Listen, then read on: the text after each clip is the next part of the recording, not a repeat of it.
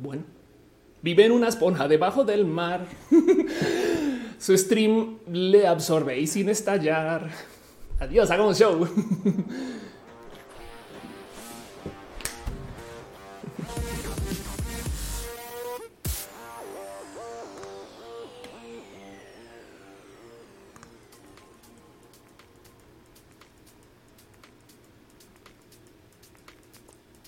Sí, buenas, sí, buenas, sí, buenas. Preguntan que si ando marihuana.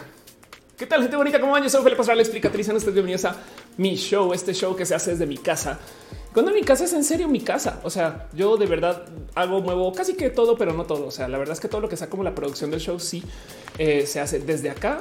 Gracias por venir. Hoy estamos justo en el día. Vamos a ver, eh, consulto mi robot quién soy yo misma. Estamos el día 28 de la cuarentena en la Ciudad de México. Usted puede que esté en, otra ciudad, entonces los cientos y estos números no le sirven. Em, vamos 40% de la cuarentena este, asignada hasta ahorita y pues nada, se nos bienvenidos a este show que justo es una larga y gran reunión. Llevo ya 20 minutos hablando porque hice un pre-show inmenso que no va a quedar grabado. Entonces, si usted sabe de qué hablé en este pre-show, es un pre-show de colección. Pero además, em, este show justo es en vivo. Hay un stream y, hay chat y nos estamos transmitiendo en varias plataformas. Estamos en vivo en youtube.com diagonal of course, twitch.tv diagonal of course, facebook.com diagonal of course y en mixer.com diagonal of course. Y entonces yo me voy a detener a lo largo del chat, perdón, a lo largo del show a leer el chat. Ahí ven. Em, como estamos en vivo en varias plataformas, también hay estos sistemas de abrazos financieros. Por eso de repente aparecen piñas en el chat porque es el modo de darnos cariño, abrazos, felicidad, felicitaciones. Estoy pacheca sin querer. Este es el modo de darnos un poquito de apreciación y como sea. Eh, este show está hecho justo para que eh, nos veamos y discutamos cosas. Entonces, ¿cómo funciona? Voy a hablar de un tema central en particular, que hoy quiero hablar un poquito acerca de la prohibición de la marihuana. Y luego voy a hablar acerca de noticias y cosas que pasaron la semana esas noticias en particular, hay una inmensa que se ata con el show de la semana pasada, que es justo que está pasando con el petróleo que está a precios negativos. Entonces puede que hoy tengamos dos temas centrales o algo así como sea. Pero bueno, este show justo porque tiene estos sistemas de donativos eh, que de paso todo eso lo tomo yo y lo uso para mejorar este show de un modo u otro. Me encargo yo como por lo menos que funcione este. Eh, no sé, de tal modo que vaya mejorando, no que las cámaras, que las luces, que estas cosas. Em, y pues justo eh, nada, aprecio mucho que los dejen acá. Entonces le quiero dejar un agradecimiento especial a la gente que me apoya desde mi Patreon. Patreon es esta plataforma para que ustedes le puedan dejar donativos mensuales a la gente que quieran apoyar. Mucha gente tiene y usa Patreon para mil cosas. Pero pues bueno, un abrazo a Ana Navarro, analógicamente, Patreon desde tiempos inmemorables, Trinidad Patacoins, Francisco Godínez, Ignis 13 y a Aflicta. Gracias por ser parte de esto. Un abrazo también a la gente que me apoya desde eh, el eh, YouTube que es eh, literal, son members en YouTube. Entonces, gracias por ser parte de esto. Lalo Pavan, Aranceta Itzel, Jera, Iseshali Medina, Adriana M. Oscar, Fernando Caña, Mariana Roncalves, Moglican, Luis Nájera, Luis Maclachi, Isaac Ibarra, Fabián Ramos Aflicta, Jairo Freimer, Chan Jenny Ramírez, Paulina Niño, Arturo Ale, Julio Hurtado, Edgar Riego, Tatoso, Leonardo Tejeda, Pastel de Cocoa y Cira Strange. Gracias por ser parte de esto. Y también a la gente que está suscrita en el Twitch. Kiwi, Ametsi Kiwi, eh, Aristides, Aristides Villanueva, Rafa Casares, V, Rob, guion bajo 1999, Joe Saurus, Jesús Jones, James Penarrura y Malif 9. Gracias por ser parte de esto. Em, y entonces, pues nada, vamos a tener un show larguito porque tenemos muchas cosas de las que hablar. Un abrazo especial de paso a Luigi Forester y, a Kareli y soy Chihot, quien ya me dejaron cariño y amor desde sus eh, abracitos financieros. Em, pero nada, vamos a hablar de mil cosas. Entonces aguántense, vayan por lo que quieran ir o no ir. Tengan con ustedes, eh, saben algún su consumo favorito, su estupefaciente favorito es 420. Entonces, si, es el caso, pues adelante, les invito, aunque no puedo como que decir mucho de, pero bueno, el punto es que eh, pásenla bonito porque esto va para largo. Al mero final del show vamos a tener una sesión de preguntas y respuestas. Entonces, si se aguantan, si quieren, vayan y vuelvan en dos horas. Acabamos a seguir y podemos hacer, no sé, plática y demás cosas de eh, esto que quieran platicar. Entonces, pues bueno, de paso, quiero también dejar un abrazo especial a la gente que está aquí para moderar. Eh, Caro, Uva, Uriel, Fabián Monse, Jessy Tutix, Sigado de Pato y René Bebé, si estás por acá, te amo. Em, quienes están moderando el chat. El chat tiene todo tipo de raras reglas, pero son para que platiquemos del tema. Saben, por ejemplo, mucha gente siempre pregunta que por qué no se permiten las mayúsculas. Y, pues justo es porque si una persona escribe mayúsculas, luego todo el mundo escribe mayúsculas y eso toma un rato como desarmar y entonces se vuelve como una sesión de gritos y es un poquito raro de vivir y entender. Entonces no es más por eso. Pero bueno, dice Luxes, tengo sueñito, trataré de aguantar. Dice Carumena que empezamos a compartir las recetas que caga. Dice Chris sí, show larguito. Vamos a, yo creo que sí, porque es que hay dos temas, dos temas principales. Rafa Cáceres dice solo tengo CBD porque estás en México. Y rollo dice eh, la mía llega media hora a domicilio. Te llega media hora. Wow. Dice Rafa Cáceres el Aderol cuenta como 420. No, el Aderol es como 4240. Alfonso Quiroz dice Estados Unidos está en pérdida con el petróleo. Todo el mundo está en pérdida con el petróleo. México, de hecho, Pemex acaba de publicar su precio de petróleo para hoy en menos dos si mal no recuerdo. Em, dice Verusca dice saludos desde Venezuela. Un abrazo venezolano. Em, dice Tato Sevilla, algo en el en vivo, estás en el en vivo, exacto, sí. Y pues así las cosas. Pero bueno, o sea, muchas cosas pueden suceder, pueden suceder. Eh, quiero nomás antes de arrancar hacer un poquitín chilis de promoción desvergonzada, nomás hablarles un poquito de las cosas que pasaron mi semana o que eh, quiero que sepan que existen solamente porque si no lo hago yo, si yo no me promuevo, nadie me promueve. Y entonces quiero nomás dejarles así como presente cosas eh, que han estado pasando. La primera vez publiqué un video que era un roja, que ya es un bien roja. Muchas gracias a la a que es una persona bien pinche cool por editarlo. Em, este es nomás el roja donde hablo de cómo saber si alguien es bot, influencer o cuenta falsa de estas cosas. Saben que de paso hoy voy a volver a hablar del tema porque veo que todavía hay gente que sigue peleando con bots en Twitter y, son bots muy evidentes. Vas a su cuenta y literal los últimos 20 tweets que tienen son hashtag eh, AMLO y, y Chumel me explico y como queda un poco de güey, es un bot, está evidentemente contratado. Así no sea por las personas a favor de quien está tuiteando, pero está contratado. Me explico. Entonces no, no hay que discutir con esa gente y, hoy les vuelvo a hablar del tema. Em, pero bueno, eso sucedió. Ahí está su video. Luego también hice otro video que esto fue un experimento y como que funcionó. Estoy viendo que en ese video estoy vestida como estoy vestida hoy. Entonces, eh, fail. Pero es un video de por qué me odian las TERF, las eh, mujeres que son feministas, eh, este, que son transodiantes. No, y entonces hablé mucho del tema porque también justo en mi canal Diagnosis hice un video entero que se llama ¿Por qué me odian? No, o sea, dónde viene el trans odio, de dónde viene eh, la gente que está en contra de mí y, es un análisis filosófico bonito que ni siquiera hice yo, sino estoy reciclando otra cosa que se hizo por ahí en FilosofyTube y le añadí mis pensares que también tengo por ahí cosas enredadas con esto. Entonces ese video luego saqué como un destiladito de solo las TERF y lo puse en mi canal. Pero bueno, vi que alguien dejó un comentario largo del tema en dos segundos de scroll. Dice Jaime Dávila, necesito que vas a hablar de tu pre-show porque llega el último, pero mencionaste que es súper interesante para mí, que soy feminista y un chorro de grupos radicales completos con grupos trans. Ve el video de las TERF, eh, eh, justo si te estás preguntando eso, ¿no? El video de las TERF, que de paso justo también a veces eh, me llega mucho la pregunta de qué pasa con los hombres trans y los feminismos, ¿no? Y a veces digo, pues no, hasta me sorprende que o sea, entiendo que los hombres trans buscan el espacio feminista porque muchos vienen de esta formación, pero luego digo, es como si me invitaran a mí como al club de hombres, ¿no? Y es raro, ¿no? Es como que a mí me daría mucha disforia. Pero bueno, eh, eh, cuerpos, disforias, ninguna tiene que ser igual a la otra. Solamente que, eh, no sé, como que yo creería que los hombres trans son pro feministas, no en fin, pero bueno, eso es otro tema. El caso, hablaré largo y detallado de eso en otro momento, en otra ocasión. Cosas que pasaron esta semana, un poquito de promoción desvergonzada, más para que ustedes sepan que esto sucedió y existió. También eh, pasamos el día del beso y la verdad es que esto no tengo ningún motivo por el cual mencionarlo, excepto que me gusta esta foto y quería ponerla acá en el video. Y ya eso es todo. Démosle dos segundos para apreciar esa foto. Gracias. Bye. Era tirado, dice que sigue esperando el outfit de piña. Yo se lo debo todavía. Pero bueno, hablando de René de paso, que no se les olvide que René está convocando em, porque quiere conseguir videos de amor entre morras asterisco eh, para su video, un video eh, que es una rola muy bonita que se llama Una mujer. Y nada, se los quiero nomás recordar por si, por si tienen chance ahorita en la cuarentena, etc. Pues un videito no les hace daño y que apoyan a René para sus cositas. Que de paso, René, justo en su canal, em, está haciendo contenido. Esto es lo más divertido de ver del mundo. No sé si ustedes saben, pero René tiene una cantidad ridícula de expertise en el mundo de la cocina, el mundo profesional de la cocina.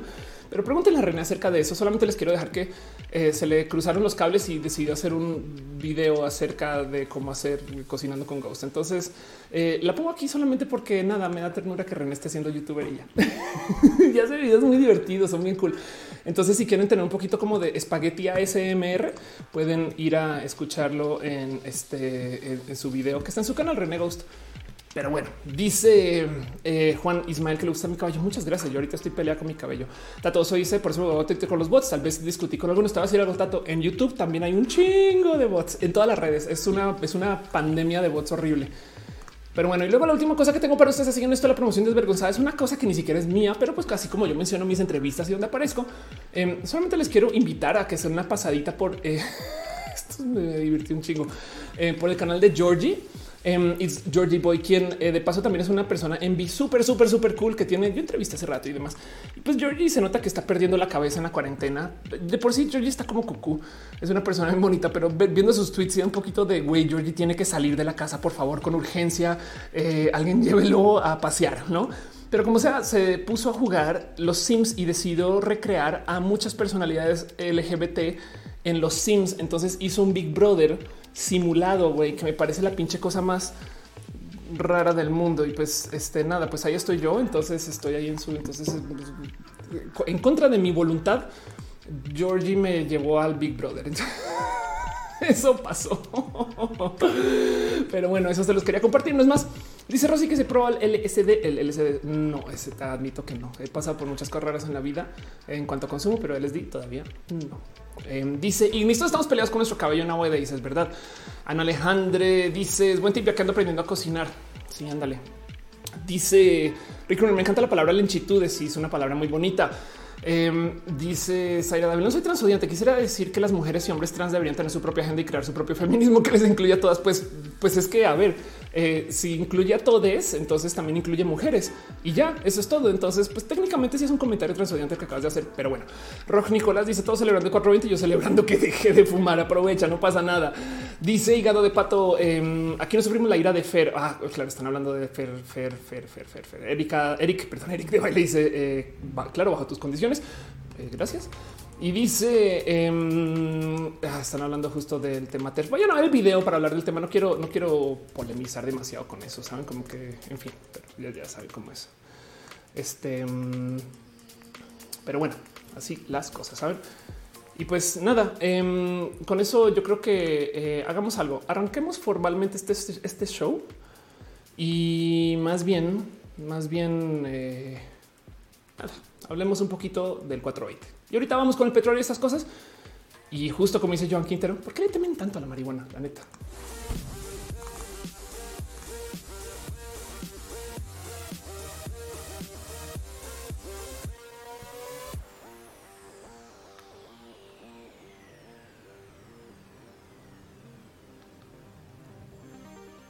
Quisiera preguntarles a ustedes si han tenido consumo de marihuana en su vida. Saben? No tiene por qué. ¿eh? O sea, no es una respuesta. Respondan como quieran, pero nada, solo por saber, mera curiosidad. Saben, hay gente que no ha probado y no pasa nada. Este, eh, pero es un tema que depende de dónde vivan y en qué situaciones y cómo puede ser muy grande o puede ser algo que hayan visto por ahí en un videojuego. Me explico. La neta, neta, hay gente que nunca, nunca eh, ha estado cerca a la marihuana, pero pues es un tema inmenso porque es muy, muy, muy, muy, muy, muy, muy, muy común. Me explico es, como esas cosas que dices, no, no puedo creer que esto sea como tan de underground y demás. Y yo creo que es una victoria del marketing el que la marihuana se le considere como se le considera. Hoy estamos celebrando justo el 420, que pues si lo saben, el 420 pues es esto, es porque es el, es el 20 eh, de abril, es el día del cannabis em, y pues hay muchas cosas alrededor de justo el tema del 420, pero la explicación más aceptada porque se llama así bien la historia un grupo de adolescentes en California quienes autodenominan los Waldos que según la ley de 1971 se reúnen a las 4 y 20 pm para fumar marihuana en el estado Luis Pasteur. Y esto es una de esas cosas que seguramente se popularizó en el cine. Eh, saben como que em, como que se volvió como que todo grandote y pues luego evidentemente la gente comenzó a adoptarla, o sea, el 420 la fecha como el día, no es más, esto es verdadero, es verdadero tren del mame genuino. Esto es gente que de plano dijo, ¿saben qué, güey? Si el 420 es el 420 y ya ahí estás, ¿no?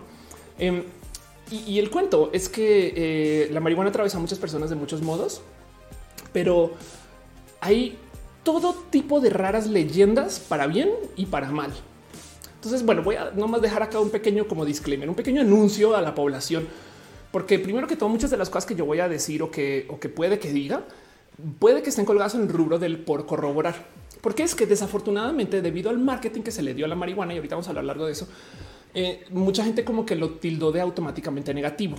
Y justo como es algo que se asumió como recreativo desde hace muchos años, y estoy hablando desde casi 100 años, 90, 80 años para más o menos, como se le tildó de algo recreativo, entonces se castigó desde lo moralino.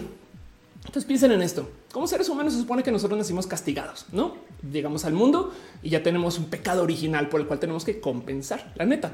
Y entonces no nos podemos sobreexaltar con nuestra vida porque güey, espera, perdón, pero tú llegaste con un pecado. O sea, ¿cómo te atreves a querer más de la vida si tú ya llegaste castigada? No, entonces primero tienes que pedir perdón por absolutamente todo. Y eso es parte de esas enseñanzas raras que vienen de la iglesia que están muy presentes en muchas cosas. La medicina en particular, por ejemplo, investiga muy poquito y esto ha ido cambiando desde los últimos años, pero estoy diciendo que esto es desde la última década. Me explico antes de vez en cuando un poquito, pero desde la última década para acá, para allá, como que dijeron, ok, va. Pero como sea, la medicina en particular, por ejemplo, investiga muy poquito el cómo mejorar el ser humano. Y cuando digo mejorar es hay lo que quieren en investigación de cómo si estás triste, devolverte a normal. Pero la ciencia acerca del estoy normal y quiero estar súper despierta eso está como medio castigado porque técnicamente tenemos un diseño perfecto, porque técnicamente tenemos un cuerpo que pues ya está hecho para las cosas más cool del mundo. Y entonces lo único que se necesita es mantenerlo en ese nivel normal que es el cool. Y, suena muy bobo y baboso cuando lo digo, pero la verdad, verdad es que eh, eso es parte del por qué, por ejemplo, se ve mal que la gente trans exista, porque es como tú con, qué huevos, o sea, con qué derecho te atreves a modificar el cuerpo que te dio tu Dios. Y es de no mames, güey, tú te pones lentes. Los lentes ya es modificar tu cuerpo. Saben, si fuera por la biología, tú se supone que entonces tú no deberías estar viendo bien, güey. Perdón, te quitas esos lentes. Transodiante no aplica para todas las mujeres transodiantes también. Entonces hay mucho culto alrededor de cómo la marihuana nos hace mal. Y del otro lado también, pues porque es muy polarizante, también hay mucho culto de todo, lo, de todo el bien que nos hace. Desde lo personal, yo considero que muchas de las cosas que están tildadas hacia el bien eh, sí son muy reales. Hay muchas que tienen muchas investigaciones atrás recientes de paso que lo avalan, pero de todos modos también hay gente que ya es excesivamente positivista acerca de la marihuana. Nada en contra, porque igual y eh, saben como que es lo que se necesita en un espacio polarizado. Saben, es como que toca pedir 200 para que te den 100, no? Entonces tengan eso presente y, no más llévense eso a corazón. Hay mucha gente que se le ve requete re mal por consumir marihuana. Eso me parece rarísimo. Y justo el tema es que hay muchos negocios que se van a tener que reinventar en lo que se va legalizando la marihuana. Y hay que ver justo el por qué sucede. O sea, ¿dónde viene? Maya Chan dice yo no consumo nada, simplemente no me llama, pero mi hermana sí. Sí, total, exacto. Como el alcohol, como el tabaco. Em, no pasa nada. No, nadie debería de consumir. Taco lechuga y sin primer sacamiento fue hace dos meses. Compré dos muffins, me comí uno por la noche y cuando volví al trabajo mi mamá se había comido por completo el otro. Tuve un viaje de cuatro horas espero que le haya pasado bien. El sacarlo y dice que tan cierto es que las tabacaleras han tratado de cambiar la perspectiva de marihuana. Eh, sería divertido, sería chido. Ojalá, ojalá mucha gente en México hay mucha gente que está, que está genuinamente invertida en cambiar la, perspectiva y en que se legalice, incluido, o sea, hasta el expresidente Fox. Em, dice Obed Tarango, siendo objetivos no erradicaría el narco, solo formalizaría y lo haría un poco más burocrático. Bueno, eso va a ser un problema y ya les explico por qué, pero sí, es verdad. Rosy Sierra dice, en Honduras la gente es muy cerrada, si están fumando marihuana eres un drogo y cosas así. Exacto. Eso es tema. Y Lito dice que si has probado la ayahuasca, yo sí, pero pues hoy vamos a hablar un poquito de la marihuana. Pero la, ayahuasca igual y levanta el tema más adelante. Brigade Goyle dice nuestro estado mexicano es laico, así que eso del pecado original queda descartado. o sea, sí, pero pues dile eso al presidente que está mostrando al eh, tweets del Papa en las, mañaneras, no? No más por dejarlo en dicho o por si no tiene presente, em, es legal la marihuana en México. Esto es un debate que es hasta difícil de responder, pero pues no, o sea, lo que sucedió es lo siguiente. Esto data de eh, marzo del 2020, o sea, es reciente. Dice las comisiones de justicia, salud y los estudios legislativos. el legislativo segundo del Senado aprobaron, aprobaron en lo general el dictamen que expide la ley para la regulación del cannabis y se aseguró que más adelante se continuará la discusión hacia lo particular. Entonces, ¿qué quiere decir? El dictamen apenas es un pequeño avance en el camino de la legalización. O sea, básicamente no, no ha sido legalizada, pero pues sí hay como permisos y acerca de lo que puedes portar y estas cosas. La reforma aún se tiene que votar en pleno del Senado y después discutirse y aprobarse en la Cámara de Diputados. Básicamente está escrita, pero toca ir a votar. Raúl Bejarano, investigador del programa Política de Drogas, maestro de Ciencias Políticas por Centro de Investigación y Docencia Económicas, o sea, el CIDE, explica que una vez que esto se discute y se dé visto bueno por la Cámara de Diputados, se procederá a publicar lo aprobado en el diario oficial de la Federación. Entonces, o sea, en concreto, el uso lúdico de la marihuana tiene todo un proceso por atender. Ok.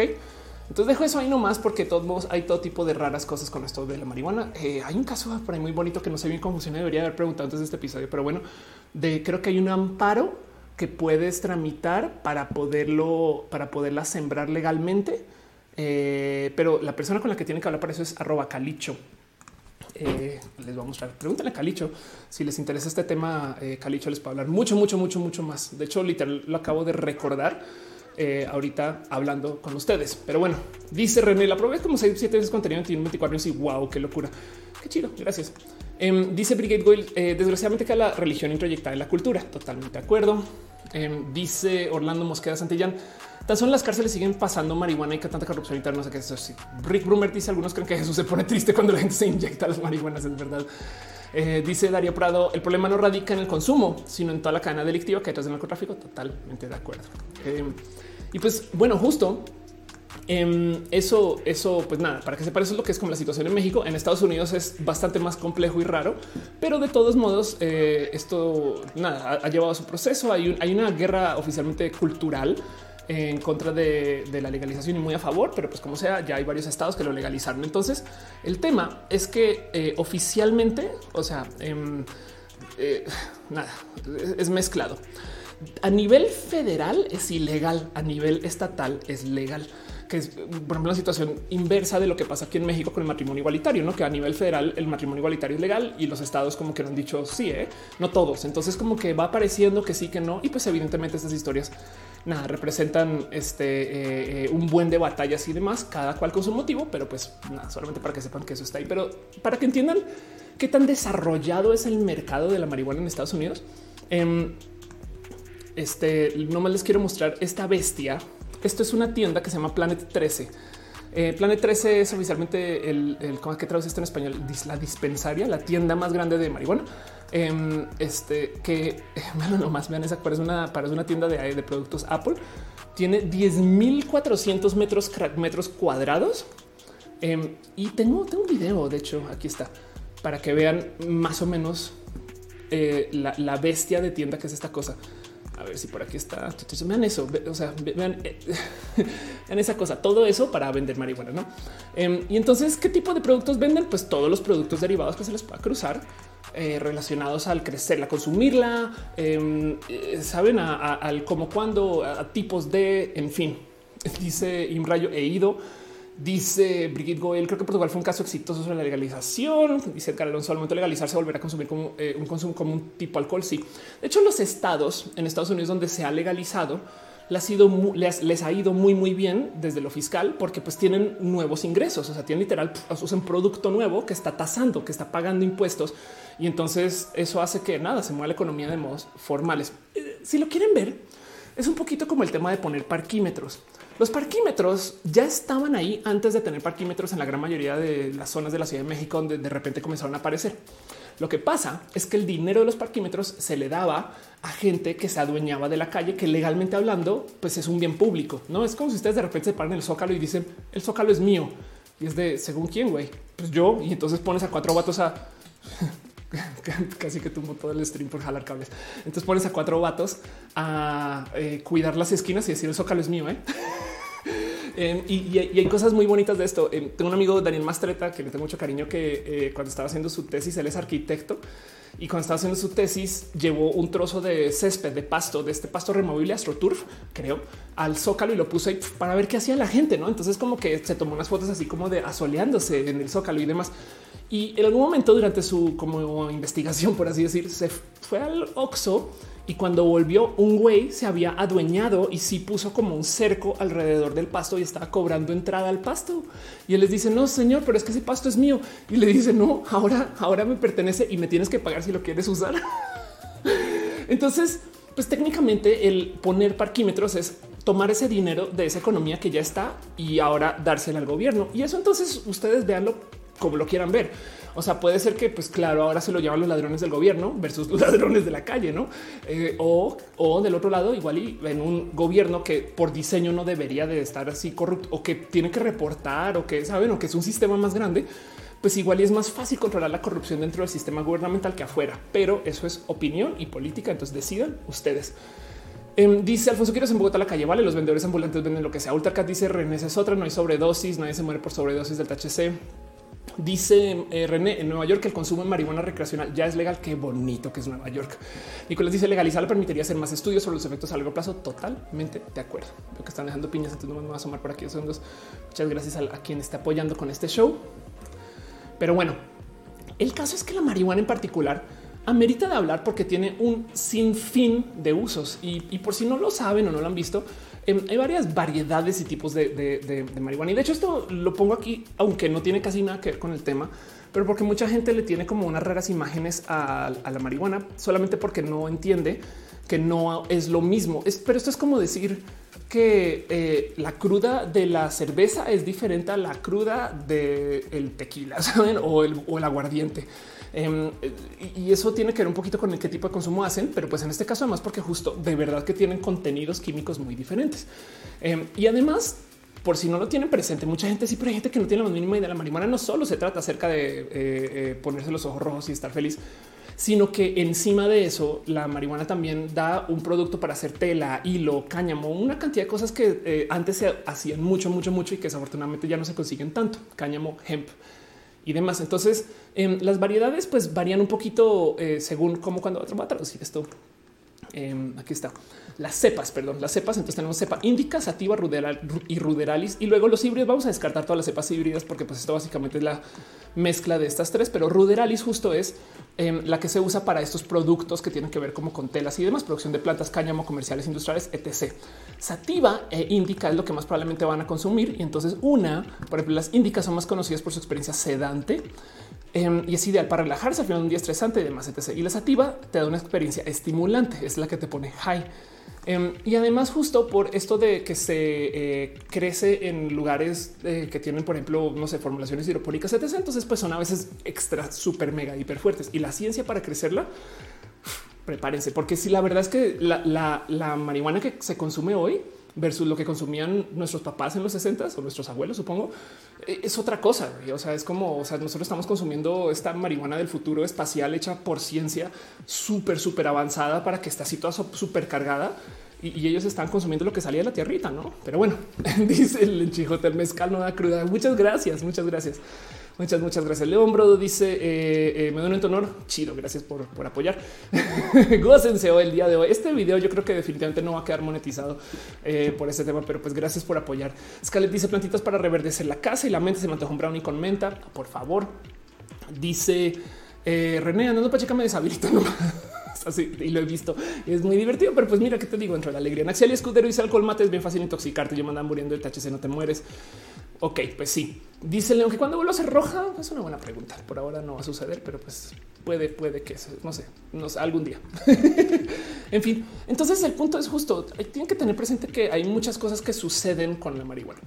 Em, el debate de el que si la marihuana es medicinal o no es porque se ha descubierto que aparte del consumo eh, recreativo, la verdad es que hay muchas cosas que son pues, buenas, o sea, que es que sí, sí tiene como ventajas o que sí tiene cosas que en últimas desde su consumo hay gente que dice, pues güey, esto sí me arregló la vida, ¿no? Acerca de pacientes de glaucoma, gente con dolor muscular, em, eh, gente con depresión, gente anoréxica y puedo seguir.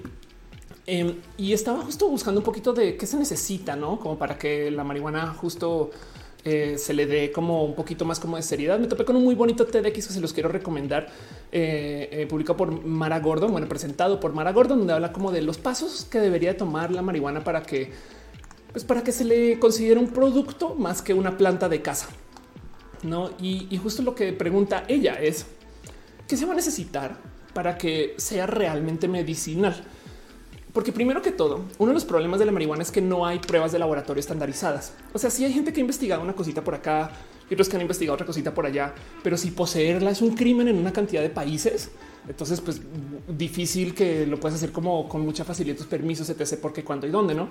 Em, eh, y, del otro lado, justo el verdadero problema es que estamos hablando de una cantidad de eh, variantes, cepas, eh, modos de crecerla. Entonces es como estudiarlas no sé, el, cacao, que hay mil modos de hacer cacao, ¿no? ¿Cuántas bananas hay? Muchos, pero pues en eso pues, la ciencia hay que variarla. Y, el problema em, es que la marihuana en sí, esto es de esas cosas que la gente se agarra un poquito como para decir también que es por claro, por eso no, le, no la legalizan y no sé qué. Em, la marihuana en sí eh, también podría en potencia reemplazar una cantidad como de productos que ya tenemos hechos por, por las farmacéuticas. Esto no quisiera como que darle mucha cuerda a ese pensar, pero pues por ejemplo, eh, o sea, eh, entraría en, guerra con pastillas para la insomnia, pastillas para el dolor, de, dolores en general, antidepresivos, medicamentos para el tema de la ansiedad, glaucoma, no? Em, en fin, como que también la otra cosa justo es que uno de los motivos por los cuales se rumora que la marihuana no es algo que es legal, es porque pues técnicamente las farmacéuticas impulsan para que no lo sea, porque güey, con una cosa que tú puedes crecer en tu casa, eliminas 16 mercados, ¿no? Eso digamos que eh, lo pongo muy en duda porque yo veo 321 eh, a Pfizer creciendo marihuana y vendiéndola, ¿no? Entonces no sé más bien como eh, el por qué se le tiene como tanto como repelos desde la medicina, pero el problema es que justo más bien no se investiga mucho, ¿no? Porque para rematar, y esto viene de los proponentes de la marihuana, se dice que la marihuana se consume mejor como medicina cuando se le eh, permite que todos sus componentes trabajen juntos. No una cosa que, que se llaman el, llaman el efecto, se dice esto en inglés. Em, mm, mm, mm, bueno, le llaman el esto, lo voy a quitar la traducción. Eh, una cosa que llaman el entourage effect. Ok, es que si lo vi en español decía el, el, efecto sequito. El entourage effect es más como el efecto orquesta, quizás si lo quieren ver, em, porque básicamente lo que dicen es que el consumo, o sea, la marihuana es más beneficial si tú la consumes con todo. Y el ejemplo que usan es válido, ¿eh? como que dicen, a ver, una cosa es consumir los ingredientes de un pastel y otra cosa es consumir el pastel, ¿no? Como que es muy diferente comerte los huevos y la harina que, el pastel hecho, ¿no? Entonces, em, como que lo que dicen es, claro, de todos los químicos que hay acá, también sacarle solamente este para que lo consumas no es tan beneficioso como que la consumas tal cual. Así que esta discusión es larga, compleja y, enredada porque entonces representa muchas cosas raras. Es que piensen ustedes qué es una dosis de marihuana que te fumes un poquito es el porro, porque cuando o sea, no hay estándares de nada, pero de nada.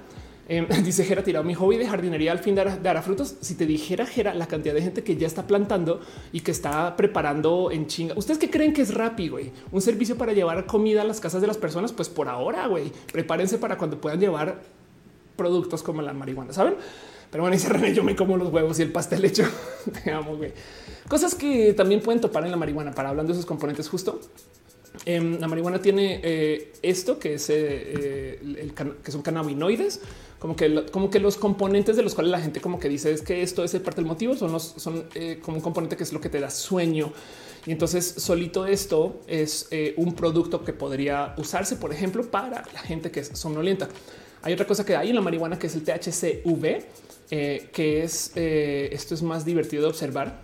Esto es ese componente que hace que te dé hambre, eh, pero el tema es que no solo te genera hambre, sino que también te genera, o sea, te mueve un poquito tus niveles de, de, de, azúcar, sangre, insulina. O sea, resulta que no solo estás consumiendo digamos que más comida, no como dice curiosamente los estudios epidemiológicos han encontrado tasas más bajas de obesidad y a veces tipos en aquellos que usan marihuana. Em, porque resulta que eh, los cannabinoides regulan un papel en la regulación de los procesos metabólicos. Entiéndase, te da hambre, pero no te afecta tanto como si estuvieras como eh, por lo menos buscándote exponer a la comida fuera del consumo de la marihuana, ¿no? Entonces, para rematar, también puede tener como efectos positivos quizás para la gente que está pues, siendo prediabética, ese tipo de cosas, no? Mejor dicho, como que blinda tu cuerpo para que puedas como que echarte los monchis a gusto y entonces no alimenta tu diabetes. O sea, la, consumir marihuana es un modo de, quizás enfrentar lo que sea que te está llevando estos temas de, desórdenes de insulina, estas cosas. Pero bueno, puede ser, puede ser. Em, de los estudios en particular, eh, resulta que esto sí está, sí está medianamente estudiado. A ver si lo encuentro por acá. Eh, eh, nada, encuentra que ameliora la sensibilidad a la insulina entonces aquí está efecto el THC sobre la tolerancia a la glucosa, los índices de sensibilidad a la insulina. Esto fue en ratones, pero esto pues también comprobó en seres humanos hasta donde tengo entendido. Y curiosamente, mientras estaba buscando para esto, me topé con que hay una patente del tema y fue con esto, porque cómo se patenta eso.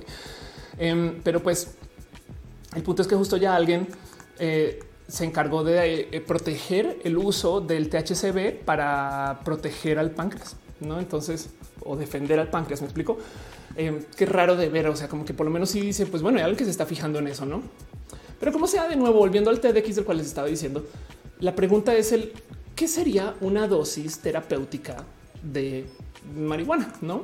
Porque cómo se consumiría. Evidentemente no puede ser. Vamos a que el doctor te dice ve y fuma y póntelo acá. No, no, porque primero que todo, las gotitas, cuando son gotitas, es cuántas, qué tan fuertes son, cuando las tomas, cuando no.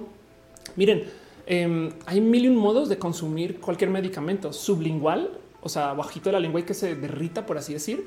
eh, se absorbe diferente a que si se tragan la pastilla o, si o rectal o vaginal ah, se absorbe diferente. De hecho, se absorbe mucho más que si se tragan la pastilla versus que si se le inyectan, versus que si son gotitas. Y las gotitas pueden entrar también en otros espacios, otros espacios mucosos. Entonces podría ser ojos. Bueno, por favor, no se pongan esas gotas en los ojos, pero me entienden. Em, como que eh, esto todo es una discusión que hay que tener que no se está teniendo y, y desafortunadamente no se tiene porque se considera que la marihuana es mala, muy mala, muy, muy, muy mala. y eso es raro. ¿eh? Dice eh, Julio César, ¿qué opinas de fumar en tiempos de COVID? Si te quita la ansiedad, adelante, la neta. León Brondo dice, la epilepsia lo más es súper tratar con marihuana. Gracias. Muchas piñas, dice Ian Luz, no puedo ver tu en vivo, lo siento, pero no te preocupes porque queda grabado, de ah, eh, o sea, para bien, ¿no? Aflicta dice, ah, pues comparte el contacto de tu dealer. Alfonso Quiroz dice, necesito un dealer en Bogotá. Si pueden, planten. Si les doy una recomendación, planten. Es divertido también de paso. Digo, toma tiempo hasta poderla consumir, pero lo recomiendo. Fátima dice, tengo un amigo que se la prepara en comida a su abuelita porque tiene cáncer y los dolores son muy fuertes. Obvio, la abuela no sabe. Qué cagada. De hecho, sé de un amigo que literal le llevó brownies especiales y bonitos a su jefe. Su jefe nunca se enteró y, pues, no, no, hagan eso, saben, pero pues quizás con la abuelita, si la abuelita está mejor, chido. Esra dice sobre todo lo que implica porque muy por encima se me cortó el comentario. Dice León se le pide algo como se super trata con marihuana, creo que te había leído. Y dice Eric Torres, en mi uno de los problemas que representa es lo adictiva que resulta. Este, la verdad es que la adicción de la marihuana se le conoce como adicción psicológica, no es una adicción química. Entonces, em, yo creo que más bien habla un poquito con justo el gusto de no enfrentar algunas cosas en tu vida porque las puedes evadir y eso de paso sirve también aplica con los videojuegos, aplica con eh, no sé, un chingo de consumos que también podrían ser dañinos si los usas para no enfrentar. Pero bueno, Creo que estoy juzgando un poquito ahí. Entonces, em, a mí lo que me interesa de toda esta historia, digo, de por sí la marihuana hay mucho que hablar y es chido, la neta es chido. Pero a mí lo que me interesa es ver el por qué es ilegal. No me quiero clavar en venderles a ustedes el que consuman o no consuman, pero sí me gusta mucho el no más asomarme un poquito por el cómo acabamos aquí, güey. Porque primero que todo la marihuana no es peligrosa, no es para nada peligrosa. Estadísticamente hablando, es mucho peor el alcohol en mil y un motivos. De hecho, el alcohol justo se considera eh, más eh, propenso para llevar a temas de violencia, eh, más propenso para hacerte daño a tu cuerpo, para se cuenta es que quita, es que te quema las neuronas, no sé qué. Em, pues eso, eso lo hace más el alcohol y pues ahí estamos consumiendo alcohol sin problema. Ya lo normalizamos. Es más, ahorita llegó la pandemia y fueron todos a comprar un chingo de chelas. Es de qué pedo con eso, no? Em, porque de hecho, si alguna vez han escuchado acerca justo del consumo de la marihuana como negativo, seguramente más bien lo que tienen presente es que la marihuana es lo que llaman un gateway drug, una droga de inicio. Y, el tema justo de la droga de inicio, si lo piensan, em, pues bueno, primero que todo, para los que no saben, la droga de inicio quiere decir es que la gente que consume marihuana acaba consumiendo otras cosas. Entonces, realmente lo que están diciendo las personas que abogan en contra de la marihuana es sí, sí, sabemos que no es dañina, pero te puede llevar a lo dañino. Ya ven lo roto que está ese argumento. O sea, están confesando, están confesando que la marihuana realmente no es dañina por sí sola. Y el problema es que estadísticamente hablando, no, no es una droga de inicio. Em, simplemente que muchas veces se consumen muchos espacios. Mejor dicho, la gente que consume drogas, este, eh, que son, están catalogadas como drogas muy dañinas, etc., excluidas del mercado, eh, es, también es muy propensa a consumir marihuana, me explico, pero no al revés. O sea, va en un sentido, no en el otro. Dice Josefina, es cierto que el alcohol es más dañino y ya está normalizado total. Eh, Andy dice hecho la persecución de ciertas drogas y la permisión de otras tiene su parte racismo y la colonización. Voy a hablar de eso largo. León Brondo me lo dice visto en tiendas tipo Nutriza que cada vez hay más productos de belleza hechos de hemp y CBD. Sí. Em, de hecho, el problema aquí es que justo viene una industria inmensa de esto de la marihuana porque el patrón es hacia la legalización hay mucha gente que se le está jugando desde ya, desde ya. Ahora, una cosa que sí, y esto lo topé en muchos lugares que sí quiero dejar en dicho acerca del tema del consumo de la marihuana es, al parecer, eh, si tu cerebro está en desarrollo, o sea, para la gente menor hasta cierta edad, la marihuana pues puede que sí tenga un efecto en esto del desarrollo de, la capacidad de mantener recuerdos, ¿no? Como que puede que sí te afecte creciendo, eh, pero al cerebro adulto ya no. y de todos modos, si lo piensan, esto entonces es un argumento más a favor de la legalización para que se pueda controlar que no se le venda a menores. Me explico, pero bueno, dejo eso ahí nomás porque no quiero que luego me digan no, no, no, pero la marihuana sí tiene problemas, no sé que lo miren. em, el, cannabis eh, y estos, este tipo de, de, consumos vienen desde hace 8000, o sea, desde 8000 BC, o sea, desde hace 10, ¿qué? O sea, 10 mil años de marihuana existe. o sea, 10 mil años de consumo de marihuana, no documentado. Además, para cómo documentaron esto, güey. Wow, en Japón. Ok, perdón. Qué locura, güey. Perdón, no me había percatado de eso. Em, así que piensen que esto también es algo que ha estado, si quieren verlo, con la, hasta la formación del ser humano, capacidad de algo nuestro cuerpo hecho alrededor de la planta, ¿saben? O no, pero bueno, porque por ejemplo el alcohol de hecho resulta que sí. Dice, ah, perdón, déjale chico, a partir de los 23 años es recomendable consumir. Ándale. Vámonos a lo más divertido eh, de, todo esto que, que viene con el por qué es ilegal la marihuana, de lo que quiero hablar porque de hecho en Estados Unidos era muy, muy, pues hasta permitida. Em, había todo tipo como de anuncios y eh, este, como que no sé, como que era un producto más y ya consume cannabis y eh, lo vas, ve, acá al, al, botánico y, pídela y ya, no? Entonces eh, queda un poco de como por no? O sea, ¿qué, ¿qué sucedió? Pues la culpa de la ilegalización de la marihuana la tiene nadie más y nadie menos que el porfiriato. Bueno, eso es un decir. les, explico. El cuento em, es que eh, a eso de cambio del siglo pasado eh, estaba Estados Unidos recuperándose de la prohibición del alcohol, que por si no sabían, el alcohol fue prohibido y eso llevó a todo tipo de complicaciones y, prohibir alcohol fue todo un tema porque toda la gente comenzó a hacer alcohol ilegal. Básicamente no es que no deje, no es que, o sea, la prohibición no eliminó el consumo de alcohol, al revés, se hizo un desmadre. Y el gobierno estadounidense, de hecho, tenía una entidad dedicada explícitamente para perseguir la prohibición. Cuando se acaba la prohibición, entonces aparece un personaje quien fue el padre de la prohibición de la marihuana, Harry Anslinger, em, quien estaba llevando eh, eh, lo que era este departamento estadounidense para perseguir a la gente que creara alcohol o que lo fabricara o que lo no, este eh, que, lo, que, lo, que lo traficara y demás, ¿no? O sea, era el director general del Buró Federal de Narcóticos. Y el tema es que en eso se alía con una persona que lleva, era, se le conoce como el padre de la prensa sensacional, la prensa sensacionalista, William Randolph Hearst. Entonces tenemos estas dos personas que básicamente son el, el periodista sensacionalista y el güey que se está quedando sin trabajo porque se le acabó la persecución del alcohol. Y entonces resulta que en la Primera Guerra Mundial, bueno, acercándose, Pancho Villa le decomisa tierra eh, a muchas personas, entre ellas al, multimillonario Randolph Hearst. Y de paso, esto tiene que ver justo con la revolución, porque al mismo tiempo que está sucediendo esto, hay una cantidad ridícula de mexicanos que están huyendo del porfiriato y que eh, se están buscando, eh, a ver si tengo que, están buscando entrar a Estados Unidos, ¿no? Entonces están saltando la frontera lo cual entonces lleva a que Estados Unidos a eso de 1900 hasta con 1920 comienza a tener una cantidad ridícula de, miedo y repelús y, de, y de nos invaden y acá vienen los mexicanos y demás y de comienzan a vivir este como momento muy xenofóbico. Y entonces acá tienen ustedes que el director del Buro de Narcóticos y el líder como de la prensa amarillista, quienes se conocen, eh, están buscando un poquito como que qué buscar y qué hacer. Y lo que, comienzan a hacer, lo que comienza, lo que, o sea, lo que coordinan estos dos es dado que eh, Pancho Villa le quita sus tierras a Randolph Hearst, o sea, 800 mil acres, que es esto? Un chingo de tierras. Bueno, en fin, em, eh, comienza entonces una campaña de desprestigio hacia el cannabis, pero entonces ya no es cannabis, lo comienzan a nombrar marihuana, porque la marihuana también la traían los mexicanos o la llevaban los mexicanos que estaban entrando a Estados Unidos. Em, y, el cuento es que eh, justo todos estos, estos mexicanos que están llegando, pues nada, pues gente inmigrante, no? Así que se comienza a perseguir la marihuana realmente no por la marihuana, sino por los mexicanos. La marihuana se, daba más en México y, no se daba tanto en Estados Unidos y culturalmente hablando, pues nada, eso llevaban. Y además, para rematar, Estados Unidos está recuperando de la Gran Depresión y necesita que la gente no esté calmada, no?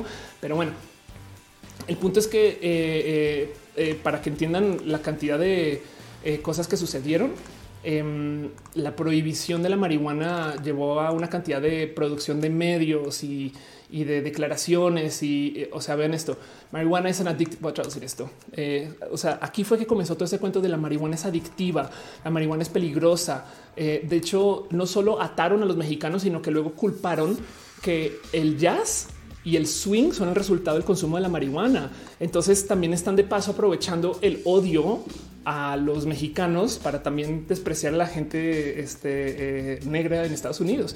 Em, esto, esto, esto es un tema pesado. Me explico si lo piensan. Esto es, un chingo de historia del odio que habla acerca de cómo los estadounidenses no querían a los mexicanos allá. Y entonces buscaron el cómo cerrar la llave, pero como no podían perseguir a los mexicanos per se, se agarraron desde la marihuana. Em, y, miren, una película en particular en el 37 muy famosona por este tema, que es como medio culto, que se llama Reefer Madness, la locura de la marihuana, literal es una película clasificada como propagandística.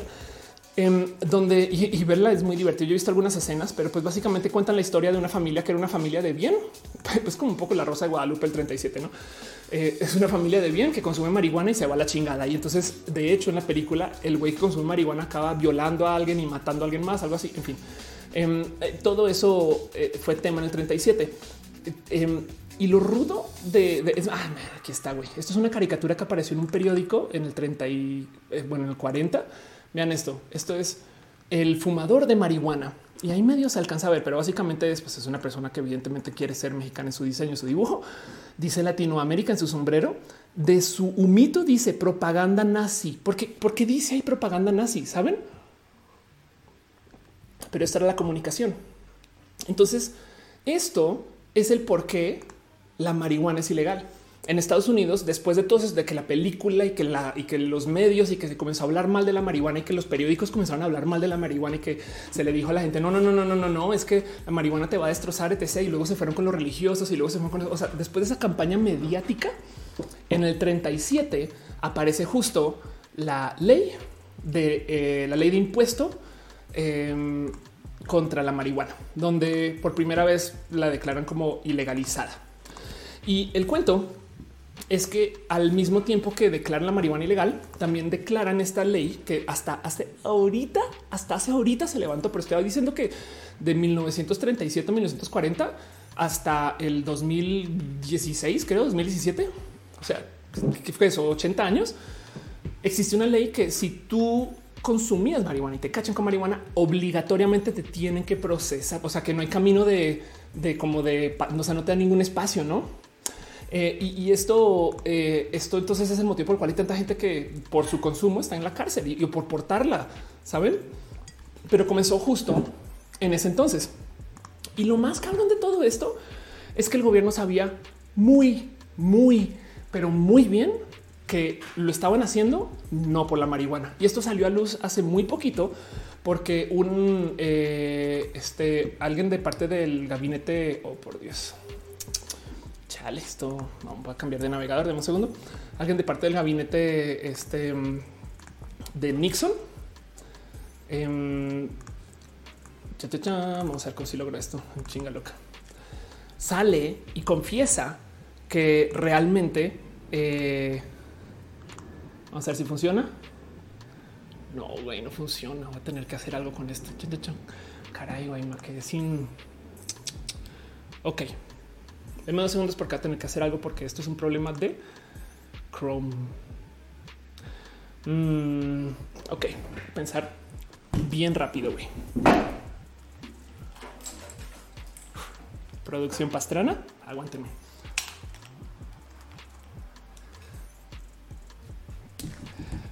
Les explico qué está pasando. Este, esta vista que deberíamos al navegador ya me ha pasado antes una vez, pero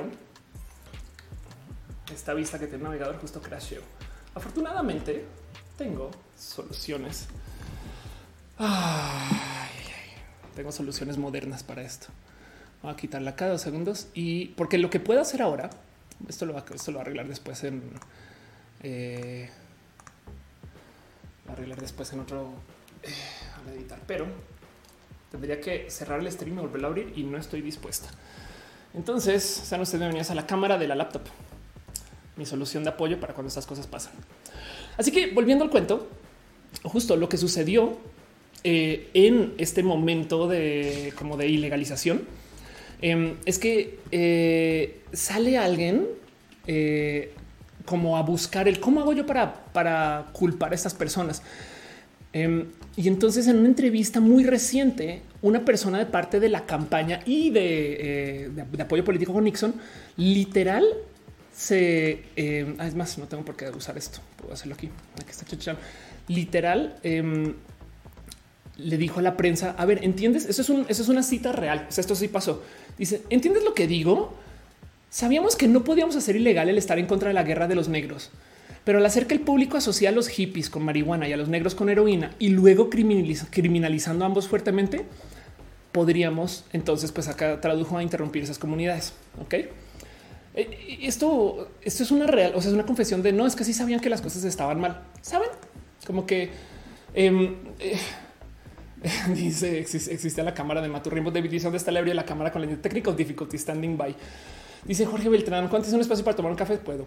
Eh, producciones Pastrana presentan chido. Así que volviendo al cuento, tenemos para repasar. El, el gobierno estadounidense legaliza la marihuana sabiendo muy bien que no se trata de la marihuana y lo usan para perseguir a sus oponentes políticos, lo usa para eh, perseguir eh, a gente por motivos de raza.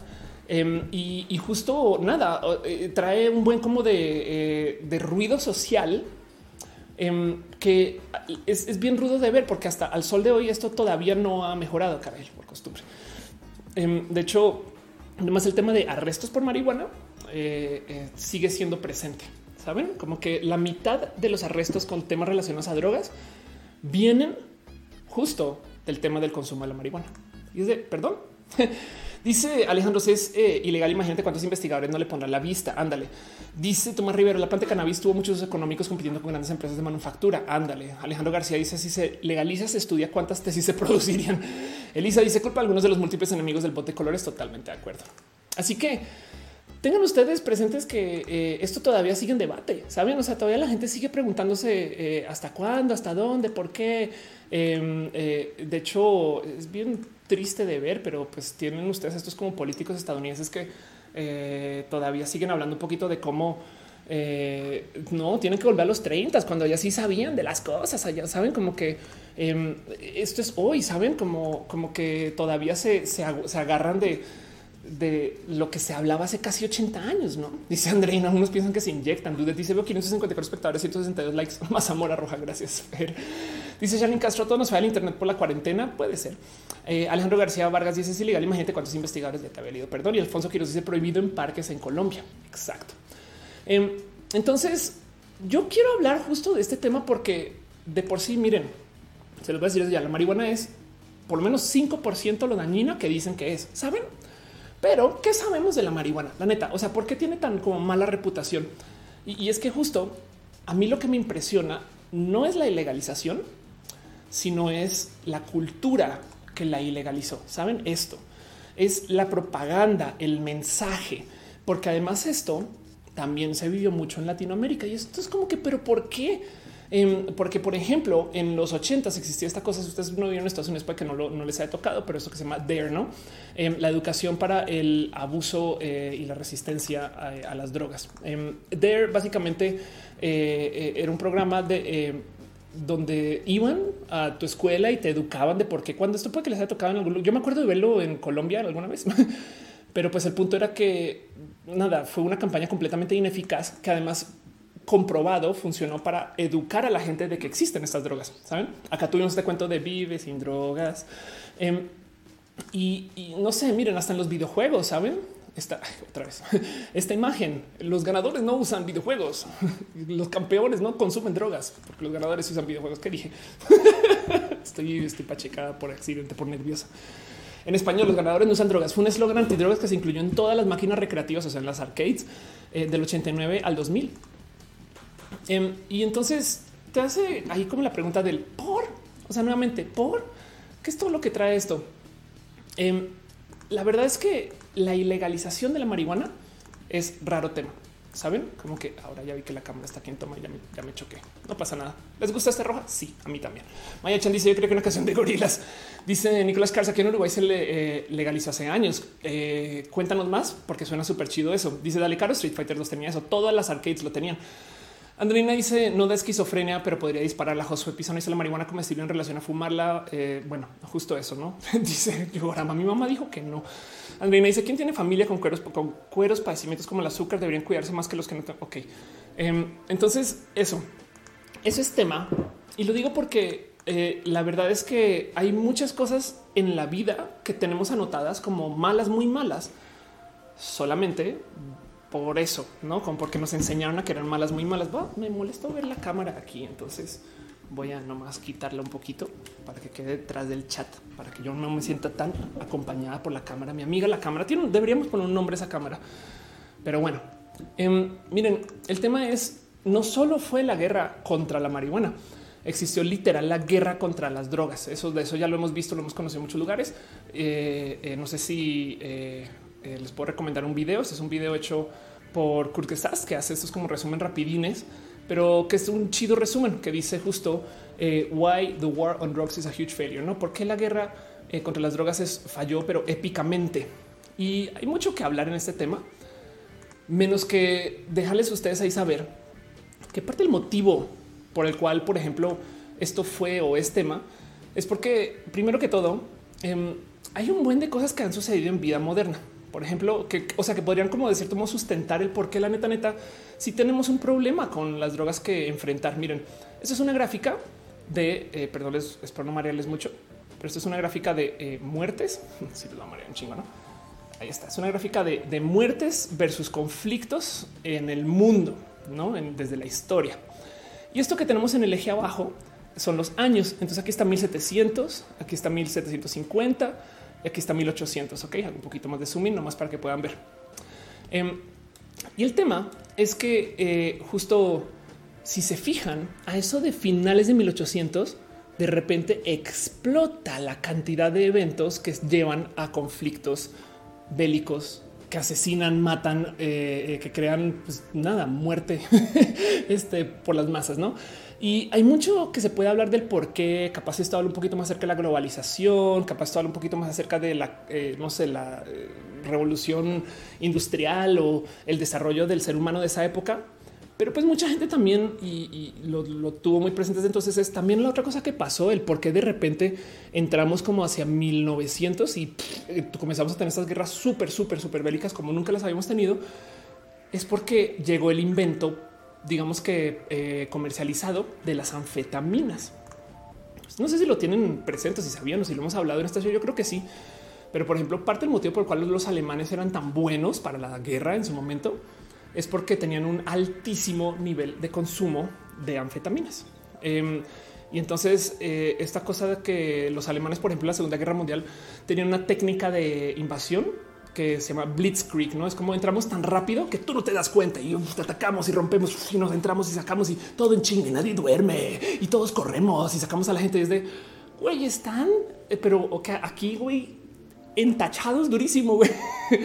y pues sí, justo em, lo que consumían era esta cosa que se llama pervitin, que eh, de hecho era un producto que se vendía a nivel farmacia, que pues son literal anfetaminas y se los daban a todos, sus, a todos sus soldados. ¿no? Entonces, eso también pudo haber sido parte de él, qué es lo que está pasando, motivo por el cual también mucha gente todavía hoy trae muy puesto el no, no, no, no, no. A ver, es que si, si le damos entrada a legalizar estas cosas, pueden pasar cosas horribles eh, por parte de seres humanos. Me explico como que, em, como que entiendo por qué alguien igual y podría decir, ok, tenemos que perseguir las drogas.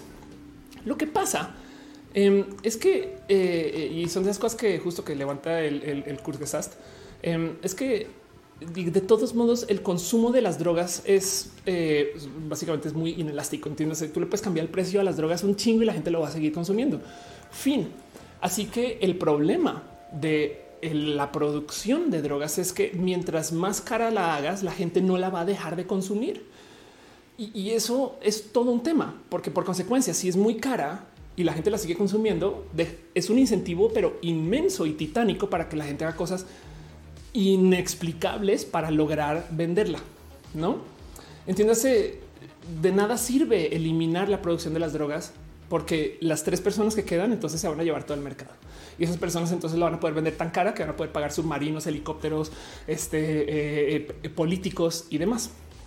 Em, eh, yo creo que hay algo ahí donde justo no sé, mucha gente puede que tenga presente o no, pero el cuento de las drogas y el gobierno es que el narco cuando compra el gobierno o cuando se vuelve el gobierno, esto es algo que Moisés Naim, que es un político este, venezolano bien cool, o bueno, puede que lo odien por neoliberal si quieren, porque vive en el exterior, pero pues bueno, Moisés Naim, quien es un analista, eh, político, creo que es economista, em, publicó en un libro ya viejito, del 2006, que se llama Illicit, donde dice que justo el problema del narco y los gobiernos es que cuando el narco compra el gobierno, no es para que el gobierno no se meta en sus pedos, sino es curiosamente para que sí se meta en sus pedos.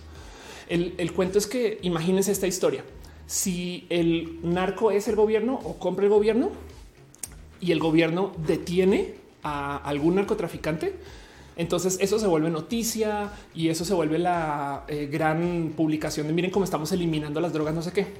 Al dar la sensación de que hay menos drogas, los narcotraficantes entonces la pueden vender más cara.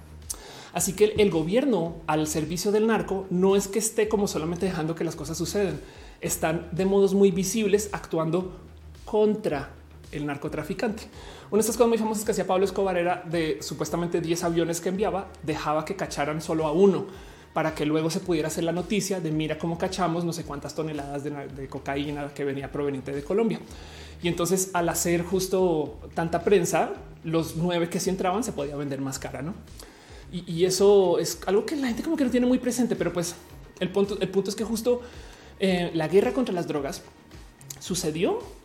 Puede que por algún motivo digamos que honesto, pero la marihuana, por ejemplo, se legalizó por un motivo completamente relacionado con el racismo y la xenofobia. Y del otro lado, eh, Estados Unidos comenzó a usar su guerra contra las drogas para tratar de alinear al resto de Latinoamérica. Entonces hay que añadirle a todo este desmadre que esto que estaba pasando en los 70s y en los 80s y en los 90s, pues también estaba muy, muy roto, porque lo que comenzaron a hacer es a decirle a todo Latinoamérica aún, no, a ver, es que si tú quieres estar con nosotros, tienes que aplicar nuestras políticas. Así que eh, los países aliados con Estados Unidos o quieren hacer cosas con Estados Unidos, así no fueran creyentes en la guerra contra las drogas, tenían que unirse a su paquete como de decisiones.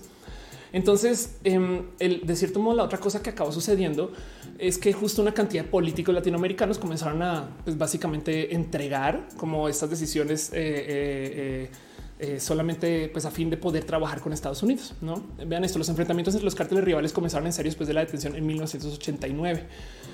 Em, y, esto justo es porque aquí fue cuando se puso caliente todo el problema, porque fue cuando la Administración para el Control de Drogas estadounidense le comenzó a decir a toda Latinoamérica, no, no, no, es que si quieren hacer algo con Estados Unidos, tienen que unirse a la guerra contra las drogas. Fin. Y por consecuencia, parte del unirse a la guerra contra las drogas es hacer marketing de que las drogas están mal, de que las drogas son de perdedores, de que las drogas son poco morales y que te van a llevar a la ruina. Vive sin drogas era parte del gobierno estadounidense diciéndoles que yo no te doy dinero a menos que tú te unas a esto, porque si no se legitimiza el programa antidrogas estadounidense, entonces no tienen herramientas para perseguir estas eh, estos grupos de personas que eh, no sé, pues que quieren perseguir. No dice Chris así Mean Girls con países. Exacto. Dice Héctor Tori, eh, yo sé que no tiene que ver por el tema de, pero ya hablaste de Huawei Estados Unidos. No, no he hablado de eso, pero debería. María Seco dice, tiene que ver con la eh, visita de López Obrador con la mal chapo, no lo dudes. Fresco Valladares dice, no quiero sonar conspiranoico, pero no quieren que la producción sea libre, ya que bajaría los costos, dejarían de estar centralizados los ingresos. Pues la verdad es que no, eh, si se legaliza, em, todo ese dinero se puede hacer tasable. El problema es que cuando el gobierno está comprado por o es en parte el narco, entonces hacen más dinero al mantener la percepción de la ilegalidad porque al que se mantenga, es, o sea, lo vuelvo a repetir, esto que decía Moisés Nain, no, no, solo es que sea ilegal, sino es que anden gritando a todos lados, mira lo ilegal que es, es súper ilegal, es, es, requete ilegal. Y, y, es, es, más urgente hacer marketing de que son feísimas y, y, hay mil modos para hacer eso que realmente combatir al narco. Hace sentido como que lo que quieren hacer ellos es justo eh, eh, crear la noción de que es difícil y que es dificilísimo de hacer y entonces por eso es que, o sea, no duden que hasta Breaking Bad puede ser parte de eso. Saben como que cualquier tema que levante el tema de drogas y diga no es fácil, es justo parte de ese esfuerzo. Entonces, es una lástima y, me, salta mucho que muchas personas juran que el motivo por el cual es ilegal es porque el gobierno nos está protegiendo. Saben? Es lo mismo que si piensan del por qué los, las autopistas tienen límite de velocidad. En Estados Unidos, cuando pasó el shock del petróleo en los 70s, alguien llegó como a la como que decisión o hicieron el cálculo que si tú en vez de llevar el acelerador a fondo lo llevaras como a tres cuartos o a la mitad, entonces vas a consumir menos petróleo y puedes llegar a tal camino, pues menos gasolina, no, pues entonces consumimos menos petróleo porque no hay. Y entonces le dijeron, ¿sabes qué? En vez de decirles lleva el acelerador a medio, simplemente les dijeron no aceleres más de tal tantas millas por hora para que puedas simplemente no tener el, coche a fondo. Y entonces eh, eso creó como la cultura de está bien, vamos a ahorrar gasolina.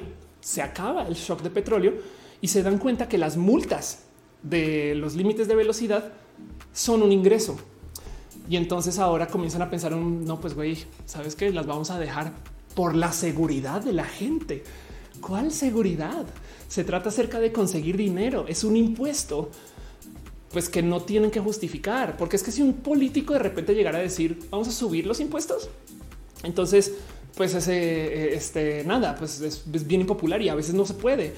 Pero si de repente hace cosas como eh, devaluamos la moneda, que es una forma de impuesto, eh, cambiamos, eh, no sé, el precio de la gasolina, que es una forma de impuesto, ponemos este tipo de actividades que puede generar más ingresos, es una forma de impuesto, hace sentido. Em, así que em, el tema es que el marketing de las drogas y que, son unos negativos, justo son fabricados y nos hay, mucha gente que honestamente sí se lo creyó, que dijo, sí, es que el motivo por el cual el gobierno ilegalizó esto es por nuestro propio bien y pues no. Entonces dice Alfonso Quiroz, ilegal es que los políticos participan. No, ilegal porque los políticos participan, porque eh, si es ilegal, entonces lo pueden vender más caro. Em, de paso, también hay muchas cosas por ahí que están bien, bien rotas eh, acerca de cosas que la gente considera que es por un motivo u otro. Me puse como también a buscar historias de cosas que la gente piensa que voy a quitar este. este ahí tienen para que shot. Em, eh, no sé si han visto este cuento del aviso del parental advisory y el por qué existe esto. Eh, resulta que el aviso de, si se debería o no vender un disco y, como que el, avisar a los, a los padres que, que, una canción, estas cosas, em, tiene una historia súper, súper, súper pesada que lidia con el cómo literal un grupo de madres, em, eh, todas esposas de políticos, decidieron en algún momento como que reunirse y llevar a varios políticos aquí están todas, todas esas reuniones que se llaman Washington Wives, eh, llevan a varios políticos contra el gobierno, para a varios políticos, a varios eh, músicos contra el gobierno para decirles un güey, es que sus canciones van a dañar la imagen de nuestros niños y demás. Pero en últimas, realmente la gente que más se vio afectada por esto de las eh, rolas y, las canciones que tienen música altisonante es la gente que hacía rap. Entonces, el por qué se presenta puede ser porque si estamos persiguiendo, pues no que nuestros niños y demás, pero el por qué se aplica es porque en últimos es una herramienta más para ir en contra de una comunidad que pues, no quieren que exista. Saben como que es, xenofobia, racismo em, y, el por qué acabó esto en los discos, este, este aviso em, es bien tonto en general. La música de hoy en últimas se volvió de cierto modo más parte de que si tiene este aviso, entonces ahora se usa como marketing, no como que la regulación que aceptó la industria fue poner ese aviso, pero lo pone como medio indiscriminadamente para decir es que estos son los discos que tienen cosas buenas, ¿eh? saben? Em, entonces, eso de nuevo, eso de estas historias de cómo acabó esto aquí eh, eh, y, por qué lo vivimos. Yo creo que la historia más ruda de justo del gobierno haciendo cosas que ustedes creerían que se hacen porque se preocupan por nosotros y nosotras es la historia de, por ejemplo, cómo enfrentó el gobierno estadounidense la pandemia del SIDA. Em, esto para mí fue súper triste de ver, porque primero que todo, el qué sucedió en los ochentas cuando apareció la pandemia del, pues del VIH y del SIDA, eh, ya que hubo una cantidad ridícula de muertes, pero como esto iba atado con la gente gay, entonces el gobierno decidió no hacer nada. Este video es de las cosas más rudas que hay, eh, porque la, neta, neta, em, es que les digo, miren, esto es, esto es cuando le dicen, es la primera vez que se levanta el tema con el gobierno eh, estadounidense y cuando, cuando le dicen al presidente, señor presidente, ¿usted cree que deberíamos hacer algo con esto de la pandemia de los gays? Y no sé qué saben, como que literal dice, usa ese término como que la pandemia de los gays. Em, y que más que escuchen esto, yo ahorita se los traduzco español, si, sí, sí, no, si no hablan inglés, pero dice, ¿qué, ¿qué, haríamos ya que la pandemia eh, ya, ya se llevó a 600 personas? Vean esto, se le conoce como la plaga gay. y todos se ríen. Entonces, no, no, no, no, si es una cosa seria.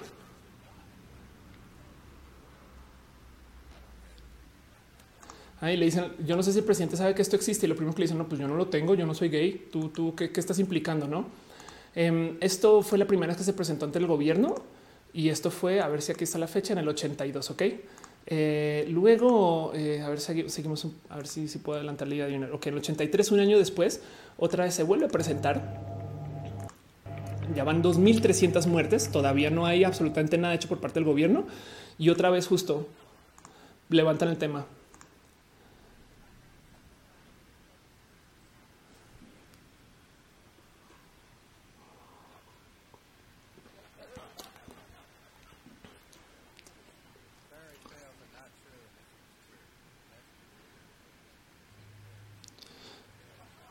Entonces justo están hablando de un tema que habla como de nada, de, eh, de gente que, o sea, les le están echando como un chiste como homofóbico.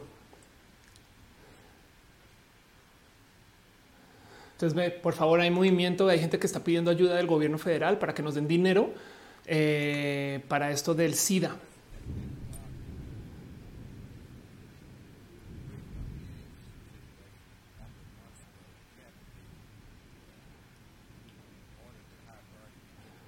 Dice justo el presidente quiere, dice que se le dé alta prioridad. Acuérdense que llevan muertes por los miles, no? Y pidió, bueno, 12 millones de dólares.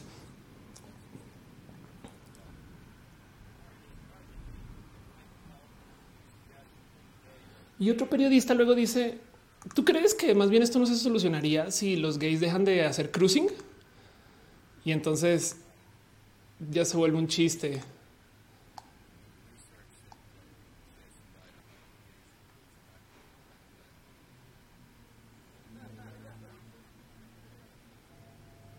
Bueno, eso fue en el 83. Entonces hicieron algo, digamos que pequeño, saben? O sea, fue un apoyo muy, muy mínimo para lo que es. Este un año después, en el 84, 4200 muertes y todavía el gobierno no está haciendo nada mayoritario. Y ahí van otra vez.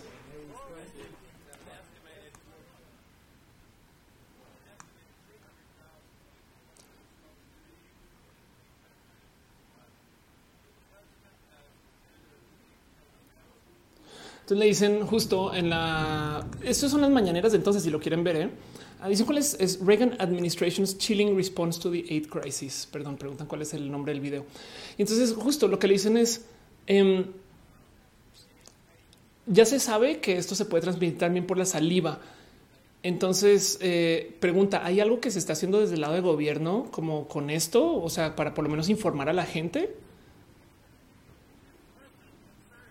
Y, vean cómo la gente, los periodistas al lado se están riendo, güey. Entonces, lo que dices, güey, todo el mundo está riendo y yo qué pedo.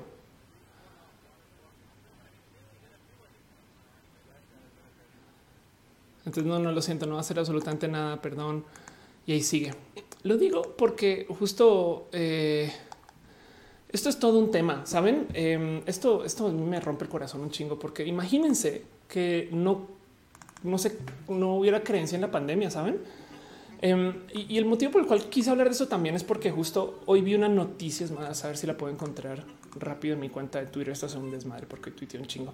Pero vi una noticia donde se hablaba acerca de cómo, eh, pues sí, la pandemia ya se llevó creo que 660 muertos, eh, pero al lado de la violencia, de los homicidios con dolo, es nada o sea, digo, es un chingo de gente, ¿no? Pero el mes pasado fue el mes más peligroso de México. Fin, fin. Aquí está la nota. Vean esto. Eh, el domingo 19 de abril fue el día más violento del 2020 con 105 víctimas de homicidio doloso. Pese a la cuarentena, o sea, todo esto es en la cuarentena, esto es durante la cuarentena. Em, la violencia no cede. En lo que va de abril se han cometido 1605 asesinatos, un promedio de 84 al día, 84 asesinatos por día durante la pandemia. Saben, o sea, estamos en casa encerrados y hay gente matando de 84 por día. Y entonces como que me cae el güey, ¿por qué chingados? La violencia no se le atiende como la pandemia. Saben como que yo pensaba todos los días tenemos a alguien del gobierno diciéndonos cómo va la cuarentena. Todos los días tenemos noticias acerca de las muertes del COVID y los conteos. Pues sí, menos mal, que bueno, me alegro. Pero como que luego me cae el y por qué solo para esto, saben como que porque, porque el otro no se considera peligroso, etc. Y, y entonces hoy justo quería hablar un poquito de eso, de, las cosas que el gobierno decide apoyar y lo que no, y los motivos por los cuales y por los cuales nos dice Enrique ayer 105 el día más violento. De hecho, el primer año de López, perdón, sí creo que el primer año de López Obrador fue el año con más asesinatos por violencia de la historia de México y el mes pasado fue el peor mes. Em, dice Ignis que si tiene que ver con violencia doméstica, en este caso en homicidios con dolo. Yo honestamente también hasta, o sea, si nos queremos poner sombrero de la paranoia, podemos decir, bueno, igual y también estamos hablando acerca de eh, muchos casos de coronavirus que están diciendo sí, eh, es la violencia. Puede ser. Em, pero como sea, eh, el tema es que justo hay muchos temas por ahí. Dice Humberto, hay más gente que muere por cosas cardiovasculares. Exacto. ¿Por qué no perseguimos unas y otras? Sí, saben, a eso es lo que iba. Como por qué se le da prioridad. No estoy diciendo que sea negativo, que sea positivo, solamente un hay que entender cuáles son los motivantes para, porque de nuevo las drogas son ilegales no por nuestra salud, no piensan en eso, saben? Este eh, eh, capaz y capaz y lo que se busca es dar una señal de, pero definitivamente no, tiene nada que ver con eso. Mismo motivo que los límites de velocidad no están ahí por nuestra seguridad. Em, hay una última historia en todo esto que también se los quiero recomendar. Es una lástima que no pueda compartir mi navegador. Me, me, va a dar mucha rabia después, pero pues por ahora tenemos la Matucam para esto. Em, y les quiero invitar a que sea una pasadita por este video que se llama The Creation of the ESRB. Eh, la ESRB básicamente es eh, este, la entidad que regula los videojuegos. Em, y, como que cómo se creó y la historia del cómo se hizo esta entidad, pues es toda una historia porque habla justo de cómo se considera también justo en los ochentas, entrando a los noventas, que vean cómo fue los ochentas. La música mal y hay que censurar. Eh, las drogas mal y hay que poner una guerra contra eso. Finales de los, de los 70 entrando a los 80 fue eso. Em, y luego los videojuegos también mal y violentos hay que quitárselos a la gente. Este acercamiento patriarcal eh, también pues está roto porque en últimas, eh, de cierto modo, no trabaja con el problema de raíz, no? O sea, siento yo que quitarle educación a la gente, o sea, quitarle exposición a la gente acerca de temas es no educarles de eso. Y entonces em, dice Mauricio en Nueva York muere más de COVID que del cardiovascular. Ándale. Em, el tema de los videojuegos en particular es un más raro porque el limitar el acceso a los videojuegos en ese entonces y cuando se hizo también tenía un tinte, tinte, así un tufo, un olorcito a xenofobia, porque en ese entonces las empresas que hacían videojuegos eran Sega y Nintendo, ambas japonesas. Así que también no solo era este cuento de sí, es que hay que educar a los niños y que no estén expuestos a videojuegos violentos, pero honestamente eso no sirve y no ha funcionado, sino para complicar más el proceso de publicar videojuegos. Y si bien, mm, o sea, no es que esté diciendo no debería existir, es más bien los motivos atrás, o sea, el, por qué sucedió ese José Josué Pizarro que todo fue por culpa de Mortal Kombat. Em, también había otro juego este, eh, que era uno de estos como juegos interactivos eh, porno, a ver si lo encuentro por aquí, em, pero, pero pues el caso es que si fueron dos juegos en particular, y el caso es que Mortal Kombat fue el que llevó a que esto fuera un tema de debate y política y discusión.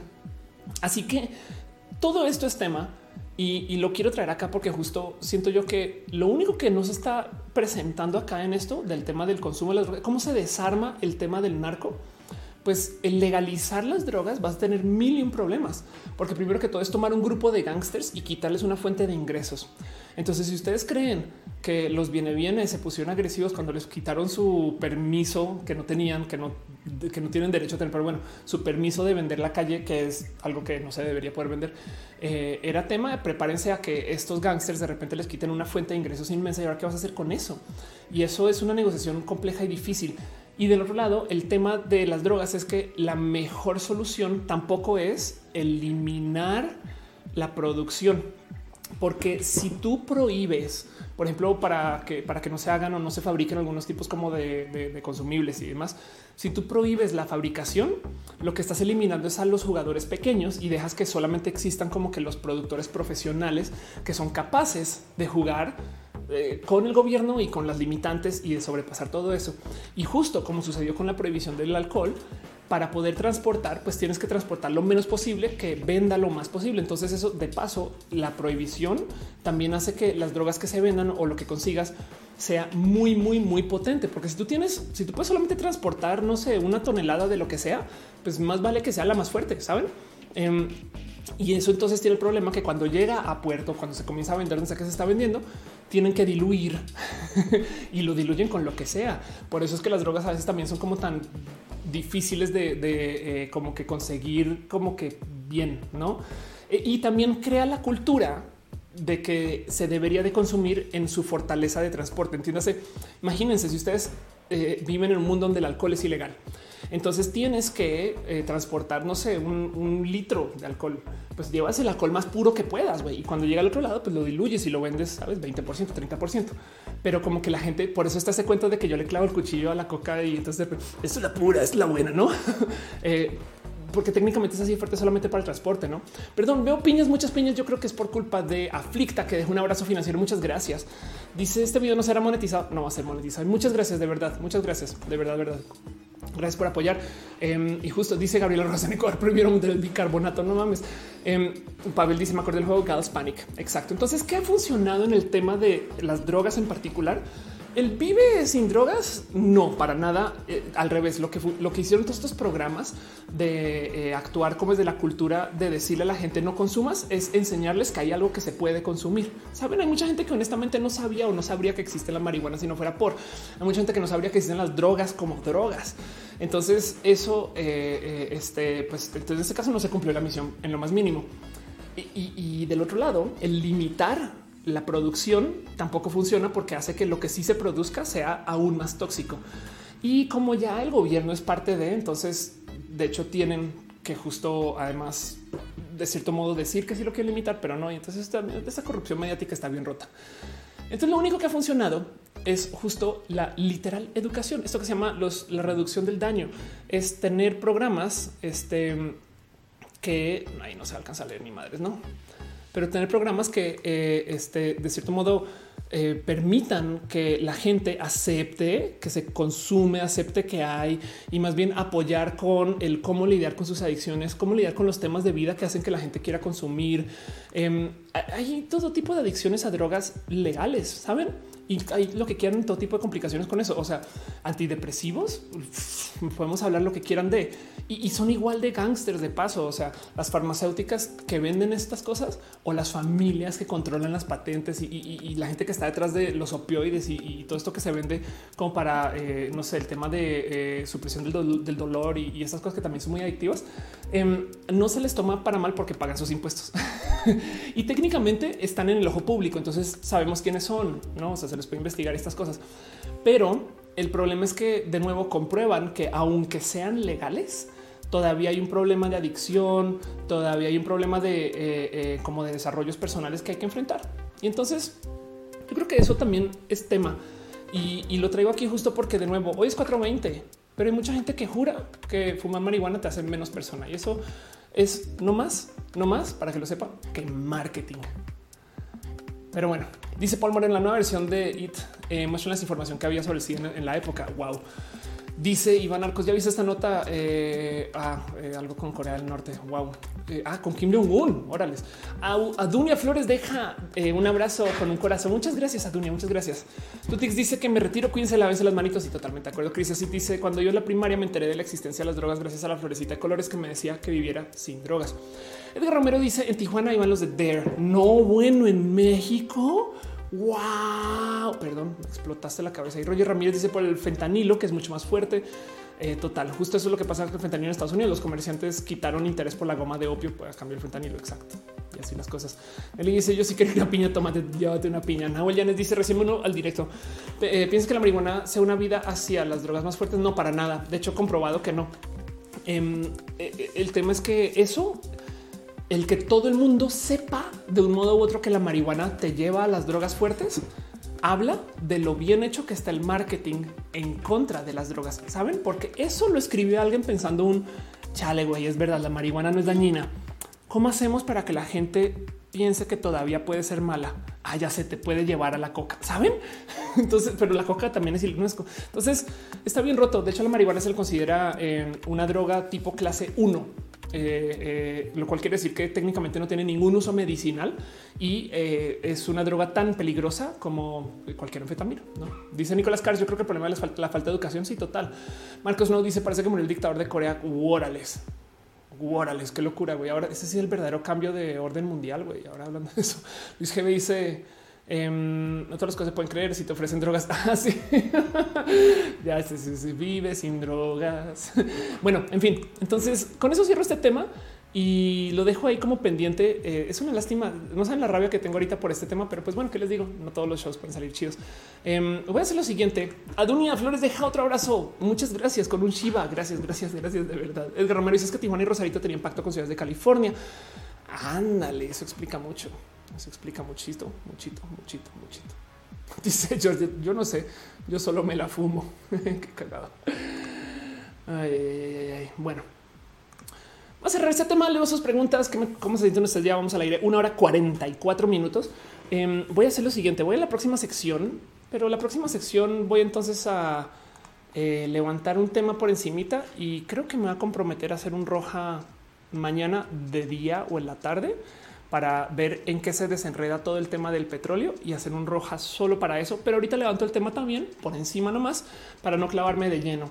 Em, porque primero que todo quisiera presentarlo chido con esto del, navegador y no sé qué. para arreglar esto tengo que reiniciar el, eh, entonces implica cerrar el stream, volver a abrir y eso no va a pasar.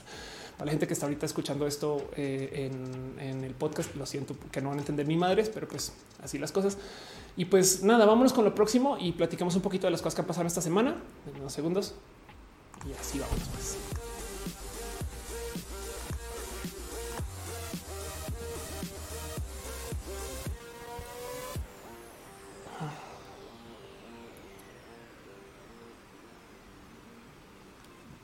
Dice Alfonso Quiroz, Quiroz, una enfermedad mental más marihuana mezcla letal y el alcohol también de paso, sabes? Es que ese es el punto y, hasta el tabaco.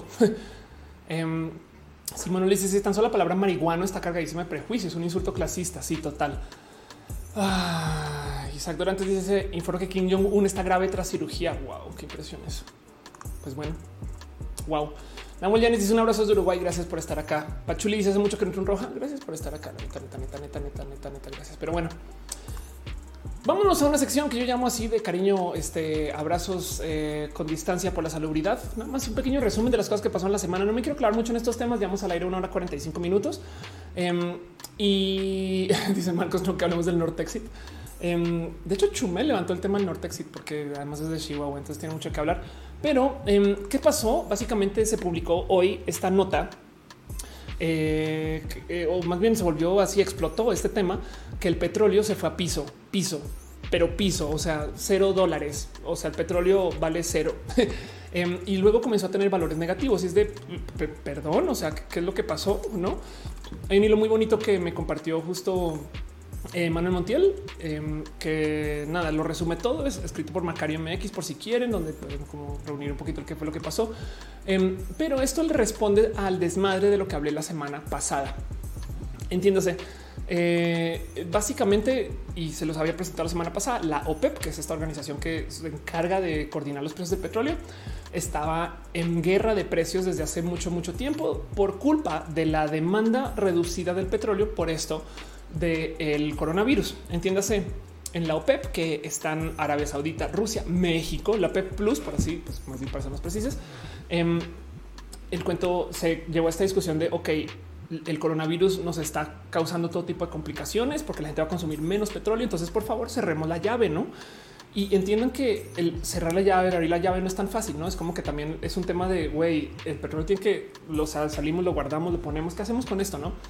Eh, es una máquina de producción que igual tiene que estar andando de un modo u otro porque se invirtió mucho para ponerla a andar. Entonces también como que decirles haz menos es raro, no? O sea, como que implica que, ganan menos y justo hay una cantidad ridícula de gobiernos que tienen sus finanzas atadas al precio del petróleo. Eso fue lo que creó a Venezuela. Venezuela de Chávez vivía casi que enteramente del petróleo hasta que el precio del petróleo se fue a piso y entonces su gobierno se quebró. Fin. Y ahora comenzaron a tratar de agarrarse donde sea, esperando que el petróleo vuelva a subir y, ni mudo, no, no pasó. Entonces lo que sucedió es que Rusia eh, eh, y Arabia Saudita comienzan a pelear acerca de, pero ¿por qué debo de recortar? Porque además el tema es que como hay competencia a la OPEP, entiendas Estados Unidos, eh, lo que acaba sucediendo es que como que dijeron, sabes que no, yo no voy a recortar mi producción, porque si yo dejo de producir, pues la gente se va a ir a comprar el petróleo estadounidense y ya.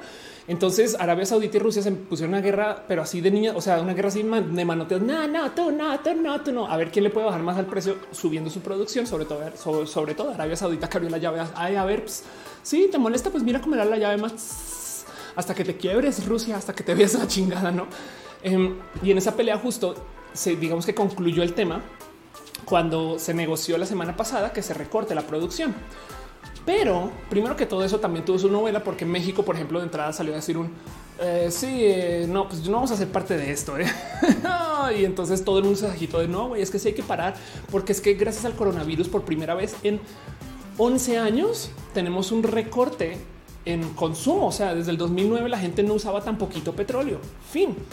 Y entonces em, lo que acabó sucediendo es que, pues como la llave seguía abierta y mientras seguíamos negociando, pues nuestras literal reservas de petróleo, o sea, los lugares físicos, los espacios donde se guarda el petróleo, pues se iban llenando. Los tanques donde tienen, saben como que todo esto no se está vendiendo. Entonces es donde lo ponen, pues ponlo ahí en la tanqueta 2, en la tanqueta 3, en la tanqueta 4 y llegó hasta un punto donde ya se llenó tanto que ahora, güey, ¿qué hacemos con el petróleo? No sé, güey, ponen los tanqueros. Entonces lo comenzaron a los tanqueros, los, los barcos los dejaron ahí estacionados por allá afuera llenos de petróleo. Ya los llenamos, güey, güey, ¿qué hacemos? Güey, ponlo en, no sé. Y entonces, como sacar el petróleo, guardarlo, transportarlo, tiene un costo. Entonces ya llegó el momento donde como que por esto del potencial valor de venta del futuro, como nadie quiere comprar petróleo y sobra entonces, pues básicamente lo que acaba sucediendo es que ya entraron a este momento donde el petróleo puede tener valor, perdón, precio negativo, porque básicamente es como de güey, es que ya no hay dónde guardarlo. Te pago para que te llévatelo, güey, llévatelo, guárdalo ahí en tu jardín si quieres, pero llévatelo. Ahora hay que añadirle algo aquí a toda esta dinámica y es que de lo que estamos hablando es de los futuros del petróleo. La gente no está la gente no compra el petróleo así como de no a Amazon y pone dos barriles enviar, no, sino lo que compra es hacen inversiones sobre los barriles del futuro. Saben como que la gente que compra, compra petróleo realmente se le está comprando a estas empresas que justo lo tienen guardado y demás. Pero en lo que se extrae el petróleo y se guarda, hay un mercado de inversionistas que están comprando ese, petróleo en el futuro.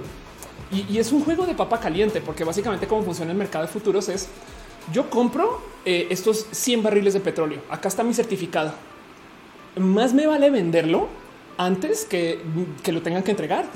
Entonces, eh, eh, bueno, el petróleo me volteé y le digo a Carlos, acá mi vecino, Carlos, es que el petróleo va a valer más en el futuro. Punto más. Adiós, bye. No? Y se siguen pasando la papa caliente este, hasta que eventualmente, pues nada, ese petróleo se entrega y se le da a quien va. Pero el tema es que justo esta como apuesta sobre el futuro del petróleo eh, es tan en tiempo real que no les miento. En una época, esto salió a luz hace como 10 años, pero por ejemplo, estos espacios donde se guarda el petróleo, estos tanques, em, tenían techos, o sea, tenían como tapas que eran como de plástico que flotan. Es como el tubo, por así decir y adentro está como por así decir el petróleo y entonces si, si está muy lleno sube y como que se, ve infladito arriba. Si está si no está lleno están aquí abajo. Pues había satélites que se encargaron de tomar fotos para ver más o menos cuánto petróleo había ahí guardado para poder entonces así validar que las empresas estuvieran reportando la realidad. Y entonces todo eso es parte de el juego de digamos que de alto riesgo que es los futuros del petróleo. O sea, la gente no está pensando en el petróleo de hoy cuando se habla de menos 20, sino está pensando que en el en junio el petróleo nadie va a querer. O sea, para qué chingados voy a comprar yo petróleo de la fábrica en junio si toda la gente que tiene petróleo ya fabricado lo tiene guardado. Güey, les voy a comprar a ellos. Entonces, justo lo que sucedió con el petróleo es que colapsó el petróleo. O sea, ya nadie quiere comprar petróleos de es, ya nadie quiere comprar jitomates de, la persona que los está plantando en el campo, sino los va a comprar de Superama porque sabe que Superama tiene ahí un chingo de jitomates guardados. Y eso fue lo que hizo que colapsara el precio. Entonces eso fue un desmadrote, porque primero que mucha gente quedó con qué quiere decir que el petróleo valga cero, no? Em, eh, o sea, como que por dónde va eso. Pero del otro lado también tiene el desorden asociado, que hay una cantidad ridícula de países que dependen del petróleo y México en particular. Si lo quieren ver, yo ese hoy en Twitter, piénsenlo así. Si ustedes están en pánico porque en la cuarentena no tienen chamba y de dónde va a sacar mi dinero, eh, imagínense que, cómo ha de estar en pánico México, que no tiene dinero porque no hay turismo y no hay remesas y ahora no hay petróleo. Si tú como gobierno dices, ok, mis ingresos son 200 en agosto del año pasado y ahora tus ingresos son dos, ¿qué haces, güey? No, como que eso es un tema. Em, y entonces por eso se volvió tan tema. Y hay una cosa más aquí enredada. Me voy a poner mi sombrero de la conspiranoia 10 minutos. Así es aquí, el pelo está recién brillado. Vamos a viajar hacia el universo paralelo de Javier a la Torre porque vieron que por dos días de repente todo el mundo comenzó a hablar acerca de lo que pasó con Javier Latorre. Javier Latorre, por si no saben, básicamente es un periodista de TV Azteca que comunicó que no se debería de confiar en el gobierno. Esto es rarísimo, porque primero que todo Azteca le pertenece a Salinas Pliego, quien de paso se ha beneficiado mucho por la 4T, o sea, es amigo del gobierno. Entonces, mucha gente se quedó como de, o sea, me estás diciendo que el amigo del gobierno que se beneficia al gobierno también le da duro al gobierno. ¿Qué está pasando aquí? No? Em, y creo que el mejor modo de justo de, ver el qué está pasando es que eh, en este en este tiempo, em, o sea, desde el viernes pasado, Pemex comenzó a tener todo tipo de problemas y, son problemas reales. Porque Pemex hace, a ver si lo encuentro aquí está.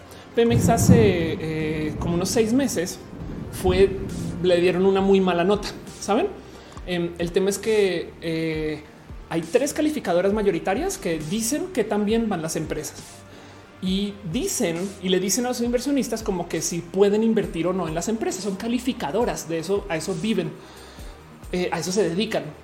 Y, el cuento, eh, ¿qué, tal que, ¿qué tal que comenzó a hablar del tema y comenzaron a caer truenos? Eh? Sería chido ser la hija de Thor.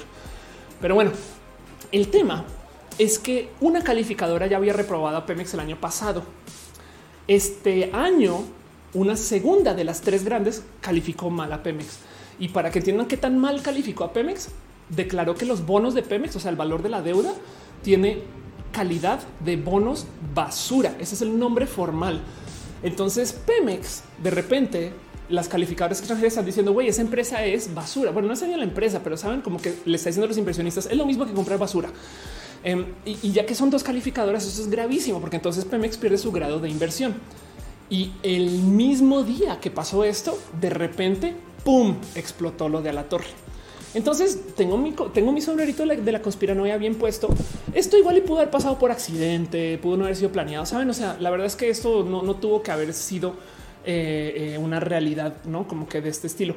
Pero lo digo porque justo em, eh, el, el, tema es que a la torre en últimas, como que siempre queda el no tienen por qué estar hablando de este tema.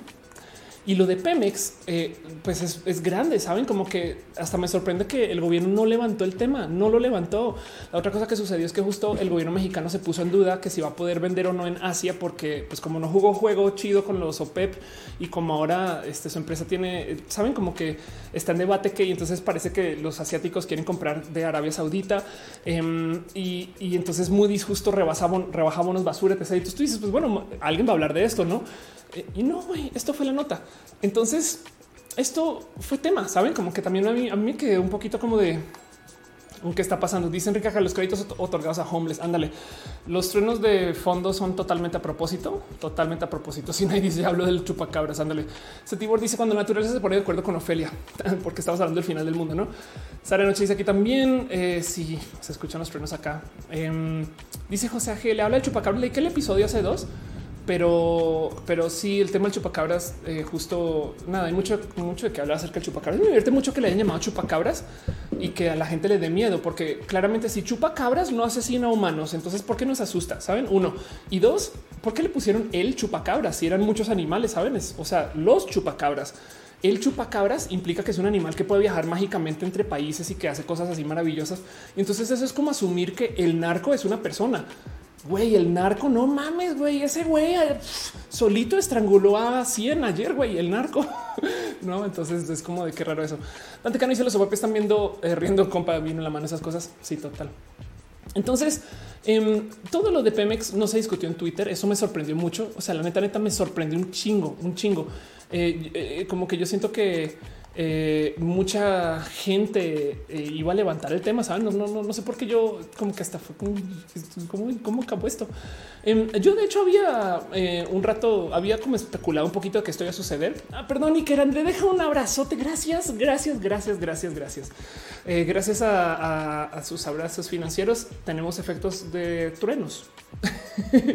Pero bueno, una de las cosas que yo había dicho en Twitter justo em, es que yo güey, en cualquier momento la banda va a comenzar a usar el tema de las cifras reales como motivo de discusión y eso fue lo de lo que se colgaron. Saben, es evidente, no es que es como que de, si, quieren sembrarle duda al gobierno, pues hablen de cómo sus cifras no son reales. Y pues sí, es, es, que yo, yo, ya vi eso, eso ya lo veía como que venir. Pero pues como sea, miren, a mí me dan como tedio que esto suceda quiero hablar justo largo y tendido más acerca del tema del petróleo y mañana a lo mejor lo transmito arreglando el tema del browser esto. Pero a lo que voy es el motivo por el cual el petróleo entonces cayó tan barato es porque sobra, no hay donde guardarlo. ¿Qué hacemos? ¿Qué hacemos? Em, y entonces hay como este desespero de quién lo va a comprar y por qué. De hecho, justo si lo piensan, por esto es que Estados Unidos dijo sí, ¿eh? sin pedos. Yo reduzco la producción porque ya sabían que iba a pasar, que se les iba a llenar. Entonces se ganaron hacerle el favor a México y a la par eh, que, o sea, dejar a México en deuda si quieren verlo con estaciones y que de todos modos pues tuvieran que recortar la producción. Eh, eso va a ser el fin de este más usted. Dice Gaby Sigala, ¿dónde deberíamos poner nuestra atención? Porque en realidad la mayoría de las cosas que vemos nos dicen en la tele pueden ser un objetivo mayor. ¿Hay algo detrás de eso? Yo creo que sería mejor jugársela por las redes y el verificar por consenso. Dulce Saray deja un abrazo financiero. Muchas gracias, muchas gracias. Sus abrazos financieros de hoy eh, me llegan doble al corazón porque justo este video, porque hablé acerca de, la marihuana, no va a ser monetizado, se lo súper prometo. Cierro este tema nomás, este gran y largo y extendido abrazo con esta teoría que propuso el varón Javier, que dice igual y lo que pasó es que a la persona que vimos en las noticias no fue Javier La Torre, sino realmente fue Maduro quien quiso desestabilizar a México y América Latina. Eh, eh, o sea, ¿cuál es Maduro? ¿Cuál es a la torre? ¿Cuál, de los dos? ¿Cuál es cuál? ¿Cuál es cuál? Pónganlo, les dejo ahí la duda. Em, y añadiéndole a esta teoría, em, luego aquí está, Dani Chu dice que igual y lo hicieron a modo de venganza por todo el hate hacia el imprudente comediante venezolano David Show. Entonces, esto es posible, es una... es una teoría nomás, pero bueno, se los dejo ahí ustedes. Un abrazo a las cosas que pasó la semana. Em, yo creo que el tema de justo de por dónde va el petróleo etc se va a tener que ajustar, no? Em, se va a tener que, el, o sea, el precio en un momento va a tener que entrar en, rigor. Y si comenzamos a salir de las casas y que la cuarentena y no sé qué, va a haber más consumo, lo cual quiere decir que todo ese petróleo que está ahí guardado se va a usar. Eh, entonces, eventualmente se va a estabilizar. Es solamente que yo creo que vamos a tener petróleo barato por un buen rato y nada, así las cosas. En fin. Dice en el chat Enrique, ¿supiste que una universidad en California puede haber entre 50 y 85 veces más de contagiados por SARS eh, COVID, eh, SARS-CoV-2? Encontraron anticuerpos en 3.300 personas random. No lo dudo, no lo dudo en lo más mínimo, no lo dudo en lo más mínimo. Leumas Elut dice, deja un abrazo financiero, muchas gracias, muchas gracias. Y dice gracias también. Dale, Caro, dice, ¿será que baje más la gasolina en México? Em, no, yo creo que, eh, o sea, de lo que se está consumiendo ahorita es como por si quieren verlo petróleo ya comprado. Acuérdense que el precio de todo lo que se ve es los futuros, o sea, el, petróleo por donde se espera y ya rebotará y ya volverá. Y, saben como que es insostenible que se mantenga en dinero negativo y entonces hay mucha gente detrás de esto que se va a asegurar que esto se estabilice. No es solamente que fue raro de verlo. Heriberto Vázquez dice: Soy instructor internacional en temas de tráfico de drogas. Lástima que acaba de conectar, ya que habría sido interesante interactuar contigo. Te gracias por venir, Heriberto. Te digo algo. Igual, y si quieres irte escribiendo cosas en el chat de cositas que crees que la gente debería de saber, te leo. La neta em, me parece lo máximo. El tema de tráfico de drogas.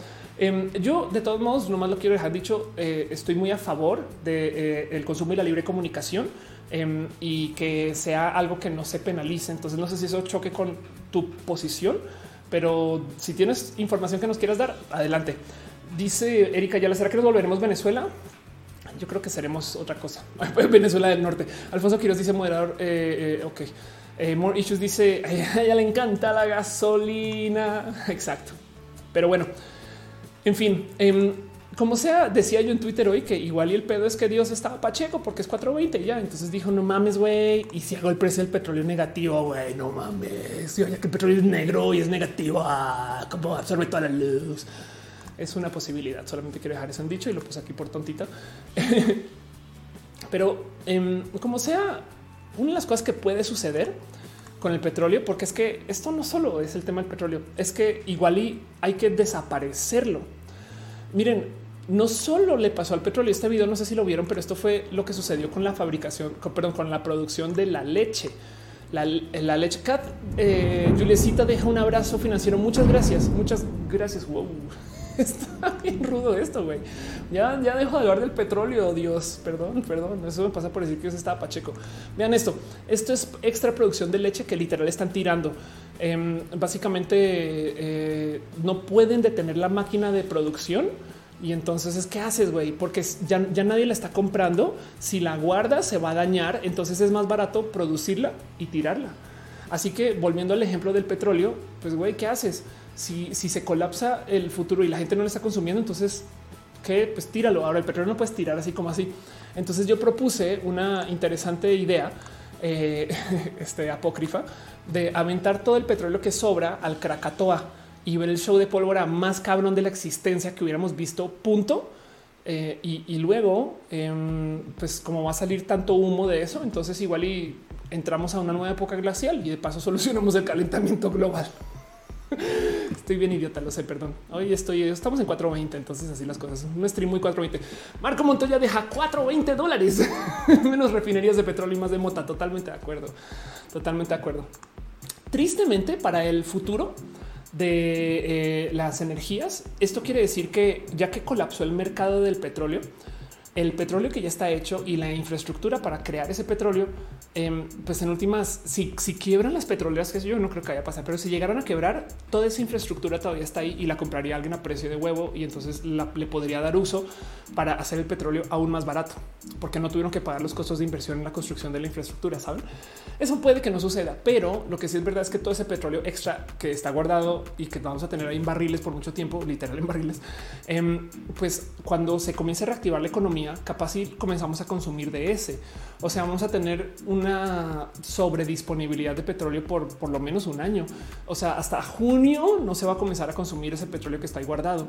Y desde entonces a ver cuánto tiempo podemos durar con ese petróleo ahí guardado. Ahora, capaz si se hacen más espacios para guardar. Em, y entonces se vuelve a, crear como la necesidad de estarlo produciendo a mayores cantidades, lo cual va a subir el precio. Pero como sea, el mero hecho de que ahora el petróleo se volvió una cosa que es famosamente disponible. No sé si ustedes lo saben, pero los diamantes también son fabricados, pero en masa. No es muy fácil fabricar y hacer y encontrar y minar diamantes.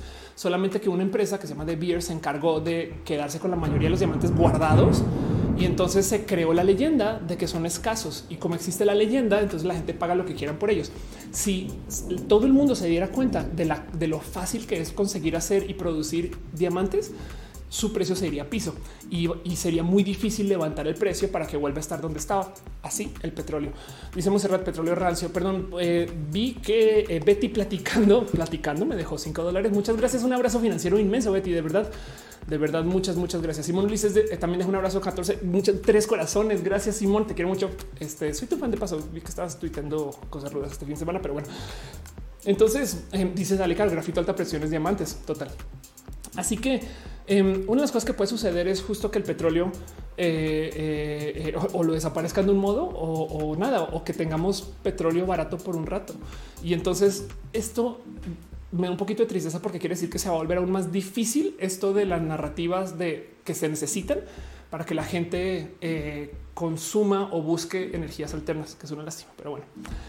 Roger Ramírez dice: Conoce el podcast de Russo y Sara Snap. Está bien, chido. Es sobre política de drogas. No, no conozco, pero debería. ¿eh? Heriberto dice: El problema es que las personas creen o piensan que la legalización detendrá el narcotráfico. Estoy totalmente de acuerdo con ese pensar. Este, y justo por lo que decía, no, porque no sé si esto es una posición correcta, pero yo creo que si tú le quitas todo este dinero a esta horda de gángsters, eh, los vas a poner en situación de desespero y no vas a arreglar mucho. Pero bueno, este te sigo leyendo, Heriberto. Sigue explicando o poniendo cositas y no pasa nada. Yo voy a seguir con el próximo abrazo, cosas que pasó en la semana, eh, eh nomás con para platicar y discutir em, y para que nos llevemos a nuestro corazoncito. Y luego le dedico más tiempo a todo esto del petróleo otra vez. Pero bueno, em, otra cosa, otro abrazo, cosas que pasaron esta semana que vale la pena como platicar y discutir es tenemos nombre a la situación. Tenemos nombre a la situación. Em, esto que estamos pasando ahorita resulta, ubican que hace 100 años casi tuvimos la Gran Depresión, porque fue una recesión tan grande, tan grande que ya se le dio otro nombre, la Gran Depresión, y la gente se, le, declaraba, o sea, fueron pérdidas masivas económicamente hablando, hubo una caída bien ruda y, recuperarse la Gran Depresión pues llevó el mundo a cosas raras, no? O sea, las guerras mundiales pueden ser parte de eso, la neta. Pero justo em, el tema es que lo que estamos pasando ahorita es comparable.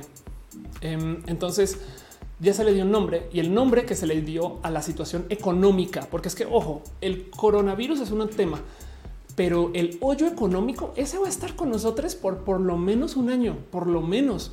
Y, la recesión y, el hoyo económico y el petróleo y, los precios y todo eso nos va a tomar mucho tiempo lidiar y ver.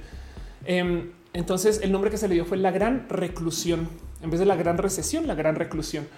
Em, y justo eh, digo, se lo puso el Fondo Monetario Internacional, que mucha gente no confía en el Fondo Monetario Internacional, pero como sea eh, la gran reclusión, nada, pues lo, ven como solucionándose a eso del 2021.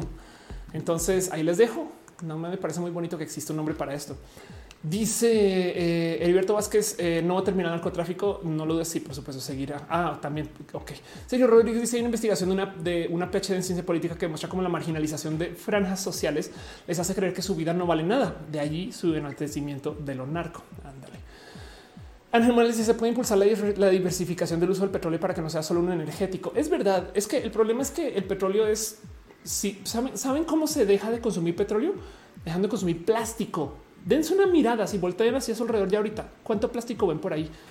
Pero bueno, saben noche se está cayendo el cielo y un poquito. Ese Divor Prim dice hay que buscar la forma de aceptarse y no perder el ánimo. Totalmente de acuerdo. Scaletka dice explotación de vacas para desperdiciar y derramar. Sí, totalmente de acuerdo. Vilda López deja un abrazo financiero. Muchas gracias.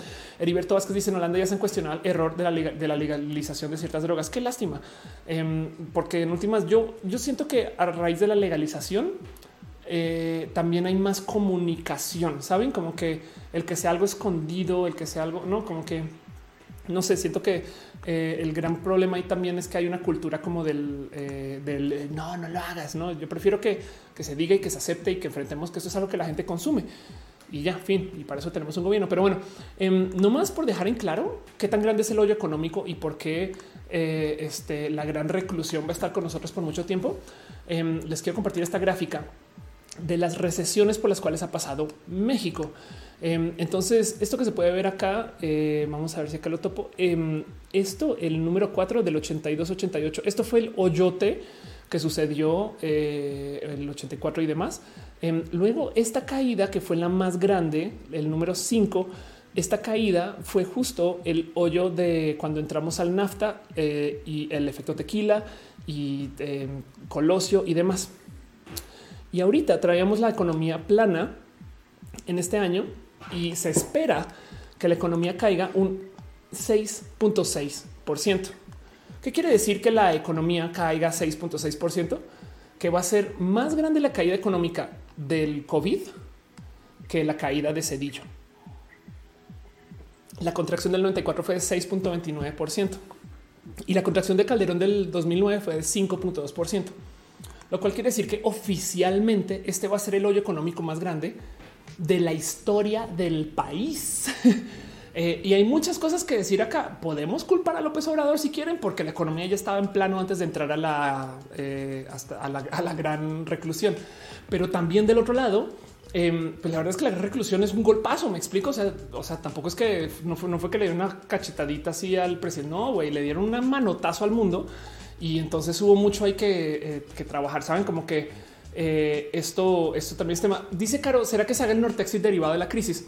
Ok, voy a levantar el tema Nortexit dos segundos, pero yo creo que si quieren ahondar más, vayan a ver lo que dijo Chumel en su episodio de hoy. Pero eh, yo sé que hay gente que no le gusta Chumel, pero bueno, em, el tema es el siguiente. El Bronco, si mal no estoy, se quejó de que se debería de revisar el pacto fiscal o, el perdón, el pacto. creo que es el pacto fiscal. Bueno, el que básicamente es este eh, eh, acuerdo que hay para distribuir el dinero de impuestos federales entre los estados, donde se les dan pues de modos diferentes según qué población tengan.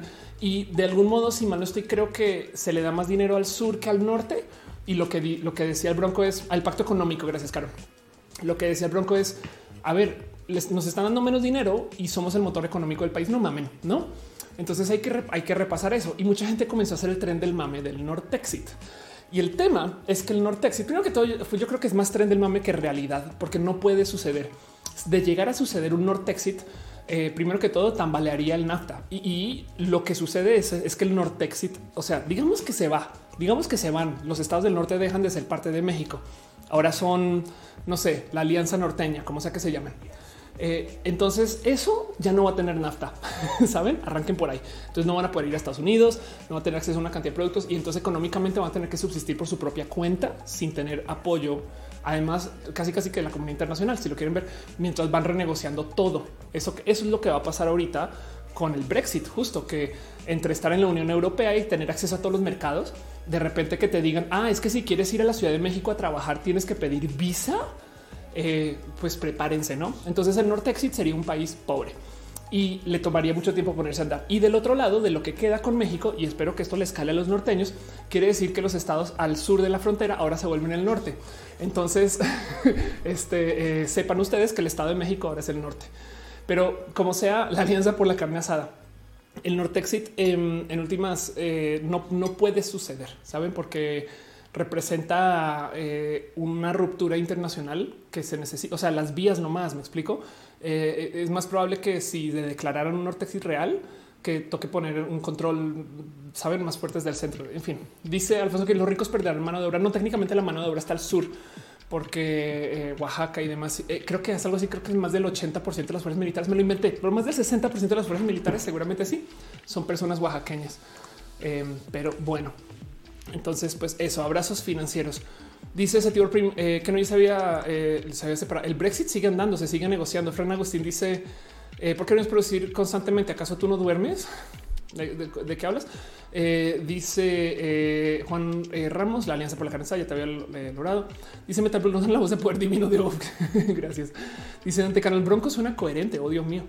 Em, dice eh, Monserrat, sería absurdo dividir nación ahorita, casi por estrellitas en Estados Unidos desde mi punto de vista. Pues técnicamente son los Estados Unidos mexicanos. Me explico. Eh, simplemente que unos estados se eh, separan de la alianza, no? O sea, tú me dices el impacto ambiental de la producción de polímeros es comparable con el de la quema de hidrocarburos. muy probable, muy probable. La otra cosa que sucedería con Nortexit es que el norte, creo que el norte no tiene petróleos, creo.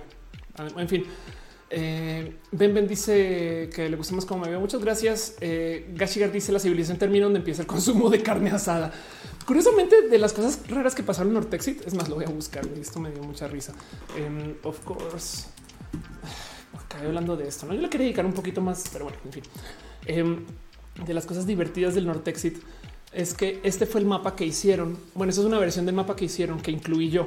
Yo, yo, dibujé esta raya acá porque yo dije que si el Nortexit va a incluir estados tan al sur, o sea, perdón, pero de cuando acá Querétaro es parte del norte, Jalisco y eso, Guanajuato, no mamen.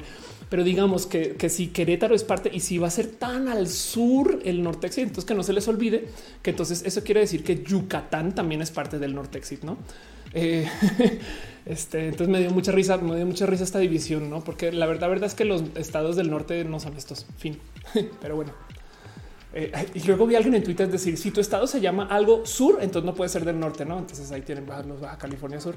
Este tampoco son parte del norte según esa lógica, pero bueno, digo por eso que es más tren del mame que realidad, saben?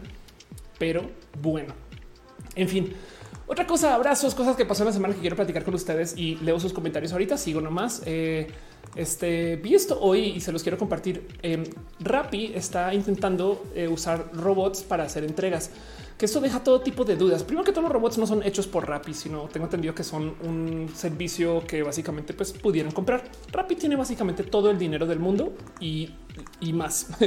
En Rappi es una empresa colombiana de paso, por si no sabían, y se inventó básicamente toda la como estratagema de delivery y tal y tal, así como la conocemos. Y pues ahorita quiero usar robots. Y hay muchas preguntas porque cómo van a hacer estos robots para andar por las banquetas latinoamericanas. Alguien decía por ahí en los comentarios, güey, es, es, más fácil construir un robot que ande en Marte a que ande en las banquetas de Latinoamérica. Em, así que este nada, como que me gusta mucho el esfuerzo, pero me deja con un chingo de dudas, porque además eh, es que yo veo, o sea, estos son refrigeradores con llantas, me explico. Entonces, esto también está sujeto a que vengan perros y se los lleven o que literal alguien levante la cosa y se vaya con él y ya, ah, no mames, güey, comida, bye, adiós. Em, puse eso en Twitter y alguien me decía, no es muy fácil, se soluciona porque lo más probable es que traigan lanzallamas, no? Pero bueno, eso está pasando y, solamente lo dejo ahí como un recordatorio de qué quieren esas empresas de verdad, porque Uber también quiere automatizar su flota, no quieren que sus coches se manejen solos, que es raro si lo consideran, porque técnicamente en donde se lavan las manos estas personas es en decir no, no, no, no, no, el chofer de Uber abusó de ti, pero es que no es chofer nuestro, está usando la plataforma, pero no es chofer nuestro. Entonces lo sacamos de la plataforma. El momento que Uber ponga sus propios coches autónomos, entonces ahora se va a responsabilizar por todo lo que suceda dentro del coche y esa dinámica la quiero observar. Dice que ese servicio sería para zonas ricas o, no ricas. Si no hay, si no hay banquetas, entonces si hay por dónde andar, no hay banquetas Robin, y si ya hablamos de petróleo, si ya hablamos. Em, no, no va a pasar mucho, no te preocupes, se va a tener que ajustar prontamente. Eh, dice Luis, tú déjate los robots mejor con drones. Ándale, con artuditos voladores, no? Dice Metal entonces Baja California Sur no está en el norte de México. Pues según esa lógica, no Dice eh, hígado de pato, perdón, le di excluir, ya te perdí. Economía base de rachera y machaca. Anda. Em, y Jerry se dice acerca del proyecto. Creo que me preguntaste la semana pasada y, no tenía un dato de que platicar. Entonces me, no, no, no, no, no dispongo de como que decirte perdón, perdón, perdón. Otra cosa que pasó esta semana, nomás porque se los quiero compartir, este héroe de Vancomer, un tweet justo que puso Pablo Reyes Moctezuma, que hablaba de cómo recibió un mensaje de texto de un supuestamente Vancomer diciendo que su cuenta fue desactivada. Esos de paso, a mí me han llegado una cantidad también de mensajes de eh, phishing y spam estas semanas, estos días. Y lo primero que saltó con esto es un güey, ¿por qué están tan desesperados ahorita? Pues claro, pues esto nadie está, nadie, nadie tiene varo fin, ¿no? Y entonces eh, esto se los comparto porque no saben cómo me gusta que alguien haga estas cosas. Entonces dice Pablo, recibí un mensaje de texto con mensaje de Vancomer. Decidió ir y ver a dónde lleva este enlace. Entonces literal fue al website y descubrió que es un enlace que te pide número completo, número de tarjeta, mes de expiración, NIP celular, no una cantidad de datos personales que es de no mames, güey. Y el pedo es que hay gente que sí cae en esto, saben como que hay gente que sí, este, eh, eh, nada, se la cree. Entonces Pablo, justo primero hay que darse una idea de cómo se procesa. Ahora, como el desarrollador descubre que a donde se envía la información, em, se hace un envío que no es cifrado. Literal, tienen un formulario web que levanta información y la envía por ahí a un servidor en algún lugar y ese servidor que lo recibe recibe datos sin verificar si es válido o no, porque asumen que la gente que recibe estos mensajes pues solamente una parte, o sea, un, componente súper, súper chiquito de gente le va a dar clic al mensaje y menos van a llenar la información. Asumen que van a recibir seis respuestas, pero con que reciban una, una, pues ya tienen el dato, o sea, número de tarjeta de crédito, nombre, saben, con que reciban una, este tienen, tienen un chingo de valor. Entonces no valida, no vale la información ingresada y demás. Así que decidió escribir un pequeñito script que les envía información a esa base de datos. Eh, para de cierto modo eh, eh, mezclar datos que se vean válidos y no, em, y que lo llene de basura, pero que sea basura medianamente creíble. Y entonces se lo deja ahí andando un rato y básicamente, básicamente crea como datos que cree que van a dañar como que la validez de la base de datos de ese hacker. Y no saben lo, lo bonito que me parece esta historia, porque, porque en vez de sacar a esta gente, es como de un no, mira cómo te arruino tu base de datos y ojalá eso proteja a alguien, porque si, si, la, si, si de repente se dan cuenta que el 95% de la gente que está ingresada en esa base de datos pues es falsa, entonces pues en últimas invalidan los datos que puede que sí sean reales, no? Pero bueno, en fin. Dice Eric Torres, es verdad, desesperados por robarle tarjetas de crédito. Ayer me quisieron hacer 15 cargos. Ándale. Dice Alejandro, los bancos siguen prometiendo mentiras, esa es su vida, yo creo. Max Knight dice, la República del Río Bravo es el nombre que se propuso para la separación de Nuevo León, Coahuila y Tamaulipas. Chasilanix dice, ¿qué piensa de Chile que pasó por los 10 mil contagios sin intentar carencia de inmunidad? Eh, pues es que, ¿sabes? Mientras más rápido se pueda, pueda la gente volver a la actividad, entonces es un modo de verlo, ¿no? Los carentes de inmunidad yo creo que van a colapsar cuando la gente se dé cuenta que los van a poder falsear o que no sirven mucho, ¿saben? Como que no les veo mucha validez a los carnets porque ah, nada, en fin, porque quién va a validar. O sea, sabes, si tú tienes un carnet que luego lo pasas por un escáner y eso que eso quiere decir que ya lo cargan, saben? En fin, y ya veo una cantidad de gente comprando esos carnets también. En fin, en fin, pero bueno. Em, luego, otra cosa que pasó esta semana y, es algo que quiero como que compartir con ustedes porque me parece requete bonito. Em, fue un tweet que eh, tuiteó el queer interpreter, o sea, Artemis bueno, Le Queer Interpreter, perdón, perdón, Le Queer Interpreter, quien eh, es una persona queer, justo bien pinche cool, bien pinche cool, em, que trabaja mucho esto del lenguaje inclusivo, incluyente. Y entonces está en España, si mal no estoy, aquí está eh, doctorande en lingüística y de hecho se maneja enteramente con la E. Como la gente se burle, no sé qué, pues ahí, lo, ahí le tienen.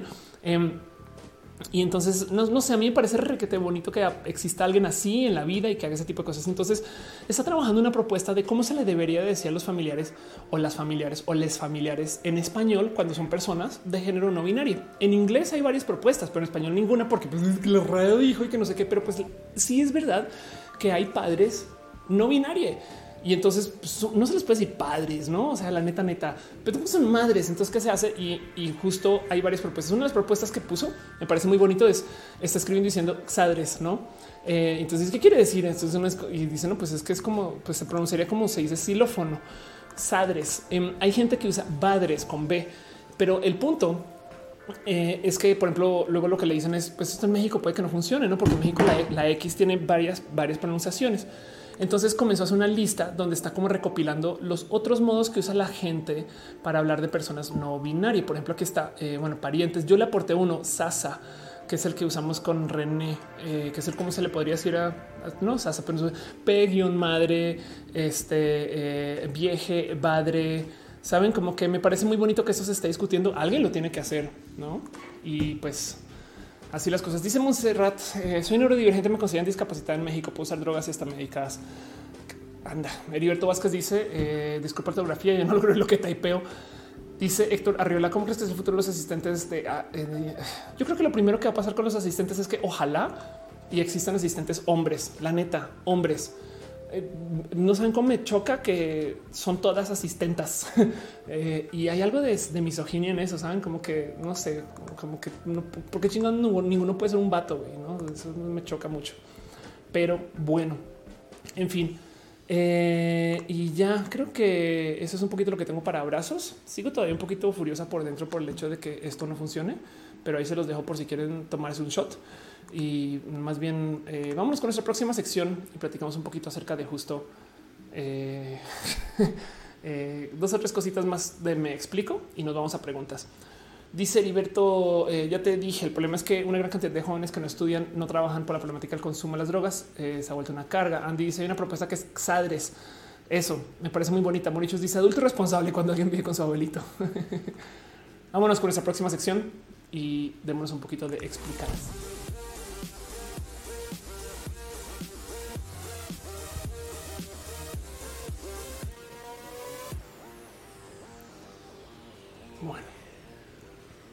Yogi Rivera ya le dice buenas noches. El famoso tío dice Alfonso que no, pues no, porque hay tía también. ¿Cómo lo hacemos con eso? ay, ay, ay, pues bueno, normalmente yo pongo a veces tweets de los cuales me arrepiento y luego pongo cosas de las cuales no sé si quiero platicar y decir. Pero em, a veces cuando publico estas cosas, mucha gente me dice, ¿qué quisiste decir con eso, Felipe? ¿Nos explicas, por favor? Y entonces tengo esa sección que se llama Me explico donde justo levanto las cositas de las que hablé en la semana y, les doy a ustedes un poquito más de contexto para que quede ahí guardado. Dice y que André crees que la, legalización de drogas ayuda a reducir daños, eh, este, daños, perdón, em, debido a su uso. Yo creo que, a ver, la legalización en sí puede que eleve la violencia, por lo menos al comienzo, eventualmente no, así como sucedió con la prohibición. Pero lo que definitivamente sí es un hecho es que eh, la legalización va a llevar a que se comunique más y de modos más positivos de las drogas. Y eso sí me parece una mejora. Pero bueno, me explico cosas que pasaron esa semana las cuales eh, yo creo que vale la pena platicar y dialogar. Puse un tweet que decía qué difícil que es batallar con mí, te lo dije. Em, y muchas personas yo creo que estamos pasando por acá y entonces este tweet igual recibió un poquito de tracción y lo platiqué porque em, sabemos que muchas cosas no están pasando por el coronavirus. Saben como que sabemos que se está contando mal yo tengo una interpretación de por qué se está contando mal. Estoy más dispuesta a creer que el gobierno simplemente por torpe, incompetente o porque es honestamente difícil, no pudo conseguir las pruebas necesarias para hacer todo y ni a tiempo y no pudo negociar ni conseguir el varo y la economía toda caída donde sacó el varo y, saben como que también es que es que no es como que de repente pueden decir güey, pues automáticamente consigo clic derecho, millón de pruebas. No, no, eso no. Em, entonces también no es como que el gobierno quiera esconder, es que es conveniente esconderlo, ya que es muy difícil hacerlo correctamente. ¿saben? Y esto aplica para todos los países. En Estados Unidos también. En Estados Unidos están felices de tener poquitas pruebas hasta que ya era imposible que la gente no dijera, güey, hay más gente, te lo juro. Entonces, el tema es que sabemos que hay más muertes, sabemos que hay más contagios, sabemos que hay más, sabemos que está peor, sabemos, sabemos, sabemos, sabemos. Pero eh, un día me percaté que se sabemos es culero, güey. Saben porque hay como un poquito de satisfacción, si quieren verlo así, en decir a la gente, ya ves, ya ves que se había mil muertos y no 600, ya ves. Como que lo de que decía yo en Twitter es un poquito de qué difícil que es lidiar con mi te lo dije, porque sería más chido que si fuera verdad la fantasía, saben? Sería más chido que la gente no esté muriendo, sería más chido que eh, tuviéramos menos personas sufriendo por el coronavirus y sería más chido que los números fueran los números que no son, saben? Como que yo sé que queremos salir y decir ya ven, ya ven, ya ven, ya ven, ya ven, pero del otro lado son como entonces me rompe, mucho todo eso y lo puse en un tweet diciendo, diciendo pues que obviamente si todo el día está diciendo ay, ajá, con los números del gobierno, pues también hay algo de culero en eso, saben? Porque quiere decir que entonces más gente está muriendo y, yo sé que hay que enfrentar las verdades, pero, pero me da un poquito de eso y por eso lo estaba comentando. Dice, deja, perdón, Fedebel deja este eh, magia de Mixer. Entonces, muchas gracias, muchas, muchas gracias. Luis Tua dice que también acá rato veo de Estados Unidos robando pruebas e insumos, dando mejor precio que se las quitó Alemania. No sé qué. Sí, pues ándale. Eso también es verdad. Los medios están así descabellados, descabellados consiguiendo haciendo lo que sea por clics. Dibujante dice a mí siempre me gustó el término tata. Wow, es muy bonito. Sí, y conozco mucha gente tata. De hecho, en Colombia conozco a taitas. Eh, este dice eh, Alan TGJ eh, legaliza las drogas acabaría con el narcogobierno que tiene sumido al país en esta miseria. Pues sí, pero pues en fin, este, vámonos con eh, el próximo abrazo. No, no es un abrazo. Otra cosa que pasó esta semana em, que también justo puse en Twitter que dije voy a que platicar un poquito de esto.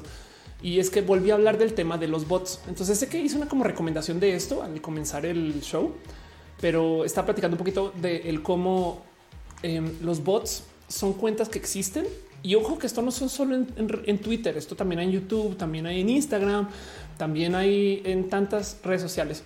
Em, pero volví a hablar de los bots porque descubrí una cosa súper, súper única y súper rara. La vez pasada que hablé de los bots y e hice un video del tema de paso, está aquí, justo es el último mini roja que acabo de publicar. Pero la vez pasada que hablé de los bots, mencionaba cómo los bots están hechos para ofendernos, porque si tú necesitas mover hashtags y crear hashtags, pues entonces necesitas que los bots Twitter no los considere bot. Entonces, ¿cómo se hace eso? Los tienes que poner a conversar con la gente.